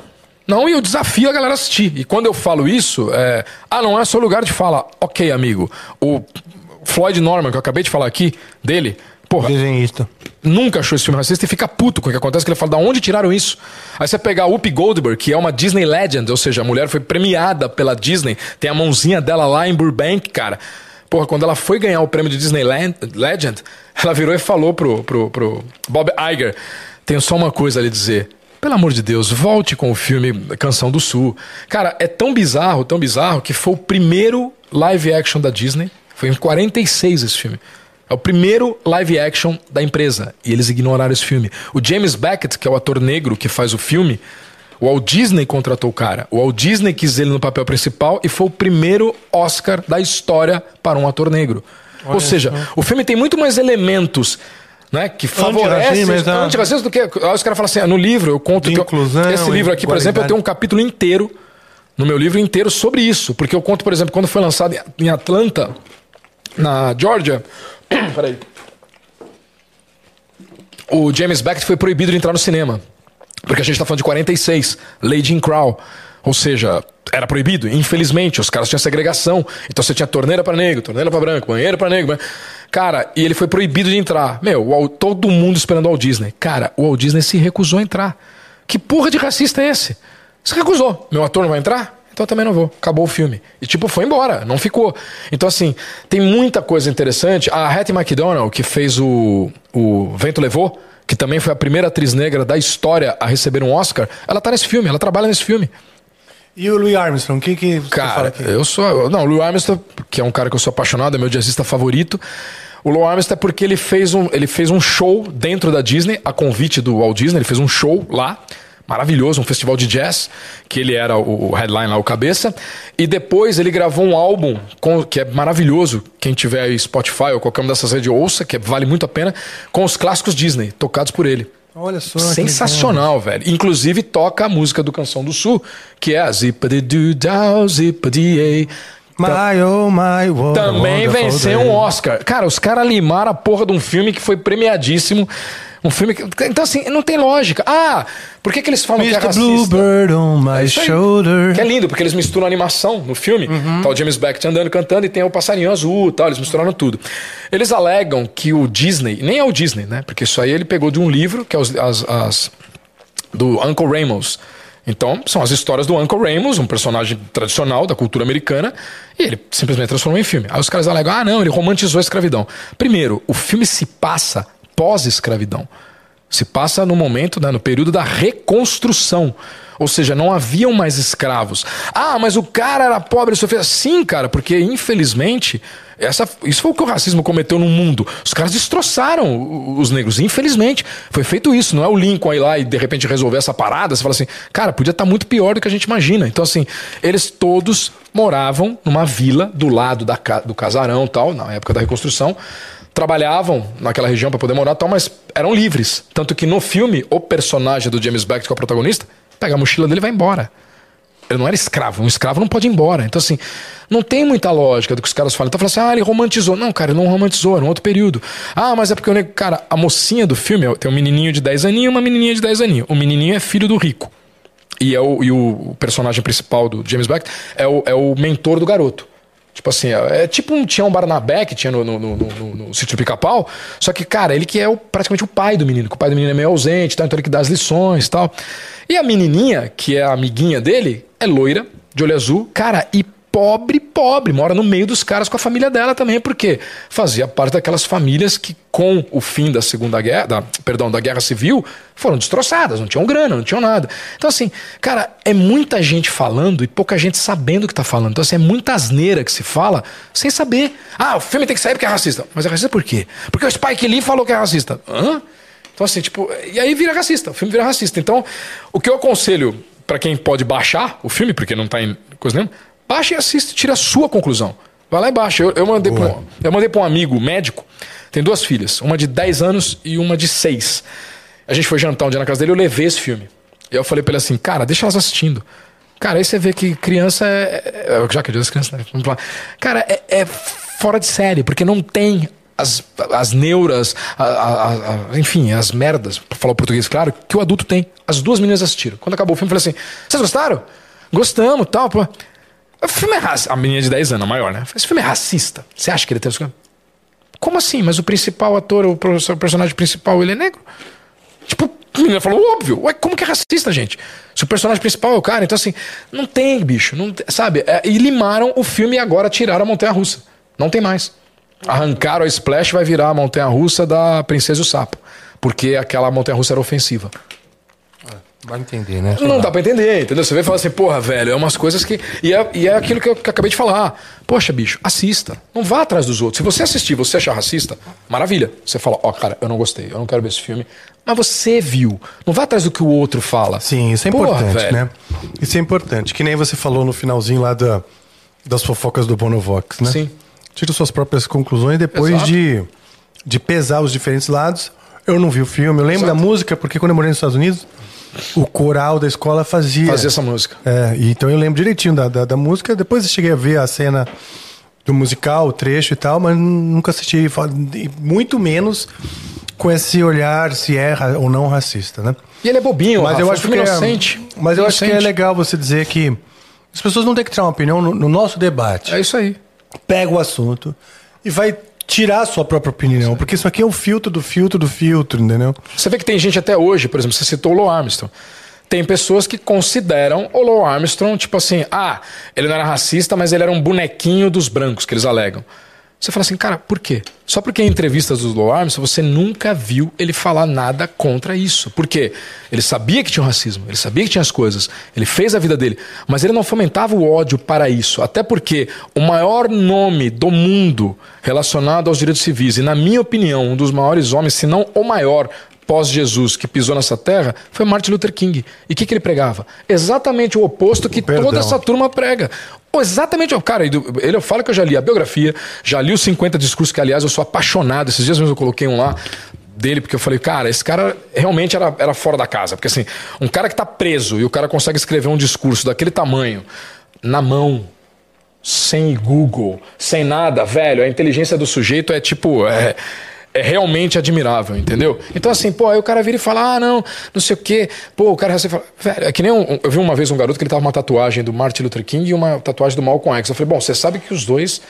É tipo, Eram é, cara e discursos, coroa, né? né? Então, assim, é, exatamente. era mais agressivo. Qual lado que você tá? É tipo o cara andar com uma tatuagem do Bolsonaro e do Lula. Falei, qual lado que você tá, velho? É mais ou menos parecido. Ah, não, não fala isso. Eles eram. Eu falei, cara, o, o, o, o Malcolm X, tudo bem que no final, próximo ao final da vida, quando descobriu, né, que talvez estava sendo enganado, passado para trás, caindo naqueles discursos, pô, se tornou, entre aspas, um pacifista. Né? Não queria mais violência. Mandela, mais né? É o próprio Mandela. O Mandela no começo era Exato. terroristas, assim, Exato. terrorista no sentido de Mas se você pegar o queimava Martin... os carros e tal, vamos combater. Depois ele foi percebendo o discurso que era da pacificação, Da pacificação. era o caminho, né? E se você pegar o Martin, por exemplo, nunca. Nunca. Meu, um cara, um cara que faz um doutorado, termina um doutorado com 26 anos de idade, nunca, nunca cometeu nenhum ato violento. Nenhum. Então você fala assim: esse sujeito sim, você pode falar, cara, esse é um marco histórico na luta pelos direitos humanos. tudo. Esse cara sim. Não os outros ficam falando, falando, falando. Você fala, pera, que, que daí? Você quer saber mais que o Martin Luther King? É isso então? O tipo, ah, não, como eu falei, ah, não é o seu lugar de fala. Beleza, é o lugar de fala da Whoopi Goldberg. E ela é uma ativista. Todo mundo sabe que ela é uma ativista. Fala, ela é uma ativista e ela mesma falou que o filme não tem nada. O que vocês estão falando do filme, cara? Ah, você já viu o filme? Não, ele tá fora das redes. tá- Então você não sabe nem do que nós estamos falando, não é? Cara, muito filme? legal a paixão que você com que você aborda, né, o Walt Disney e a obra dele. Muito legal mesmo. Mas a gente vai ter que chegar ao fim, porque a gente vai emendar. Hoje o episódio é gravado, né? E a gente vai agora fazer um ao vivo. Hoje, dia 12 de outubro, na verdade, a gente vai entrar no ao vivo no dia 3 de outubro, porque existe um, um buraco de minhoca que nós vamos entrar agora para a realidade que, para você que se assiste, está no passado, mas pra, pra gente aqui está no presente. Isso é uma coisa muito maluca sobre a realidade gravada, porque realmente eles estão recebendo no presente, mas ela já aconteceu. Já aconteceu. E, e eu lambo, é o então. Stephen Hawking. Hã? Próximo- convidado é o Stephen Hawking, vem pra cá. Sim, aliás, aliás, eu queria trazer o que vem pedir desculpa pra você, o Woody Allen, pode entrar? É, ele tava ali. Arrependido. e com, a, ben- com a bengala do Johnny Walker. Eu tava ouvindo de fundo o jazz enrolando ali falei: Meu Deus, entramos num buraco de minhoca. Estamos agora no Carlisle. Estamos exatamente no Carlisle. Muito bom, cara, muito bom. Ah, tem o presente. Me dá, por favor, o presente. presente. Enquanto isso, enquanto ele prepara o presente, é, Mauricião, dá aí as suas redes, Pois é, deixa eu fazer um jabá dos livros faz os- aí. todos os seus jabás. Galera, é o seguinte: esse aqui, o ABC do Rock, você vai encontrar. Só tem 40 unidades ou menos do que isso, não sei ao certo, porque realmente esteve esgotado. Se você entrar no editorazelig.com.br, vocês vão ver que está esgotado. Então você entra no abcdorock.com e compra lá. Esse livro tem lá ainda. Ah, você ainda tem lá, Tem, ótimo. lá. O do Disney você vai encontrar em dois lugares. Na Amazon. Vai encontrar em vários, mas dois lugares legais pra você encontrar. Na Amazon, você vai achar esse livro lá facilmente. Ou na livraria Café. Put, Café Brasil. Livraria cafébrasil.com.br do meu amigo Luciano Pires. Lá tem também, você vai achar esse livro que é do Grupo Sedete, os caras têm aí várias livrarias. Você entra na livraria da Bruna Torlai, do monte de gente, você também vai achar esse livro, tá? Porque a Sedete é essa que eles trabalham com todas as, esses youtubers que tem livraria, quem cuida é uma única empresa é a Sedete. Então qualquer legal. livraria que você entrar do youtuber que você gosta, com certeza você vai achar esse livro. E assim, de verdade, mesmo que você não é fã da Disney, eu tenho certeza que você vai amar esse livro, porque ele não é sobre a Disney, ele é sobre um dos homens mais fabulosos que já pisaram nessa terra, que é o senhor Walt Disney. É isso você vai ficar encantado em conhecer a história do Walt Disney, que ele é o cara. Bom demais, cara. É isso. Legal demais, cara. E também tem o seu Instagram, né? Ah, é, desculpa, é o Lobo Underline Mochileiro. Lobo Underline Mochileiro. Lá você vai ver umas fotinhas, uns vídeos e tal. E no YouTube tem um canal bem pequenininho, mas que tem alguns videozinhos lá, que é o Lobo Mochileiro também. Você colocou Lobo Mochileiro lá, você vai encontrar uns vídeos bacanas, inclusive esse que a gente falou, do Iluminado. Dá pra você. Boa. Só não assiste de noite, que talvez você vai ficar com medo. Legal. Cara, eu quero te dar esse presentinho aqui, essa singela lembrança que são duas palhetas Daí. do Amplifica, uma branca, Maravilha. uma preta. O pirulito do Joe, que é o pirulito, Pirulito do que Amplifica. precisa ter de hepatite, que eu tô ligado. Tá com um pouco de com- hepatite. tá com Não, esse aqui eu tenho meio nojinho. Vou deixar aqui, depois eu pego naqueles. Pô, obrigada. É, agora eu tô procurando a música De qual? Há um Mundo Bem Melhor, Todo Feito pra Você, lembra? Aquela Pra lá? ver de quem é, né? É, pra, de que, e pra ver a cifra, pra ver se a gente toca, mas realmente É. a gente te- ultrapassou o tempo. Tem problema. Então, cara, eu sabia que esse papo seria interessantíssimo, Pô, só a pelo quanto gostado. de coisa que você já fez e tal.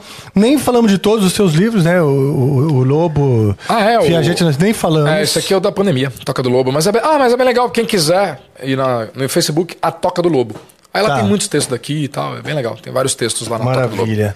Então, Belezas? é nessa, nesse clima de alegria que a gente vai encerrar. Como eu não sei os acordes da música, a gente vai. Eu vou lembrar grosseiramente, porque essa música era. do- passava no domingo no parque, Domingo no Parque. que era o, Ah, um programa do infantil do tiozão Silvio Silvio Santos. Se você é tiozão como nós, você participou desse momento, né? Você lembra da, da, daquela competição de, de, de, de sentar na bexiga? Sim, puta, Puta, eu adorava aquilo, cara. Silvio Santos é sensacional, velho. Então é isso aí, pessoal. Muito obrigado. Feliz Dia das Crianças, Crianças. pra vocês. A gente vai ver se você lembra a música. Há um mundo bem melhor, todo feito pra você. É um mundo colorido que a ternura fez para ser feliz é preciso ter esse mundo azul e a imensidão. As estrelas, as estrelas, as estrelas, mais lindo canto uma canção. Um mundo bem melhor, ei. todo feito pra você. Um mundo Não sei o que,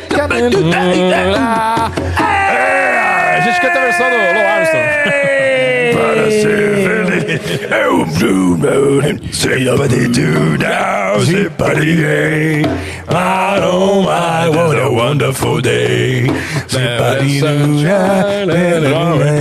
Zippity doo dow, zippity hey, Mr. Blue Boy's on my shoulder. It's true. Everything is satisfaction. Pô, essa é uma Disney, pelo amor de Deus, volta essa porra. Essa música é legal pra caramba. Cara, passamos aqui por Maurício de Souza, Walt Disney, palavra cantada, galinha pintadinha. Foi uma viagem. Cara, foi uma viagem muito legal, cara. Muito obrigado. Eu curti muito. Mesmo. Obrigado. Obrigado Curti mesmo bastante, ter espero que a galera tenha gostado. Ilustrado aqui com tantas conversas legais no nosso Dia das Crianças. Então, obrigado a vocês que ficaram aí, obrigado equipe maravilhosa. E nós vamos então chamar. O comercial. Vamos chamar